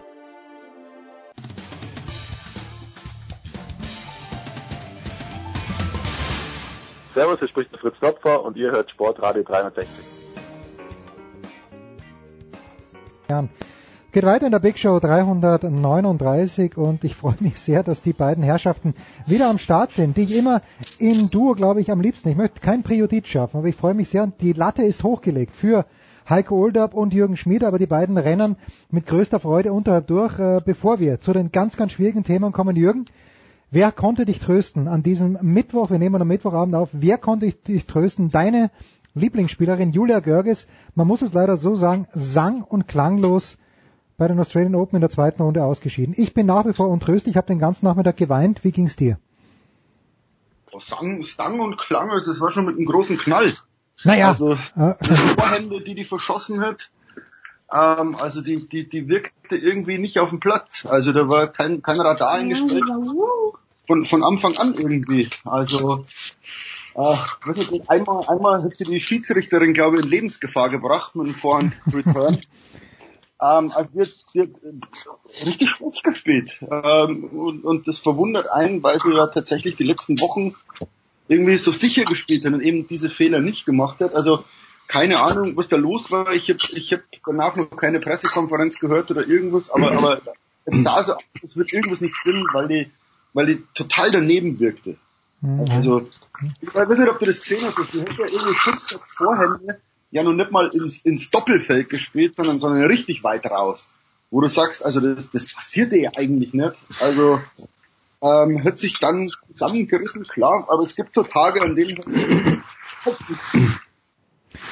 okay, wir haben heute... Also ich habe Ja, ich hab, ich hab heute gehört bei dem Kollegen äh, der ARD, der halt da vor Ort ist in Melbourne und der hat halt gesagt, so ein Grand Slam Turnier, wo du ja maximal siebenmal auf den Platz musst, äh, da kommt es nicht drauf an, wie gut du an guten Tagen spielst, weil wenn alles läuft, ist alles gut, aber wie gut du halt auch dann äh, spielst, wenn es mal eben nicht läuft. Und ich weiß nicht, da hatten wir erst zum einen hatten wir sicherlich alle nicht damit gerechnet, dass Julia Görges nach dieser Siegesserie, nach den drei gewonnenen Turnieren und 15 Spielen ohne Niederlage, ähm, vielleicht noch gegen so eine, was war, was ist Cornet Nummer 42 oder der Welt, ne, Ja, so, so anfällig ist, 4-0 Bilanz gehabt, also da hätte ich äh, mein Haus Genau, dagegen gesetzt, ja. dass, dass sie so anfällig ist und dann aber auch Ja, sie hat, ich habe auch gehört, sie hat versucht, ihre Taktik umzustellen oder so, aber da, da ging einfach, äh, einfach nichts mehr. Und ähm, ja, wenn man böse ist, kann man jetzt fragen, wie gut waren diese Turniere wirklich besetzt, die, die, die sie da gemacht hat, aber trotzdem, zum einen kannst du nur, kannst du nur die schlagen, die dort sind und die musst du dann trotzdem erstmal gewinnen. Und 15 Spiele nacheinander gewinnst du auch nicht einfach so. Eben, der, nein, nein, nein, nein. Also die Debatte äh, können wir jetzt nicht aufmachen. nein, nein, nein, nein. Julia Görgens hat inklusive US Open, wo wir dort waren, richtig, richtig gutes Tennis gespielt. Die hat die Turniere verdient gewonnen und hat er richtig wunderbar gespielt. Jetzt hat sie einen schlechten Tag gehabt. Also ähm, äh, äh, sagt, wenn ich falsch liege, aber wenn ich ein bisschen Ahnung von Tennis habe, sehe ich, dieser eine Tag ist der Ausrutscher und nicht die positiven Ergebnisse. Also, ja, absolut. Also, also die Tendenz da, auf jeden Fall, ja. Die, die Debatte kann man nicht aufmachen. Und mein, mit der Taktikumstellung, das ist halt, also erstens, ja, das hat auch Boris Becker gesagt. Du kannst nicht sieben Spiele über zwei Wochen dein bestes Tennis zeigen. Ähm, die alte Regel, ein Pferd springt so hoch wie es muss, gilt eben bei so einem, bei so einem Tennisturnier. Wenn du einen schlechten Tag hast, musst du halt trotzdem gewinnen. Äh, das gelingt halt den Großen und dann grooven die sich so ein ähm, und, und dann kommen die weit. Ähm, daran scheitern eben viele, dass sie dann nicht, eben nicht so hoch springen, wie sie, wie sie müssen. Ähm, aber bei, bei Jule ist natürlich mit dem Taktik umstellen, wie du sagst, das ist, das ist schwer. Weil wenn dein Spiel so aggressiv und, und eben dadurch manchmal riskant ist, ähm, beraubst du dich ja deiner größten Stärke, wenn du plötzlich vorsichtig spielst. Also dann kann es ja richtig nach hinten losgehen, wenn du, wenn du einfach dir aus, aufgrund von Angst oder weil du merkst, es läuft halt nicht, die Vorhand ist nicht da, dann schubst sie nur ins Feld, ähm, dann machst du aber alles nur noch schlimmer. Also, weil, weil dann, wenn du gegen so eine Gegnerin spielst, die wirklich gut drauf ist, ähm, haust du dir die Bälle um die Ohren. Also dann, dann wird schwer. Ich, Mal, wer von uns war nicht in der Situation, dass du einfach merkst, es läuft nicht und dann spielst du vorsichtig und kriegst trotzdem die Bälle um die Ohren und sagst, ja, dann, dann geht's halt nicht. Also aggressiv funktioniert nicht. Wenn ich defensiv spiele, funktioniert's auch nicht. Was, was, was, was soll ich machen? Also dann verzweifelt man, das hat man dann auch gesehen, wo sie merkt, okay, richtiger scheiß Tag, ähm, was soll ich machen? Also, Mai, das ist halt, ich glaube, Jens, wir, wir haben schon mal diskutiert über Jule und andere, wo man dann sagt, ähm, diese Fähigkeit an schlechten Tagen zu gewinnen, ähm, ist halt, ist halt auch eine Eigenschaft eines Champions. Also, äh, es gewinnt halt nicht der Turniere, der die beste Vorhand hat oder der die beste, äh, der am schnellsten unterwegs ist oder der taktisch gut drauf ist, sondern einfach der, der es, der es tatsächlich schafft, auch mal durchzukommen. Ja, wo man dann sagt, nein, dafür lasse ich mich nicht kritisieren, sondern eigentlich müsstet ihr jetzt da sitzen und mich loben, dass ich so schlecht gespielt habe, aber trotzdem fähig war, diese Partie zu gewinnen. Das ist Per also, Mert, ja. Das ist, ist ein bisschen Heiko Per Mertesacker 2014. Nach dem Spiel war es gegen Algerien, wo er gesagt hat, was wollt ihr eigentlich, ihr Kasperl? Wir haben zwar ja. nicht wahnsinnig gut gespielt, aber wir haben gewonnen und sind eine Runde weitergekommen. Ja, das ist nicht. Aber bei bei äh, bei äh, Görges, ich habe die Zahlen nicht mehr genau, aber waren es 41 Unforced Arrows ja, aber und so das über zwei einfach, Sätze. Ja. Ähm, mit, mit so einer Quote gewinnen halt nicht viele. Ne? Und ich bin mal gespannt. Also viele haben ja gesagt, dass ist, ne, sie ist in der Form ihres Lebens oder so gut wie noch nie. Mal sehen, wie sie jetzt damit mental auch ähm, auch fertig wird. Sie will ja wohl gleich am Donnerstag schon zu Hause sein wieder. Ähm, bin gespannt auf die, ihre nächsten Auftritte, weil dann wird sich wirklich zeigen, ähm, ob sie jetzt da ist, wo wir sie alle gesehen haben und hoffentlich noch länger sehen werden oder ob das dann vielleicht nur ein kleiner Ausrutscher nach, nach oben war. Ich, ich, ich denke mal nicht. Nein. Ich glaube, sie hat, sie hat mittlerweile auch, auch die mentale Reife, mit sowas fertig zu werden. Genau. Ich glaube, ich glaub, die, die kommt da jetzt, die lernt aus sowas noch und, und jetzt kommen ja wieder eigentlich Turniere, die, die für sie sind. Also äh, amerikanische Hartplätze, Indian Wells ist jetzt nicht so schnell, aber, aber Miami ist unglaublich schnell.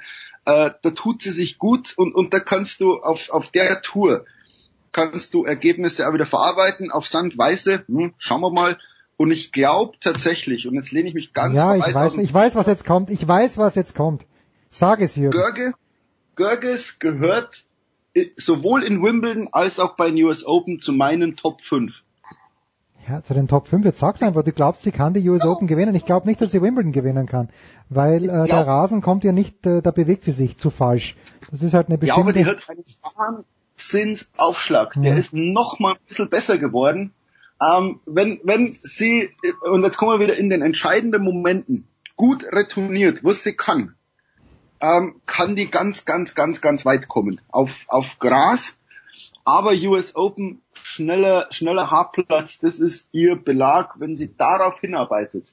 Ähm, und natürlich vorausgesetzt, wie Serena aus der Babypause kommt und so weiter. Aber ähm, ich, ich, ich glaube tatsächlich, dass sie beim US Open Halbfinale locker und dass sie tatsächlich eine Chance hat zu gewinnen. Na, da schauen wir mal. Wir wollen aber der Tennisteil kommt ja erst danach, aber schön, dass wir drüber geredet haben, weil ich weiß, Jürgen und ich, wir waren ja recht nah dran an, an Görges bei den US Open. Jürgen, sehr, sehr schönes Interview mit der Julia gemacht und ich hatte auch gedacht, dass sie weiterkommt. Aber das Thema, das Heiko ansprechen wollte, und Heiko hat das als Scherz gemeint, ich meine das überhaupt nicht so als, als Scherz. Eishockey, ah, nicht Eishockey, Eiskunstlauf in Moskau. Heiko, äh, du bist nicht dort. Du hast von Roland Zorn was, glaube ich, von der FAZ und von Doris Henkel, die ist in Melbourne, eine Einschulung bekommen ein kleines bisschen tut schon weh, dass du so kurz vor Olympia nicht äh, den deutschen Paradeläuferinnen im Eistanzen auf den Bauch schauen kannst, oder? Ja, sie sind ja nicht da. Du meinst Ah. ja Aljona Savchenko und Ah. Bruno die haben ja abgesagt. So gut sie geraten, einige- so gut geraten und dann das. Und, und das sind keine Eistänzer, sondern das sind ein Paar, äh, also Paarläufer. Ah, das sind Paarläufer, Ähm, ja. und äh, die wollten auch an einigen Sachen ähm, üben für die Olympiakür. Und sag mal ehrlich, ne, wir wissen alle, das Highlight des Jahres steht in dreieinhalb Wochen an und nicht diese Woche in, ähm, in Moskau. Von daher ähm, tut natürlich die Abstinenz, äh, sch- schmerzt es nur halb so, halb so sehr. Ist es denn immer noch dieses große Thema äh, in den USA? Denn wir haben aber schon lang gesprochen, Jürgen, Eishockey ja, interessiert die Menschen.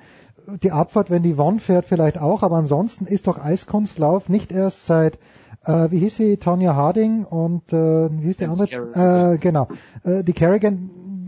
Nicht erst seit da ist doch der Eiskunstlauf das große Thema, isn't it, Jürgen? Doch ist es schon. Also ist natürlich, weil das so der nach wie vor ähm, so der, der, der ja, wie soll man sagen, Mut- Mutter-Tochter-Sport ist. Also Ja. ähm, und jetzt kam natürlich äh, dieser wunderbare Film I kommen ja in die Kinos, äh, wo das auch mal erklärt wird, äh, wie so ein kleines Mädel gezüchtet wird und, und unter welchem Druck die steht und, und dass die die Beste ist und und Und wie teuer das vor allen Dingen ist, Eiskunstlauf. Die Stunden alles. auch auch das natürlich und und äh, welcher Druck da aufgebaut wird auf ein sagen wir mal 12 13-jähriges Mädel wenn die abhängig ist von von äh, Richtern ja die Ja. die natürlich äh, nicht nur beurteilen ob du gut bist äh, sondern wo du als zwölfjähriges Mädel gesagt bekommst du bist besser als die andere aber du hast die Ausstrahlung einer Kartoffel äh, das, deswegen wählen die die anderen. Also was das mit Menschen macht, ja, wenn wenn wenn wenn du gesagt kriegst, pass mal auf, du bist nicht schön genug, du bist nicht äh, attraktiv genug oder nicht nicht äh, wie sagt man Ausstrahlung, äh, was das mit einem Teenager anstellt. Also das ist ja das ist brandgefährlich und und ähm, aber es ist nach wie vor, wie man sagt, in, in Amerika schon so der, der, der Mutter-Tochter-Sport und, und das nehmen die auch sehr, sehr ernst. Ähm, und, und ich merke, das das ist eine der Sportarten, die hier dann Olympia tatsächlich geguckt wird.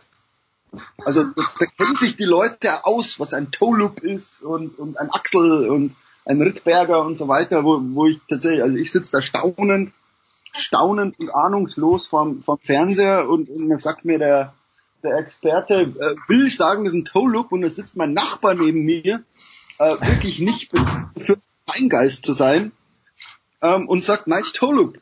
Und, und, und ich schaue den an so, what? Ja, weißt du das? Also da, da ist schon so, so Fachkenntnis, Fachkenntnis da, muss man wirklich sagen. Ja, in Amerika ist das so, also das bei den Frauen und Mädels ist halt Eiskunstlauf im Winter und Turnen im Sommer. Das Thema ist ja jetzt auch gerade ganz aktuell ja, auch in Deutschland ja. wegen, wegen, wegen Larry Nasser. Also NBC, was die da an Sendezeiten für Turnen und nur Frauenturnen, ne? also die Fab Five und wie sie da heißen, äh, was da für Sendezeiten draufgehen und wie die gepusht werden und was da auch für Hintergrundstories und so immer gesendet werden und kreiert werden, gerade bei NBC. Ähm, das ist, das, das kann man sich in Deutschland nicht vorstellen, wie populär äh, da Turnen ist und halt im Winter äh, äh, Eiskunstlauf. Ich weiß allerdings gar nicht, ob die Amis dieses Jahr äh, einen richtigen, äh, also jemand dabei haben bei den Frauen, äh, die Chance auf Gold haben. Weil man muss wirklich sagen, also bei, bei den Männern ist Turnen nicht so wichtig äh, und auch wenn die Männer einen Olympiasieger dabei hätten, ich glaube, wie heißt der? Äh, ähm, Elvis, äh, komme ich drauf, 210 hat er nicht äh, gewonnen, ist egal. Das ist nicht so wichtig. Also, Elvis Costello oder nee, Elvis- Äh, Evan, Evan, Evan Lysercheck. Ich meine, das war der letzte Weltmeister von den Amis. Ähm, also da, das, ich will nicht sagen, geht unter, aber ist nicht so wichtig. Aber bei den Frauen, da, da gucken sie wirklich alle und da träumen die Mädels und sagen, ach ja, ich möchte ja auch mal so eine werden. Ähm, Ja, das ja, ist und was natürlich auch gefährlich sind vor, vor, vor zwei Wochen, waren wir in Lake Arrowhead, ähm, und da kommt der Michel Kwan her. Mhm. Und da sind wir auf so einer Bootsfahrt und so, und da war der, der, der Kapitän ganz stolz irgendwie, also das hier ist dann das Haus von, von Michelle Kwan und die wohnt immer noch hier und ähm, also die, wie soll man sagen, also ich glaube, kaum jemand wird, wird so verehrt wie, wie als Kunstläuferinnen. Das ist natürlich so. Also Wer man, wird man denn? kennt Blöde, blöde Frage. Also ich bin stecken geblieben, finde ich, bei Syria Bonali. Natürlich Katharina Witt, äh, überhaupt keine Frage, habe ich sogar mal persönlich kennenlernen dürfen. Äh, Hat mir wahnsinnig gut gefallen, mache ich kein Geheimnis draus. Aber wer ist denn im Moment, wie wer möchte man denn werden? Heiko, ich, ich habe keine Ahnung, wer die regierende Eiskunstlauf-Weltmeisterin ist, habe keine Ahnung, wer die Eine Russin, eine Russin, äh, äh, Namen weiß ich nicht, groß, blond, die hat in Boston, äh, vor zwei Jahren ist die Weltmeisterin geworden, da wurde Ashley Wagner oder Wagner aus den USA Zweite. Und ich meine, die Russin hat auch ihren Titel verteidigt. Äh, ich glaube, die ist 18 oder 19 Jahre alt. Äh, Pluschak-Koffer, irgendwie sowas, komme ich jetzt nicht drauf, könnte ich jetzt googeln, will ich aber nicht, weil ich nebenbei Handball gucke hier. Ja, da hast du recht. wie steht's denn? Sag mal Jürgen und mir, wie es steht, weil ich habe ja gerade vorhin mit äh, Felix Götz gesprochen. Wie, wie schauen wir denn aus? Äh, nicht so gut, zweite Halbzeit, 15 zu 14 für die Makedonier oder Mazedonier nach 35 Minuten. Tja, das ist ein bisschen überraschend, aber das soll uns nicht aufhalten, dass wir eine ganz kurze Pause machen, denn es gibt eine krude Verschwörungstheorie, die Jürgen Schmieder hat und bei der auch Heiko Olderb eine Rolle spielt. Stay tuned, was für ein Cliffhanger.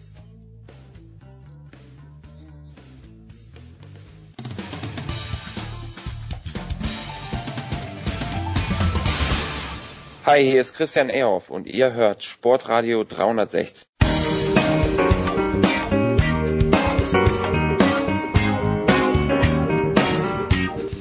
Es geht weiter in der Big Show 339 mit Heiko Olderb und mit Jürgen Schmieder. Jürgen, wir haben gerade vorhin auch die NFL ganz kurz angerissen äh, und äh, jetzt, jetzt gibt's etwas, was die Jaguars betrifft und du hast Heiko, wenn er nicht in Hamburg sein gewesen würde, hättest du Heiko im Verdacht. Was ist passiert, Jürgen? Ich hab ihn im Verdacht. Du hast ihn im Verdacht, obwohl er in Hamburg ist. Unglaublich. Also, also so ein Flug nach Florida ist ja gleich gemacht. Und noch dazu Jacksonville, wo er Beziehungen hat. Unglaublich. Also es ist ja, also der Zusammenhang ist ja, ist ja so einfach herzustellen wie nur was. Also erstens, es gibt da die Familienfehde im Hause Ulrich, Jaguars gegen Patriots. Heiko natürlich der größte Patriots Insider. Ich glaube, er weiß noch mehr über diesen Verein als Bill Belichick. Ja. Jetzt hat Leonard Fournette einen Unfall gehabt. Gott sei Dank unverletzt, alles in Ordnung. Er hat dann nur, hat dann Fotos gemacht mit den, mit den Polizisten ähm, und, und hat irgendwie sein, seine Kühlerhaube irgendwie signiert und, und verschenkt und so. Also das ging alles gut aus, aber ähm, ich, ich will das gar nicht als Verschwörungstheorie bezeichnen, aber weil, weil Heiko muss was damit zu tun gehabt haben. Also ist, ist Heikos Auto in der Werkstatt? Das ist die große Frage. Die Frage ist, hat Heiko überhaupt ein Auto? Denn Heiko, wie ich weiß, ist in den Urlaub ja mit dem Taxi gefahren. Heiko, wird es den guten Fournette, der die Steelers ja gequält hat, ähm, wie nimmst du so eine, eine Nachricht auf? Mit leichter Ähm, Besorgnis? Oder? Nein, also ähm, äh, natürlich, also ich will, dass er spielt und er wird ja auch spielen. Das ist ja, er hat, Hm. das Auto hat einen Kratzer abbekommen, er glaube ich gar nichts. Ich will ja, habe ich schon öfter gesagt, ich wollte damals, dass Deutschland gegen Brasilien im Halbfinale bei der WM spielen musste. Ich will Weltmeister werden oder eine Meisterschaft gewinnen und wirklich gegen die Besten spielen. Und nicht, dass es nachher heißt, ja, der war aber damals nicht dabei und der war gesperrt etc. Nun haben wir ja schon vor zwei Wochen oder wann zwar gesagt, zu diesem Zeitpunkt der NFL-Saison ist keiner mehr hundertprozentig fit, kein Kader hat mehr alle Leistungsträger zur, zur Verfügung. Aber ähm, ganz ehrlich, also wäre es natürlich ein Riesenverlust für die Jaguars, wenn Fournette nicht dabei war, wäre, weil das ist deren 70 Prozent äh, von, von deren Angriffsspiel. Aber ähm, ich sag auch mal so, egal ob der nur dabei ist oder nicht, äh, äh, da werden die Patriots-Fans oder nicht nur die Fans, aber auch die Patriots-Spieler und Belichick werden jetzt nicht beten. Auch schade, dass er sich nicht mehr verletzt hätte. Also ähm, die Rollen sind klar verteilt. Ich habe am Montag ähm, interessiert die bei den Sofa-Quarterbacks zugehört. Da haben ja schon alle drei oder vier, wie viel es waren, versucht da einigermaßen sich ein spannendes Spiel hervorzuhoffen, weil die ja gute Corners haben etc. haben sie ja auch. Aber also ich habe es schon mal gesagt äh, oder schon öfter gesagt, ähm, die Trainer-Quarterback-Kombo möchte ich sehen, die nach Pitt, nach Foxborough kommt und sagt, aha, da oben hängen also die fünf äh, Championship-Banner, das ist der Be Belichick und das ist der Brady da. Brady, uns doch scheißegal, wir räumen hier auf und wir fahren zum Super Bowl. Es ist, es ist kein Selbstläufer, aber das Gute ist ja bei den Patriots, dass sie eigentlich das gekonnt immerhin kriegen, andere reißen, reißen die Fresse auf und machen große Sprüche und die äh, haben es drauf, selbst ein Gegner wie die Jacksonville Jaguars ähm, oder auch die Tennessee Titans am Wochenende nie zu unterschätzen, so groß, so klar sie auch in der Favoritenrolle sein mögen. Jürgen, jetzt das lesen wir von zurückgehenden Code. Ja, bitte, bitte, Jürgen, bitte. Spoken like a true fan. Ich meine, ähm, die Jaguars sind auch nach Heinzfield gefahren am letzten Wochenende und da hängen auch, da hängen auch ein paar Banner. Ja, und, und da ist auch, äh, äh, die Steelers sind auch keine schlechte Mannschaft und die haben gewonnen. Ähm, also Heiko hat schon recht, die Patriots unterschätzen die nicht. Das, das ist der Vorteil. Also ähm, die Jaguars haben eine richtig gute Mannschaft. Die haben mit Fournette einen Wahnsinnslaufspieler, ähm, die haben eine wahnsinnige Verteidigung und ich sag nochmal Blake Bortles, ähm, so, so viel Witze, wie man über ihn macht, ähm, so schlecht ist er dann doch nicht. Also äh, der trifft mal schlechte Entscheidungen, das, das, das ist schon in Ordnung und, und das ist immer so ein bisschen, da ist ja immer so ein bisschen Pech dabei, weil er, weil er gar so ungeschickt wirkt.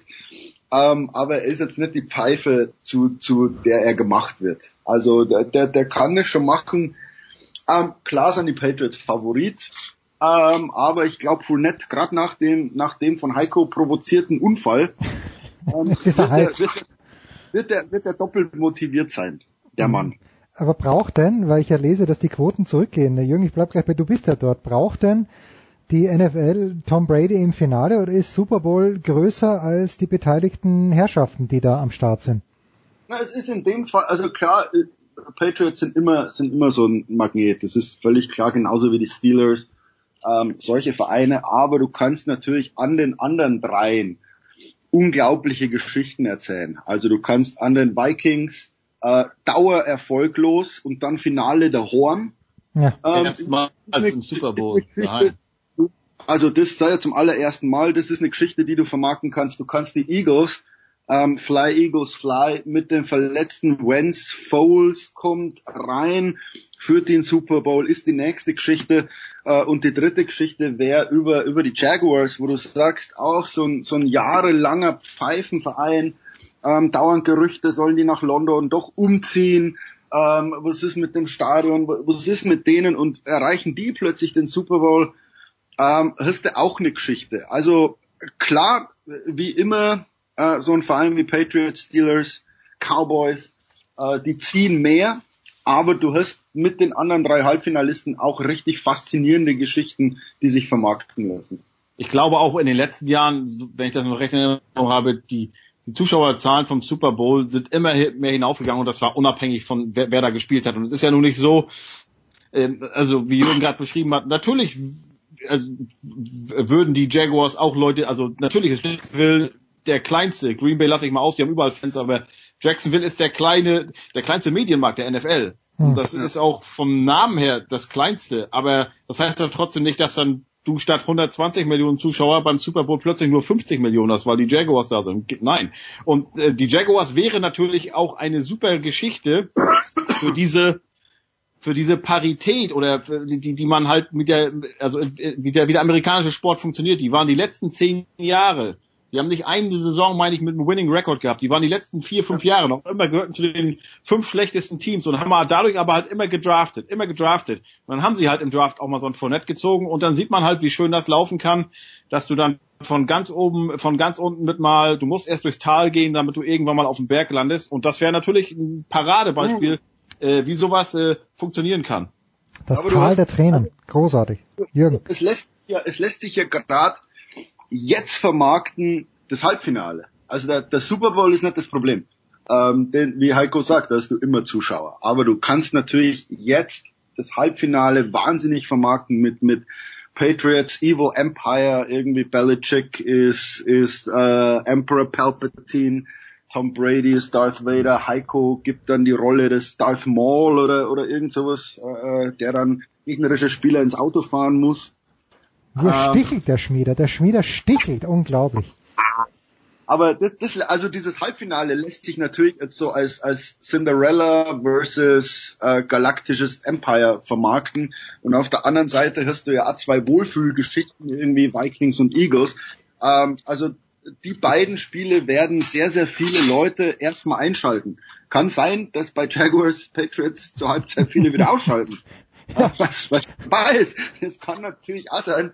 Aber, aber dieses Interesse, also die, die haben diese, diese Dramaturgie dieser Playoffs, ähm, lief, lief richtig gut für die NFL, glaube ich. Also so, so wie es gelaufen ist, auch mit, mit diesen Wahnsinnsspielen am, am letzten Sonntag, wo du sagst, Steelers dachten auch alle, Mai, das wird ein, keine Ahnung, 35 zu 17 für die, für die Steelers. Ja, mitnichten Wahnsinnsspiel und dann hörst du dieses Saints Vikings am Schluss nur. Also ähm, es läuft zumindest von der sportlichen Dramaturgie richtig gut für die NFL. Great News sind das. Great News. Für Jürgen Schmieder ist es nicht gut gelaufen. Er musste nach Paris. Ganz eklige Geschichte. Und zwar nicht nach Paris. Aber darüber lesen wir in der Süddeutschen Zeitung. Äh, Heiko, hast du noch Zeit für die German Power Rankings? Oder? Ja, und ich muss natürlich noch äh, die Weltmeisterin äh, ja nachreichen, bitte, weil es kurz reich nach. laufen. Reich nach, bitte. Jevgenia, ähm, Jevgenia Medvedeva. Ähm, die gute Frau ist 99 geboren, das heißt, die ist jetzt äh, 18 Jahre. 19. November 99. Die hat sowohl in Boston gewonnen als auch, als auch vergangenes Jahr in Helsinki. Und die wird dann wahrscheinlich äh, nach ihrem Olympiasieg zu Holiday on Ice gehen. So schaut's aus. Ich, hab, ich, ich muss auch noch was nachreichen, muss zu meiner Schande gestehen. Meine Frau kam herangeeilt Warum? ähm, und hielt das Handy unter die Nase. Gracie Gold, Bronze in Sochi, wohnt bei uns im Dorf. Ach was. In Hermosa Beach. Unglaublich. Ist, was die macht mit der Hand? Die, die geht im Ballmethod, die geht Gymnastik, Ballmethod mit meiner Frau. Dreimal die Woche. Und ich weiß es nicht. Ja, Mach du warum? das mal. Jürgen, mach du das mal, Bar Method. Das ist äh, ein Wahnsinn. Habe ich in Jacksonville mehrere Male gemacht.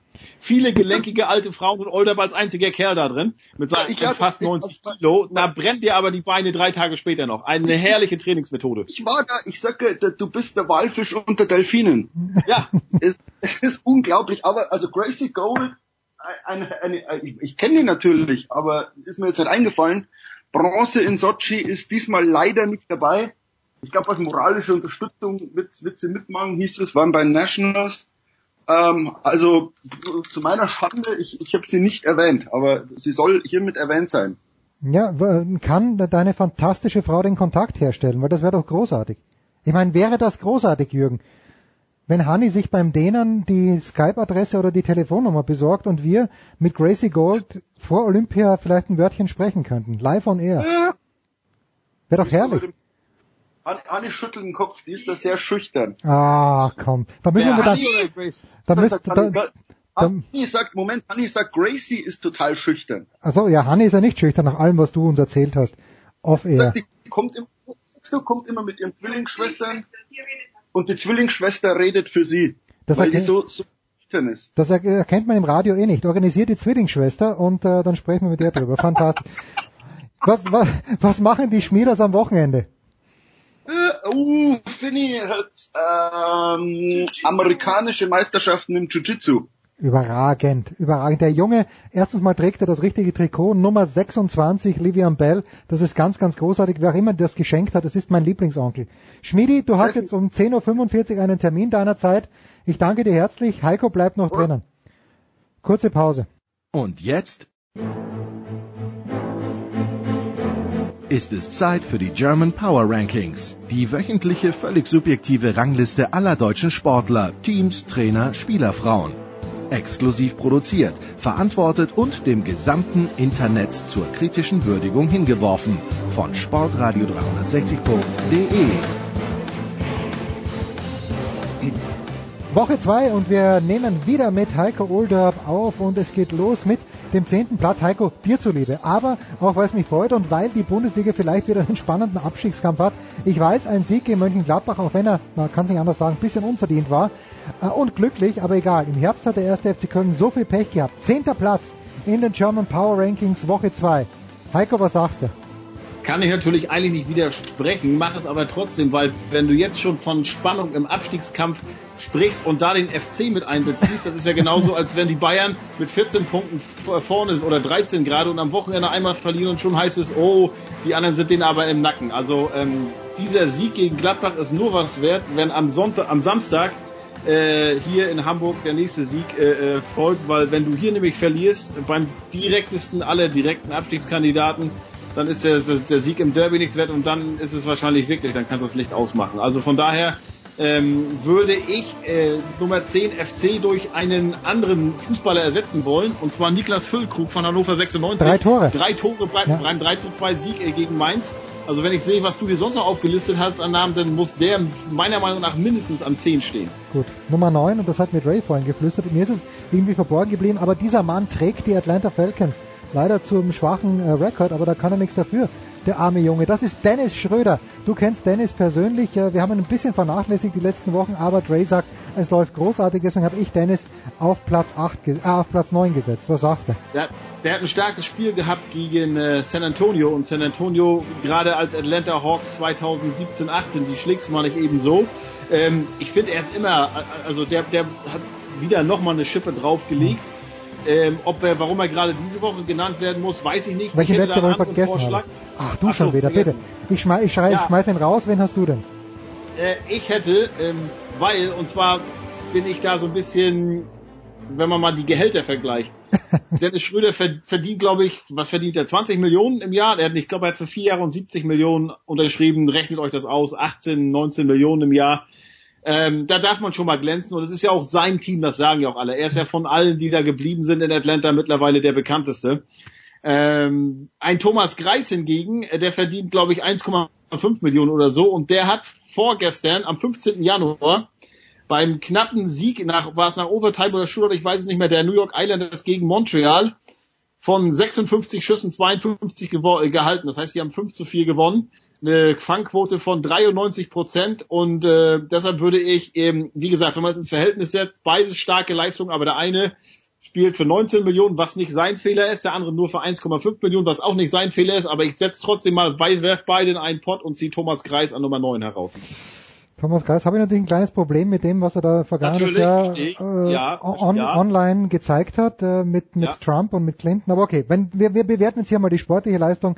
Heiko, fantastisch, dass du der NHL immer noch folgst. So, das Nummer 8 tut weh, nicht weil ich persönlich was gegen die Dame habe, aber Biathlon soll nicht gefördert werden, zumindest jetzt noch nicht, vielleicht später. Laura Dahlmeier immerhin Zweite im Massenstart. In Ruppolding mit dem Schießen haut noch nicht so richtig hin, aber ich, mir scheint sie die einzige deutsche Hoffnung bei den Damen im, äh, wobei Denise Hermann ja auch. Ja, Denise Hermann auch, ja, also das ist natürlich okay. eine schöne Geschichte. Aber Platz 8 ist okay, oder? Ähm, nee, nehme nehm ich sie auch raus, ersetze sie durch einen anderen Biathleten, Ach, weil komm. wenn eine Laura Dahlmeier als fünfmalige Vorjahresweltmeisterin äh, Zweite wird in Ruhpolding beim Heimspiel, das, das erwartet man. Dass aber ein Roman Rees über die 20 Kilometer, ich glaube bei seinem Bitte. ersten 20 Kilometer ja. Weltcuprennen, äh, gleich Platz, auf Platz 4 kommt, bester Deutscher wird und ohne Fahrkarte, Achtung, Wortspiel, nach Sochi fährt, äh, sprich, weil er eben Null geschossen hat. Ja, ja, ja, ähm, ja, ja. das ist für mich Platz 8 wert. Überragend. Jetzt kommt meine Tochter gerade rein. Lidi, schön leise sein, ja. Ja, ja, so Platz 7. Jetzt bin ich ganz ruhig. Ich bin mir gespannt, äh, gespannt, äh, mit wem du Christian Prokop ersetzt Prokop, wie wir letzte Woche festgestellt haben. Und zwar, warum nehme ich ihn? Nicht, weil es gerade so gut läuft bei den Handballspielern, sondern weil er Größe gezeigt hat und Finn Lemke zurückgeholt hat. Und ich finde, wenn man, äh, if I say I'm wrong, nein, if I'm wrong, I say I'm wrong, hätte der late great äh, Jerry Urbach, hieß er, glaube ich, gesagt. Was sagst du zu Platz 7 Christian Prokop? Ja, ja gehe ich mit. Okay, gut. Platz 6, Lini ist in von Platz 6. Bernhard Langer, warum? Er hat zum vierten Mal hintereinander, wurde er zum Spieler des Jahres auf der PGA Senior Tour gewählt. Äh, ich finde die Religiosität von Bernhard Langer ein kleines bisschen anstrengend, aber sportlich ist er natürlich überragend. Was sagst du? Ist, glaube ich, ist Deutschland, ist er schon, nee, 60 ist er noch nicht, 58. Ich glaube, ich würde sagen, er ist seit Jahren Deutschlands fittester und erfolgreichster und sportlich bester 50er. Also der, das ist auch, was der da leistet noch auf der Tour äh, das kriegen wir in Deutschland gar nicht mit. Also das ist, das ist Wahnsinn. Äh, natürlich auch klar, ein typisches Beispiel für Golfsport. Ne, da kannst du halt auch in dem Alter noch mal was machen und machst auch natürlich auch, noch richtig Geld. Aber wie der die Serie seit Jahren ja. dominiert, Äh, Finde ich erstaunlich. Unglaubliche Szenen. So auf Platz 5, weil er nämlich Platz 5 geschafft hat und weil er gezeigt hat, dass der dritte Platz in Lake Louise keine Eintagsfliege war. Das ist Thomas Dresen, der Abfahrer. Ah, schwerer Fehler. Wir haben es vorhin mit Guido Heuber und Johannes Knutter besprochen. Schwerer Fehler beim Ziel in Wengen, aber fünfter Platz auf einer der großen Klassikerstrecken. Heiko, ich möchte nichts hören, es sei denn, du möchtest ihn gerne austauschen. Nö, super. Also ich habe es gesehen. Äh, freut mich. Ich glaube, zu Platz drei hat gar nicht so viel gefehlt. Nee, ähm, äh, zeigt natürlich auch, wie, äh, wie erfolglos wir Deutschen in diesen, gerade in den Speed-Disziplinen sind in den letzten Jahren, dass wir uns über solche Plätze freuen. Ja. Aber ähm, klar, also der ist äh, im Moment, glaube ich, ähm, man muss sehen bei Fritz Dopfer, wie der noch in Form kommt, aber der ist so die einzige, der einzige von den Deutschen Männern, der so mal eventuell Richtung Medaille schielen kann. Eventuell macht er ja den Hans-Jörg Tauscher dann nachher in Pyeongchang und äh, re- reißt da richtig was beim Jahreshöhepunkt. Ja, vielleicht reißt ihm auch eine gute Kombi ab. Platz 4, und ich weiß nicht, wie es heute für ihn läuft, aber allein dadurch, dass er die Nerven behalten hat gegen Slowenien bei diesem 7 Meter, nachdem er schon im Spiel einen Siebener verworfen hat, Platz 4 für mich, Tobias Reichmann. Was sagst du? Ah, Finde ich ein bisschen hoch, Oh, okay. aber gut, ein anderer fällt mir derzeit auch nicht ein. Ja gut, also Platz 3 dann. Und das ist die einzige Mannschaft. Doch, fällt mir ein. Bitte. Fällt mir ein. Wenn du von einer Szene ausgehst in einem Spiel, dann sag ich, hau Petkovic rein. Ach komm. Nachdem, nachdem drei, nachdem Ja, die komm, das Quito war so schlechtes Tennis, es war nicht zum Anschauen. Ich meine, schön, dass sie gewonnen hat, fantastisch, Petko großartig, auch der Regentanz letzte Woche, aber das Tennis ist einfach so grausam anzusehen. Aber okay, Reichmann raus, Petko rein, bitteschön. Auf Platz drei die einzige Mannschaft, und du hast sie schon angesprochen, aber es ist einfach so viel stärker, selbst wenn es nicht gut läuft. Es reicht dem FC Bayern, es reichen dem FC Bayern acht gute Minuten oft. Vielleicht waren sie in Leverkusen auch zwölf gute Minuten und das ist so viel besser als der Rest. Das langweilt mich. Aber wenn wir von Power Rankings sprechen, FC Bayern München auf Platz drei, vielleicht sogar noch zu schlecht platziert, Heiko. Ja, gehe ich einfach mal mit. Ich finde das immer interessant, wenn du auch mal die bei der Wahl des Sportler des Jahres siehst. Wird ja auch die Mannschaft immer gesucht. Ähm, also da, da müssen die Bayern ja mindestens schon das Double gewinnen Ja. und ins Halbfinale der Champions League kommen, um Genannt mal, zu werden. Ja, genau, genau. Also das zeigt, zeigt natürlich, wie hoch die Latte da ist. Nee, das ist, ich meine, du siehst ähm, so ein Start. Ich finde ja solche Mannschaften, wie beim Tennis auch, die großen Favoriten sind am Anfang eigentlich am empfindlichsten. Ja. Und wenn man sie besiegen kann, dann da. Und äh, bei Bayern war es wieder so, verdient 2-0 geführt, dann spielt Leverkusen gut, die Bayern schwimmen ein bisschen, obwohl sie ja, muss man auch sagen, ohne Mats Hummels und Robert Lewandowski gespielt haben. Und dann schaukeln sie das trotzdem. Bei einer Mannschaft, die seit, ich glaube, Ende September Nicht verloren mehr hat. verloren Ja. hat, 14 Spiele nacheinander oder so, gewinnen die trotzdem 3-1. Also die sind einfach da. Die, die, die ich, weiß nicht, ob Dortmund da gewonnen hätte, ob Schalke oder Leipzig da gewonnen Nee. hätten in Leverkusen. Die Bayerns machen einfach, obwohl es äh, zwischendurch nicht alles gut war, aber wie gesagt, das ist halt typisch Bayern. Die, die haben es einfach. Die finden doch einen anderen Gang, wenn es sein muss, und so bringen sie die Dinger dann nach Hause. Ja, Platz zwei. Letzte Woche fragst du, warum ist er überhaupt in den Top Ten? Jetzt wissen wir es. Platz zwei. Der deutsche Coach, der Manchester City besiegt hat. Die erste Niederlage für Manchester City und Jürgen Klopp ist bei mir auf Platz zwei, auch wegen des herrlichen Interviews, das er danach gegeben hat, wo er geflucht hat. Und ich glaube, der amerikanische Reporter hat ihn ein bisschen schief angeschaut. Und Klopp sagt, ich dachte, das wäre jetzt erlaubt in den USA neuerdings. Großartig, Jürgen Genau. Klopp auf Platz zwei. auch- Ich bin ein er- Fan. er- Ja, er hat doch gesagt, oh, ähm, amerikanisches Fernsehen, dann guckt mein Boss ja zu, John Henry. Ja. Äh, ähm, ja, das habe ich auch gesehen, das, das Interview. Ähm, ja, zeigt natürlich auch wieder, wie, wie langweilig die Liga da mittlerweile geworden ist. Es ist ja wirklich so, die drei großen Ligen in Europa, Spanien, England und Deutschland sind schon seit langem entschieden. Und dann äh, freut man sich natürlich, wenn es dann doch noch einen gibt, der den Großen mal ein bisschen ärgern kann. Ja, gib ihm den Platz zwei von mir aus. Ja, ich finde ich finde den Klopp einfach großartig. Und das Match an sich war ja, wenn es drei Minuten länger dauert, ich weiß, es ist ein Konjunktiv, aber dann unentschieden, großartig, großartig. Platz eins, man hat es geahnt und hoffentlich straft sie uns in der Nacht von Mittwoch auf Donnerstag nicht lügen, aber auf Platz eins muss die einzige verbliebene Deutsche bei den Australian Open sein, die in Sydney das Finale gewonnen hat, extrem souverän gegen Ashley Barty. Das ist Angie Kerber für mich in dieser Woche die Nummer eins. Äh, und äh, naja, sie hat leider die schwierigere Hälfte im Tableau erwischt bei den Australian Open, aber es ist egal, sie wird äh, gewinnen ihre zweite Runde und äh, damit für mich unbesiegt im Jahr 2018 Angie Kerber auf Platz 1. Heiko, was sagst du? Ähm, ja, also du hast gerade gesagt, äh, die einzige verbliebene Deutsche, nee, Petko ist ja auch noch drin. Ach Gott, ja, das siehst du. So viel Vertrauen habe ich in Andrea Petkovic. Also, entschuldige Petko, Ja. ich habe dich ganz Ja. lieb. Ja, ähm, ja, was diese, diese Siegesserien mit unter Wert sind, haben wir bei Jule Görge, äh, Julia Ja. Görges gerade gesehen.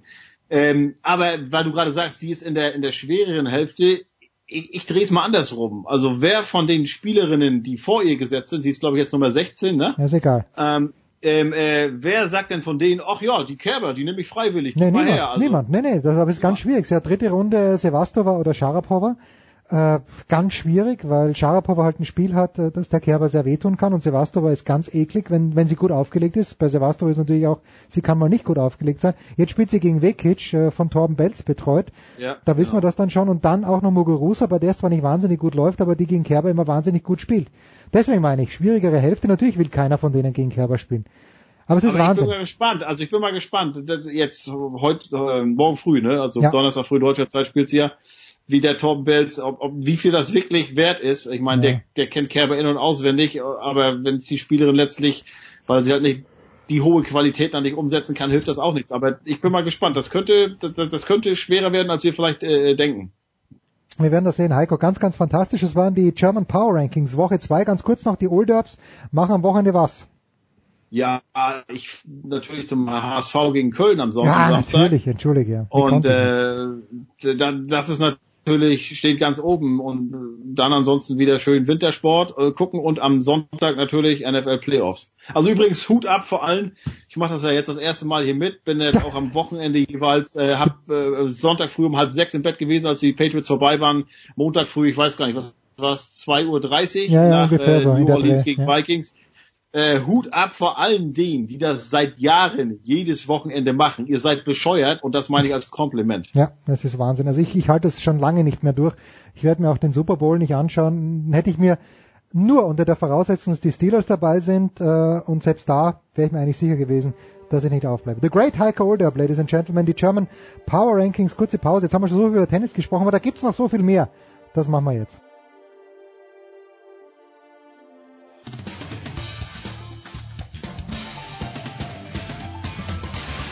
Hallo, hier ist Roger Federer. Ihr hört Sportradio 360.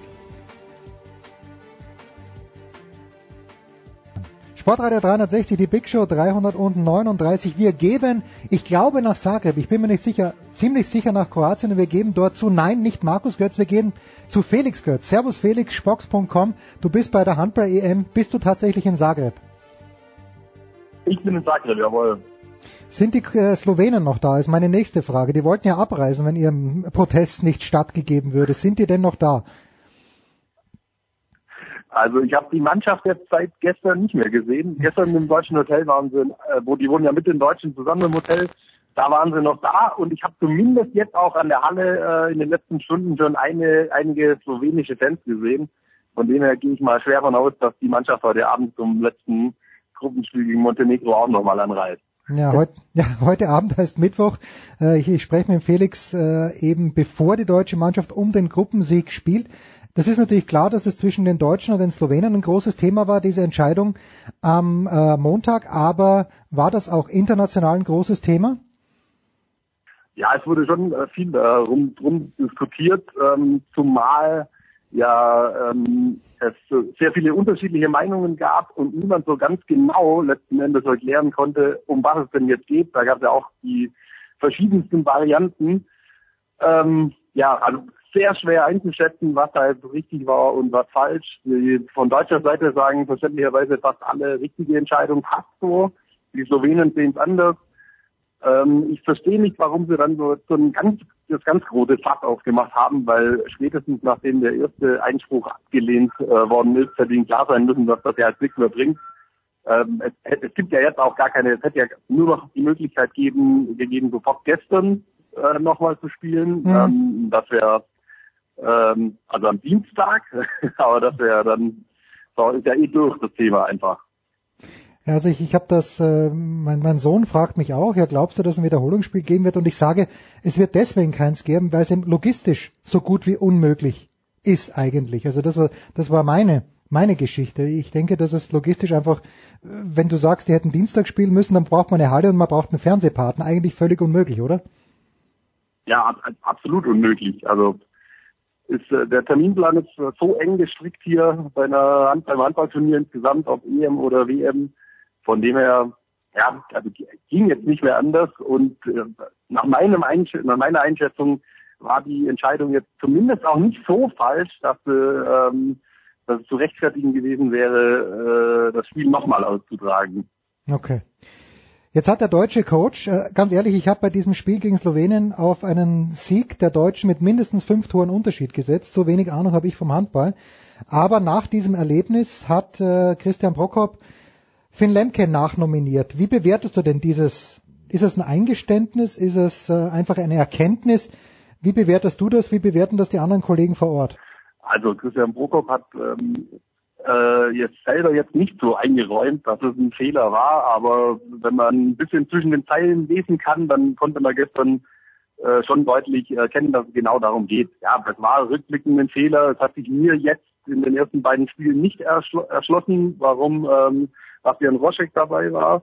Äh, hat nicht überzeugen können und ich verstehe auch nicht so ganz, welche Rolle äh, er jetzt wirklich hätte einnehmen können.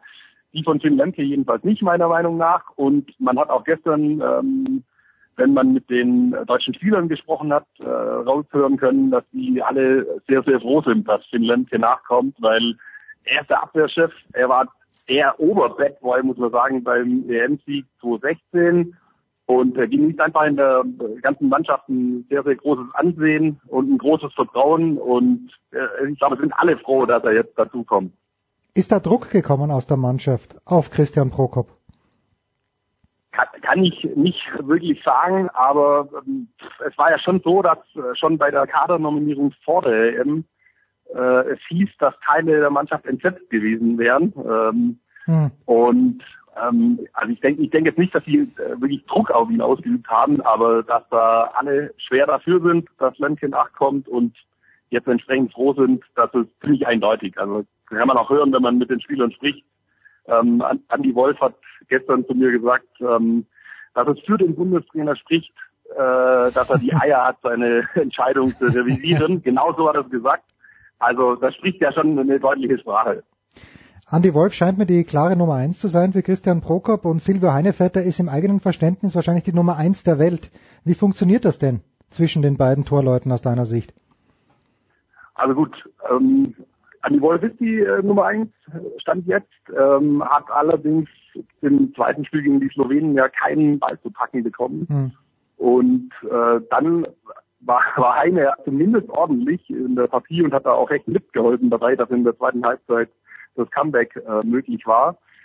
Ähm, ich glaube, dass die beiden sehr gut miteinander klarkommen, dass die ähm, auch, dass der eine dem anderen es gönnt, wenn er gut hält und dann auch die Unterstützung vom anderen bekommt, von der Bank aus.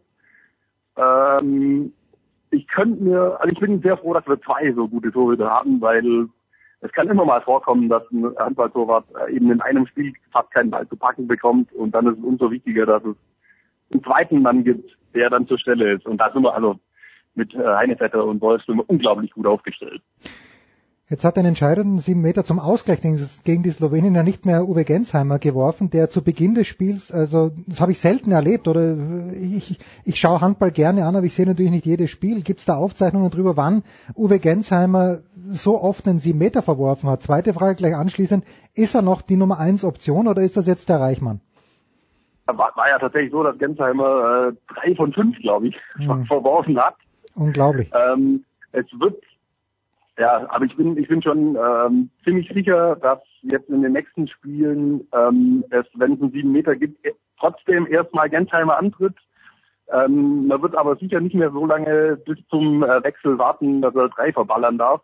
Ähm, ich denke, sobald der erste daneben äh, geht, wird dann Reichmann rankommen. Man darf ja nicht vergessen, äh, gegen die Slowenen, äh, ja, Reichmann hat am Ende den ganz cool reingemacht, hat aber davor auch einen verworfen gehabt. Ja. Also war ja nicht so, dass der dann alle getroffen hatte. Ja, schwierige Geschichte. Die Handballtorleute, liebe Menschen da draußen, lasst euch doch sagen, die sind erstaunlich groß. Wer Andreas Wolf, äh, Heinefeld ist jetzt gar nicht so wahnsinnig groß, aber der Wolf ist halt ein richtiger Bär. Worum geht's denn noch für die Deutschen gegen äh, Mazedonien? Zum Zeitpunkt unserer Ausstrahlung werden wir schon wissen, wie es ausgegangen ist. Es geht um den Gruppensieg. Die Deutschen sind auf jeden Fall weiter, wenn ich es richtig, na, sie sind auf jeden Fall weiter. Aber worum geht's denn für Deutschland? Wer soll denn vermieden werden in der nächsten Runde? Naja, also gut, dieses Spiel äh, von Mazedonien, von dem wir jetzt noch reden, ähm, da, da musste natürlich ein Sieg her. Ich gehe auch äh, davon aus, dass das klappt.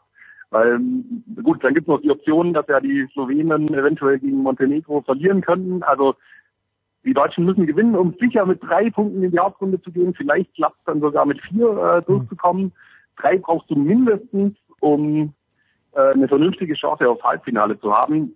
Ähm, ich gehe nach wie vor davon aus, dass dann die Dänen, die, äh, die Spanier ja sicher und die Dänen und dann in Tschechien oder Ungarn ähm, da dabei sind und dann ja könnte es ja unter Umständen reichen, wenn man es schafft, von den großen beiden Dänemark oder Spanien eben einen zu schlagen, könnte ja unter Umständen schon fürs Halbfinale reichen. Und wenn man erstmal im Halbfinale ist, wissen wir alle, dann ist, dann ist alles möglich. Weil es gibt bei dieser EM, jeder hat bisher Schwächen gezeigt. Es gibt niemanden, der total herausragt. Moment, Moment. Was ist mit den Franzosen? Auch nicht. Oder doch? Haben die, fanden die Franzosen bis jetzt äh, insgesamt gesehen das beste Team? Nein, sagst du. Ähm, also die Franzosen gehören sicher zum Favoritenkreis, aber sind nicht mehr äh, so dominant, wie sie es schon mal waren. Ähm, und die haben auch jetzt im ersten Spiel äh, gegen die Norweger große Probleme gehabt. Die lagen die ganze Zeit zurück, haben es dann ganz am Ende gedreht. Also klar, die Franzosen die sind in der Lage, ähm, Europameister zu werden. Da aber unschlagbar sind die ganz sicher nicht. Darf man was oder muss man was über die Österreicher haben unglücklich, möchte ich sagen, begonnen mit einer Niederlage gegen Weißrussland. Das war das einzige Spiel, wo sie eine realistische Chance gehabt hätten zu gewinnen. Hast du irgendwie Kontakt zu den Österreichern gehabt, vielleicht zum, zum Bielig, der in Kiel spielt, äh, oder zum Weber? Irgendwie, wie ist denn die Stimmung bei den, ich meine, die Stimmung kann nicht toll sein, aber äh, wie, wie bewertest du die Österreicher? Hast du irgendwie Kontakt zu meinen Buben gehabt? Ich habe zu deinen Österreichern leider keinen Kontakt gehabt. Die sind ja nicht bei uns in Zagreb. Hm. Ähm, aber es ist natürlich, also die Konstellation war ja wahnsinnig schwierig. Es war klar, dass es für die Österreicher nur darum geht, ähm, das Spiel gegen Weißrussland zu gewinnen. Und damit steht und fällt dann alles, kommst du weiter oder nicht. Und ich glaube, die sind ja angekommen und einen Tag später hatten sie quasi ihr Finale. Ja. Das ist natürlich wahnsinnig schwierig. Und wenn das dann mit einem Tor verlierst, äh, bitter. Aber da, da war eigentlich schon klar, ähm, das war's. Was hätten wir sagen können, die Österreicher hätten nach dem ersten Spiel auch direkt mit heimfahren können. Das war wahrscheinlich auch der Plan, weil der österreichische Handballbund hat nicht viel Kohle, wollte ein bisschen Reisekosten sparen, aber wenn sie schon mal dort sind, hat man sie ja dort gelassen. Ein Wort noch, äh, Felix. Wir sprechen mit Felix Götz von Spox.com, der ist in Zagreb. Ein Wort noch zu den Hausherren, zu den Kroaten, die unter der Last der Verantwortung zusammenbrechen, Fragezeichen, oder das eigentlich ganz gut machen? Ja, also die Kroaten, äh, jetzt gestern nach der Niederlage gegen die Schweden war natürlich die Stimmung wirklich am Tiefpunkt. Das hat man auch in der ganzen Stadt in Zagreb gesehen. Äh, ich war beim Public Viewing. Hm. Da war die Laune mies, wie man sich vorstellen kann, anschließend. ähm, ja, also die Auswahl von Dufniak ist natürlich eine absolute Katastrophe für die Kroaten und nach allem, was man hört, die Kroaten sagen zwar, oder haben ja gesagt, er ist jetzt erstmal für die Vorrunde auf keinen Fall mehr ein Thema, aber nach allem, was wir bisher gehört haben, ist der auch für den Rest des Turniers kein Thema mehr. Da wird sehr wahrscheinlich kein äh, Comeback mehr geben. Und dann, das ist allerdings auch eher gerüchtemäßig, ähm, in der Truppe gab es wohl nach dem ersten Spiel auch äh, ein bisschen Ärger. Alilovic, der Torhüter, wurde offiziell aus taktischen Gründen ja ausgetauscht. Ähm, die kroatischen Kollegen hier haben uns äh, gesteckt, dass es da zwischen Alilovic und dem Trainer Lino Serva äh, gekracht hat. Hm. Ja, da, durch die Niederlage mit den, durch gegen die Schweden wird es jetzt ganz, ganz schwierig, weil äh, gehen mit zwei Punkten in die Hauptrunde und müssen dann eigentlich Norwegen und Frankreich schlagen, um ins Halbfinale zu kommen. Das sieht echt schlecht aus. Ich kann mir nicht vorstellen, dass wir die Kroaten im Halbfinale sehen, was sehr, sehr schade ist, weil ähm, diese unglaubliche Halle hier in Zagreb, die hätte ich sehr, sehr gerne in einem Halbfinale oder Finale zwischen Deutschland und Kroatien erlebt. Ja, und das Ganze voll. Abschließende Frage. Duvniak ist natürlich eigentlich ein wichtiger, wenn nicht der wichtigste Mann für den THW Kiel. Äh, wenn du jetzt sagst, ich meine, die Kroaten sind da sicherlich berufsoptimistisch und wollen auch die Leute in der Halle halten, aber ganz realistisch, Duvniak ist ja alljährlich verletzt. Im vergangenen Jahr, wenn ich mich richtig erinnere, hat er sich zum Ende der Saison nochmal ja, gegen, entgegen den, den Rat der Ärzte hochgerappelt. Wie ist denn deine, dein Gefühl, was den Duvniak angeht, gerade auch im Hinblick auf die Rückrunde mit dem THW Kiel? Also ganz, ganz schwieriges Thema. Ähm, man hat ja nach dem ersten Spiel aus Kiel schon äh, gehört, dass die stinke sauer waren auf die Hm, Kroaten. ja. äh, was ich auch durchaus verstehen kann, weil äh, zu dem Zeitpunkt, wo sich äh, Dufniak zu spät im ersten Spiel verletzt hat, hat er wirklich überhaupt keinen Sinn mehr gemacht, dass er überhaupt noch auf der Platte stand. Das Spiel war entschieden und ich weiß nicht, was sich Lino Serva dabei gedacht hat, äh, dass er den dann nicht einfach rausge äh, rausgelassen hat. Äh, zumal er erreicht, dass er lange verletzt war schon wieder und erst wieder richtig fit ist. Schwieriges Thema. Ähm, das, ich verstehe natürlich Dufniak, dass er unbedingt bei der Heim dabei sein wollte. Ich kann aber auch den THW verstehen, dass sie da langsam die Nase voll von haben, dass er immer völlig fertig von der Nationalmannschaft zurückkommt. Schwierig. Also ich denke, so, ich könnte mir vorstellen, dass, dass Dufniak beim nächsten großen Turnier, zumindest wenn er dann noch beim THW unter Vertrag steht, nicht mehr für die Kroaten spielen wird. Außer natürlich in Tokio 2020, wo Felix Götz dann für Spox, eigentlich für ganz Deutschland am Start sein wird. Felix, mein Lieber, danke. Vielen, vielen Dank nach, äh, nach Zagreb. Äh, ja, feier mal mit den Kroaten. Public Viewing hört sich gut an. Da hoffen wir vielleicht doch, dass die Hausherren noch ins Halbfinale kommen. Wir machen ein kleines Päuschen, dann geht's ja weiter. Big Show 339.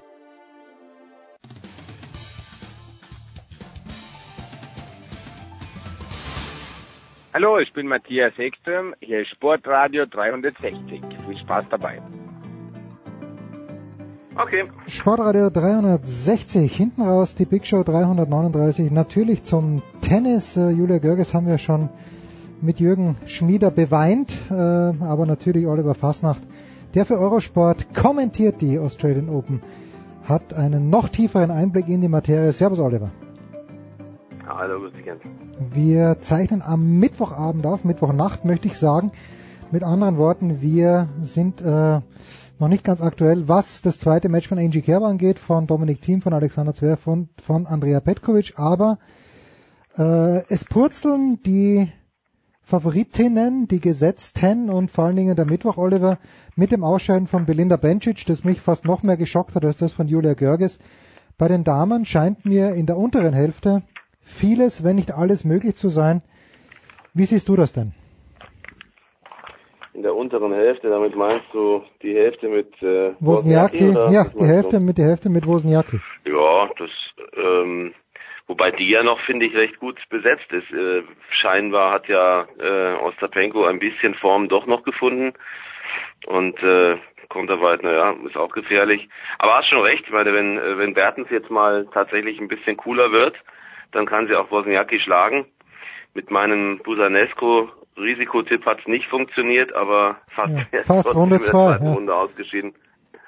Ja gut, ich meine, also bei bei Bencic ist einfach, glaube ich, ich habe das gestern so genannt irgendwie, dass äh, nach der Gala halt der Alltag kam und sie wusste, dass Kumkum eine unangenehme Spielerin ist. Sie wusste, dass sie mit diesem beidhändigen Stil von der nicht zurechtkommt und ähm, ja und hatte eben entsprechend danach, glaube ich, eine sehr gute, eine sehr gute Analyse für sich selbst. Ich hatte auch nicht den Eindruck, dass sie wirklich total niedergeschlagen gewesen wäre beim Handshake, sondern sie weiß, glaube ich, sie ist reif genug. Sie weiß, glaube ich, schon sehr gut einzuschätzen, dass das halt passieren konnte und äh, nun ist es passiert.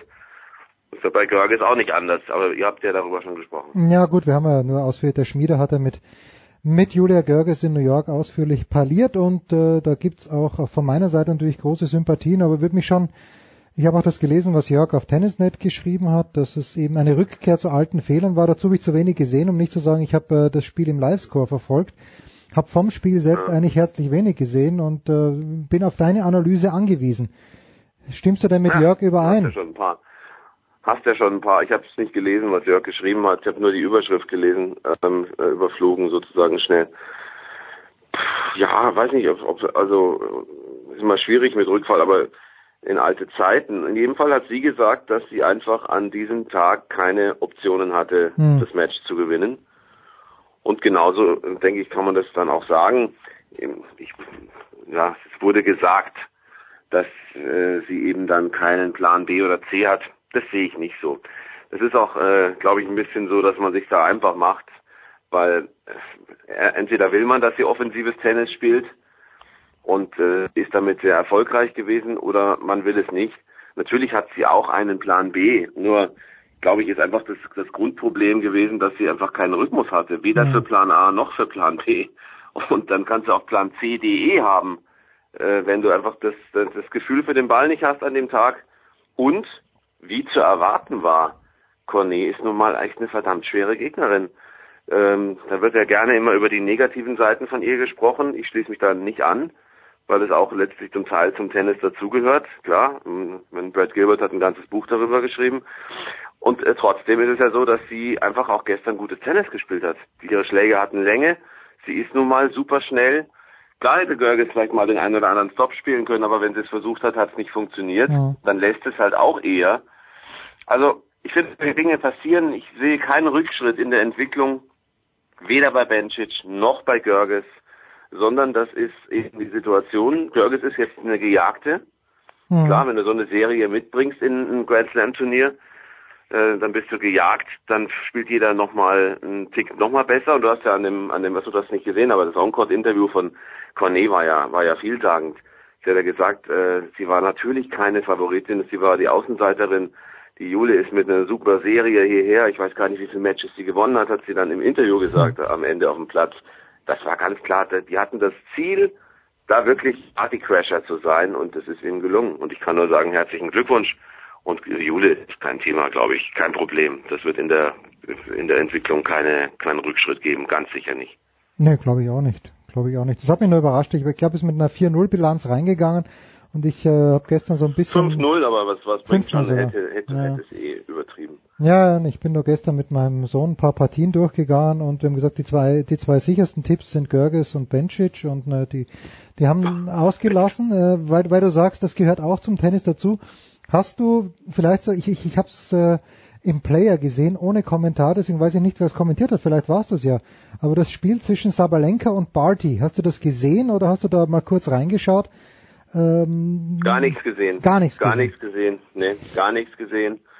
War nicht meine Zeit sozusagen. Ja, weil ich habe nämlich äh, Aber- mir erlaubt auch was zu Mhm. tweeten und äh, die Sabalenka kann gut Tennis spielen, aber die Art und Weise, wie sie schreit auf dem Platz, das, das geht nicht, weil sie nämlich nicht während des Schlages, sondern in dem Moment, wo, wo Barty den Ball dann schlägt, dann kommt erst ihr Geräusch und das ist aus meiner Sicht, äh, das ist, das, das geht nicht, da muss die Schiedsrichterin eingreifen und ich dachte, ich bin allein, aber wenn ich da ein bisschen so äh, das auf Twitter verfolgt habe, es hat äh, zumindest die Menschen, denen ich folge, haben das ganz gleich gesehen und äh, da hätte mich nur deine geschätzte Meinung interessiert, wie du sowas siehst.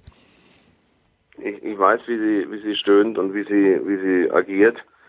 Ähm, Hindrance nennt man Ja. das dann wohl. Ja, also das Ist aber nicht bewusst. Das ist das große Problem. Und wenn man mal genau hinschaut, auch zum Beispiel Petkovic hat ein Nachstöhnen nach dem Schlag noch, kurz nach dem Schlag. Mhm. Und andere auch. Äh, Was aber gar nicht geht, ist das, was das Publikum aufgeführt hat gegen sie. Das ist an, an Unsportlichkeit. Ich habe die Szenen habe ich mir angesehen, an Unsportlichkeit nicht zu nicht zu überbieten. Äh, Das geht gar nicht. Und ähm, letztlich un, ungestoppt und selbst Ashley Barty hat ja den Kopf geschüttelt und hat äh, nach dem Motto, hört doch auf damit. Das tolle australische Publikum, kann ich nur sagen. Das war, das war übelst. Also, und es ging ja spitz, äh, wirklich super eng. Das, das Match war ja super eng. Also, äh, finde ich nicht in Ordnung. Naja, ist aber klassisch, weil Azarenka, wie du weißt, auch immer die Ungeliebte war in Melbourne und auch zum Teil mit äh, ganz üblen Zuschauerreaktionen zu kämpfen hatte. Und äh, deswegen wundert mich das zwar nicht, aber ich finde es trotzdem nicht in Ordnung. Also ich habe die, äh, gut bei der Azarenka, die ist natürlich sehr, sehr laut, aber bei der Azarenka ist es kein Nachstöhnen. Der Ferrer ist auch jemand, der zum Beispiel so Nachstöhnen hat. Also da, da kommt noch was nach. Das geht aufs Publikum. Ja, ja, ich weiß schon, ich weiß schon. Ja, kann ja. dem Publikum keinen Persilschein, keinen, keinen Frei- Freibrief ausstellen. Nur weil Azarenka laut ist und du weißt, äh, du kennst dich, äh, kannst ja die äh, Szene noch vor Augen sicherlich, wo Azarenka zum Teil weinend auf dem Platz ist, weil sie ausgebuht wird, weil sie äh, übelst nachgemacht wurde. Also sorry, das kann man einfach auch in keinster Weise irgendwie erklären und gutheißen, egal wie eine äh, agiert. Das finde ich unmöglich. Ganz unmöglich, wirklich. Siehst du, das, das habe ich wieder bei Sabalenka. Ich habe da den ersten Satz gesehen und habe mir gedacht, die Barty verliert das und habe mich daraufhin zurückgezogen. Also so wenig weiß ich über Tennis. Jetzt hat sie, hat sie doch gewonnen, weil die ist ja bekannterweise bei mir sehr, sehr weit oben, was das angeht. Jetzt äh, nehmen, wie gesagt, Oliver und ich am Mittwochabend auf. Barty gegen Georgie ist, ist, ist hochinteressant, aber da kann man jetzt, kann ich nur den Finger in den Wind halten und überlegen, gewinnt sie oder gewinnt sie nicht. Äh, deswegen würde ich gerne, weil das habe ich gesehen, ähm, du hast es kommentiert, zu den Herren rüber schwenken, ähm, nämlich zu äh, Joe Wilfried Zonga gegen Dennis Shapovalov. Ich wusste gar nicht, mit wem ich mithalten soll, weil ich den Zonga wirklich gern mag, aber den Shapovalov gut finde. Was ist da bei 5-3 passiert im fünften Satz? Waren das nur die Nerven vom Shapovalov aus deiner Sicht? Oder hat der, hat, hat der Zonga da einfach nochmal sich, sich was geschissen und hat es dann doch gewonnen? Ja, beide waren natürlich fertig, beide waren müde. Auch äh, Shapovalov war müde, klar. Und äh, ja, was ist passiert? Zonga hat, hat einfach auch seine Erfahrung ausgespielt. Er hat ganz raffiniert auch äh, Shapovalov äh, einfach schlagen lassen. Mhm. War für mich ein, eine ganz äh, sehr gute Taktik und wenn er zu kurz gerät, ging Zonga ans Netz und hat da überragendes Volley-Tennis gespielt. Ja. Also das war, das war äh, sagenhaft, was er da gespielt hat.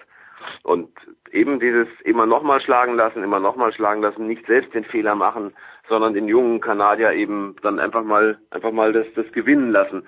Also es hat einfach Zonga hat äh, Shapovalov gewinnen, er hat gesagt, gewinnst, holst dir, mhm. wenn nicht, ich bin bereit. Mhm. Und äh, nach der Vorgeschichte des Matches glaube ich, auch das kann passieren. Auch hier denke ich, Shapovalov wird daraus eher gestärkt hervorgehen aus dieser Niederlage. Und ist vielleicht ganz gut, dass sie jetzt kommt. Ich weiß aber nicht, wie es wäre, wenn heute Zverev gegen Gojovcik verlieren würde. Zum Zeitpunkt unserer Aufnahme ja. spielen die ja noch nicht, aber ich denke, das wird das nächste Thema sein. Da bin ich mir nämlich nicht so ganz sicher, ob das heute funktioniert. Ja, ich auch nicht. Ich, ich, zum Shapovalov vielleicht noch ein Wort. Oh, ja. Naja, nee, nee. Ähm, ich, ich mag den sehr und ich habe den auch in New York aus, aus erster Hand gesehen und ich finde schon, dass der, er spielt jetzt besser als im Herbst, finde ich. Also die Rückhand ist, ist viel sicherer geworden. Äh, ich glaube auch nicht, dass er daran zerbrechen, auf keinen Fall. Jetzt wäre es gegen Kyrgios gegangen. Ich denke, schwierig, aber den hätte, hätte der Kyrgios wahrscheinlich gewonnen. Hat mir gut gefallen und was mir beim Shapovalov hat gefällt, der Zonga natürlich am Netz von, du sagst es ja, der Shapovalov hat Chancen gehabt, den zu passieren, ist nicht vorbeigekommen und dann hat er den Fehler gemacht. Aber dass Shapovalov, der nicht so immer gut voliert hat, immer noch vorgekommen ist, da sage ich Respekt, gut gecoacht, scheißt sich nix, kommt vor. Hat mir gut gefallen. Das Was sagst du, wo, wo sagst du Respekt? Nee, dass Shapovalov auch wirklich den Bällen nachgegangen ist. Auch wenn er zwei, drei Volleys verhaut hat, er ist trotzdem Zwei, drei? Naja, zwei, zwei, 20, 30. Hat fast alle Volleys. Ja, und trotzdem geht er vor, weil das ist, der, das ist der Weg, den er, den er gehen muss. Von hinten wird er es nicht gewinnen. Ja, ja, das, ja, ja. Ja, und dann, Auf jeden Fall, klar. Ja. Es war trotzdem nicht clever gestern. ja, gut. Ich meine, bis 5, so 3, bis 5, bis 5, 3 im dritten Satz hat alles gepasst. Ja. Ja. Ja. Trotz des Volleyspiels. So kann man es auch sagen. Ja. ja gut, da muss er natürlich massiv zulegen, ne? Das ist, äh, er hat da, er hat da x Volleys einfach mit zu weitem Abstand zum Netz gespielt. Er ist in x Volleys, äh, an x Volleys zu spät dran gewesen. Letztlich wie Zverev. Also die beiden werden in der Kategorie unbedingt deftig nachlegen müssen. Und dann ist es toll. Also klar, ich meine, wäre ja auch Wahnsinn, der ist 18. Es wäre ja schrecklich, wir würden nicht fertig wäre. Ja, klar. Und das ist ja, ja, und das ist ja, wie du, wie du ja sagst, ja, das ist ja, ähm, das ist ja gut, dass er das als ein Thema sieht für sich und weiter probiert, auch in so einem Spiel, in dem er Angst äh, haben könnte zu sagen, es klappt nicht, hast du recht. Also stimmt schon, das ist gut, dass er das weiter gemacht hat. Trotzdem natürlich hat er am Netz unglaublich viel kaputt gemacht von mhm. seinem ganzen schönen Aufbau und seiner ganzen Druck und seiner ganzen Power.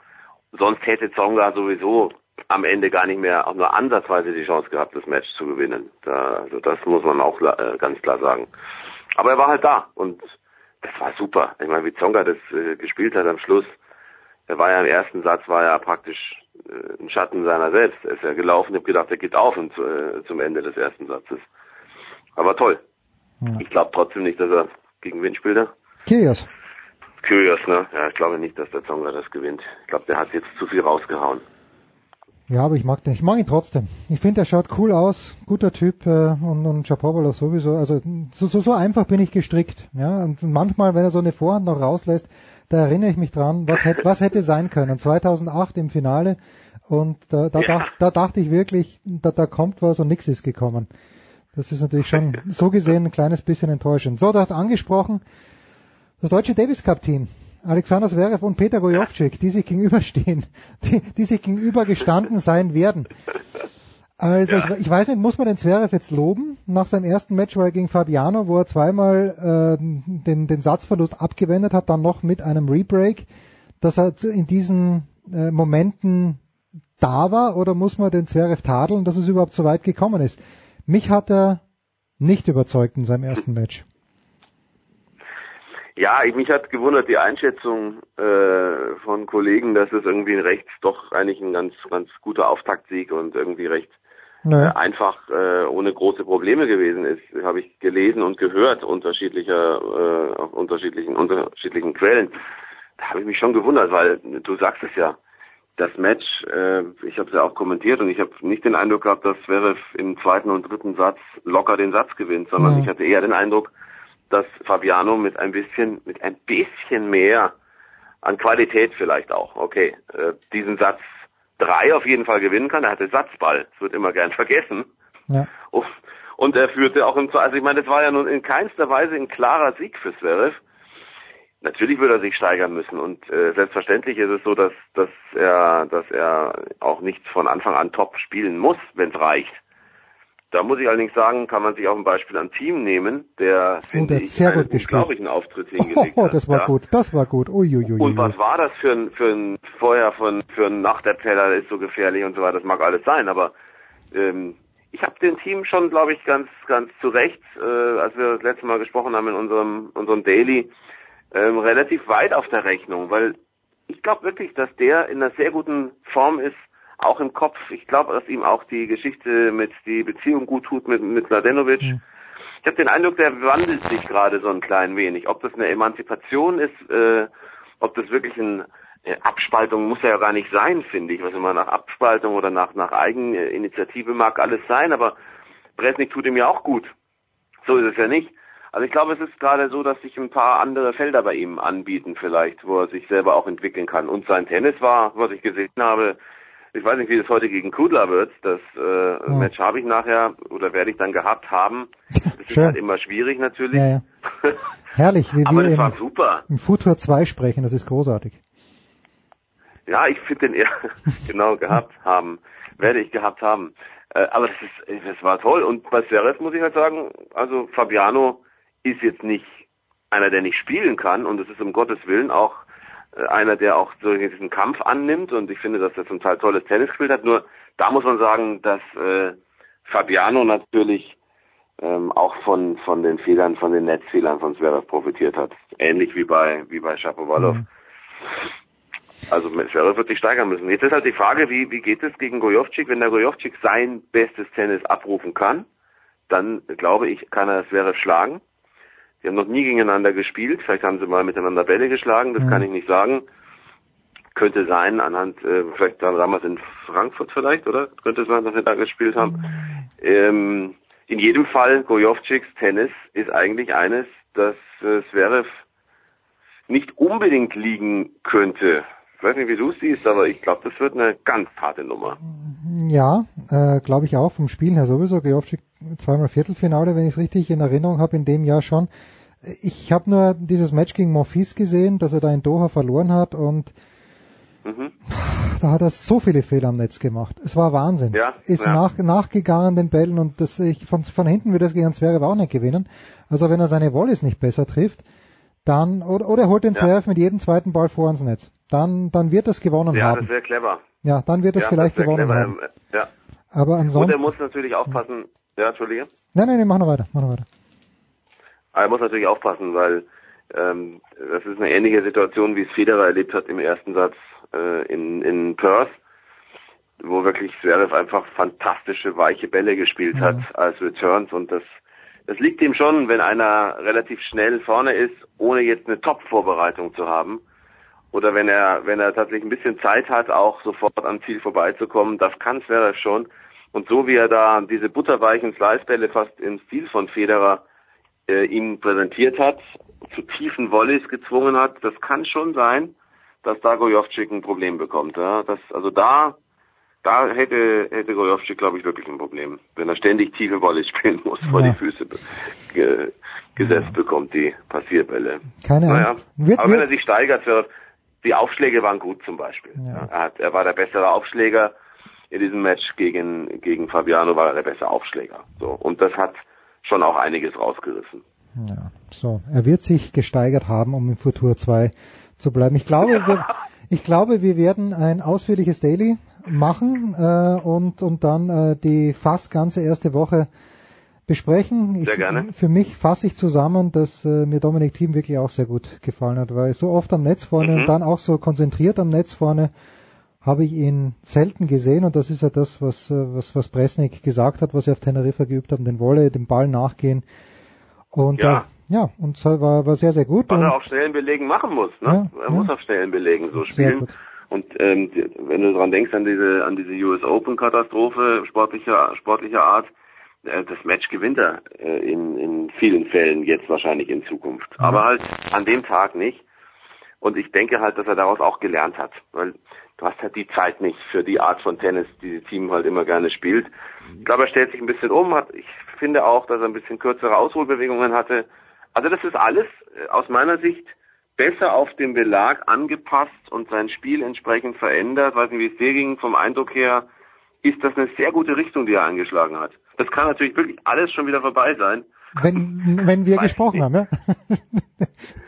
Aber so vom Ansatz her Ja, vom mir An gut gefallen. Nein, vom echt sagen. Ansatz sind Oliver Fasnacht und ich begeistert. Vom Ansatz her hat Dominik Thiem für uns beide die Australian Open schon Lass gewonnen. das bloß nicht hören. Ja, ja, nee, es kann aber sein, dass er gegen Kudler schon verloren hat, was wir nicht hoffen. So, das besprechen wir dann. Wenn er gegen Kudler gewinnen sollte, dann hat's mich sehr gefreut, äh, ohne dass ich ihm was Böses möchte, dass äh, Roberto Batista gut rausgegangen ist, weil gegen den hätte Dominik Probleme gehabt, aber ansonsten schaut's ganz gut aus. Kudler, vielleicht Mana Renault oder Vesely. Wunderbar. Oliver, wir machen ein Daily. Das war die Big Show 339. Oliver geht jetzt zum Kommentieren. Ich äh, schließe hier die Türen zu. Also am Freitag das Daily mit dem Anchorman und am Samstag dann das Tennis Daily, wo wir auf die erste Woche der Australian Open zurückschauen. Big Show 339, das war's. Servus, ciao, baba.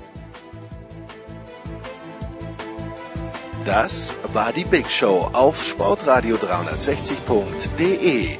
Folgen Sie uns auf Twitter, klicken Sie den Gefällt mir-Button auf unserer Facebook-Seite und abonnieren Sie uns via RSS-Feed oder auf iTunes. Die nächste Ausgabe der Big Show gibt es am kommenden Donnerstag. Bis dahin sollten Sie die Zeit nutzen und die weiteren Angebote auf sportradio360.de wahrnehmen. Play Ball! Da ist gar nichts toll.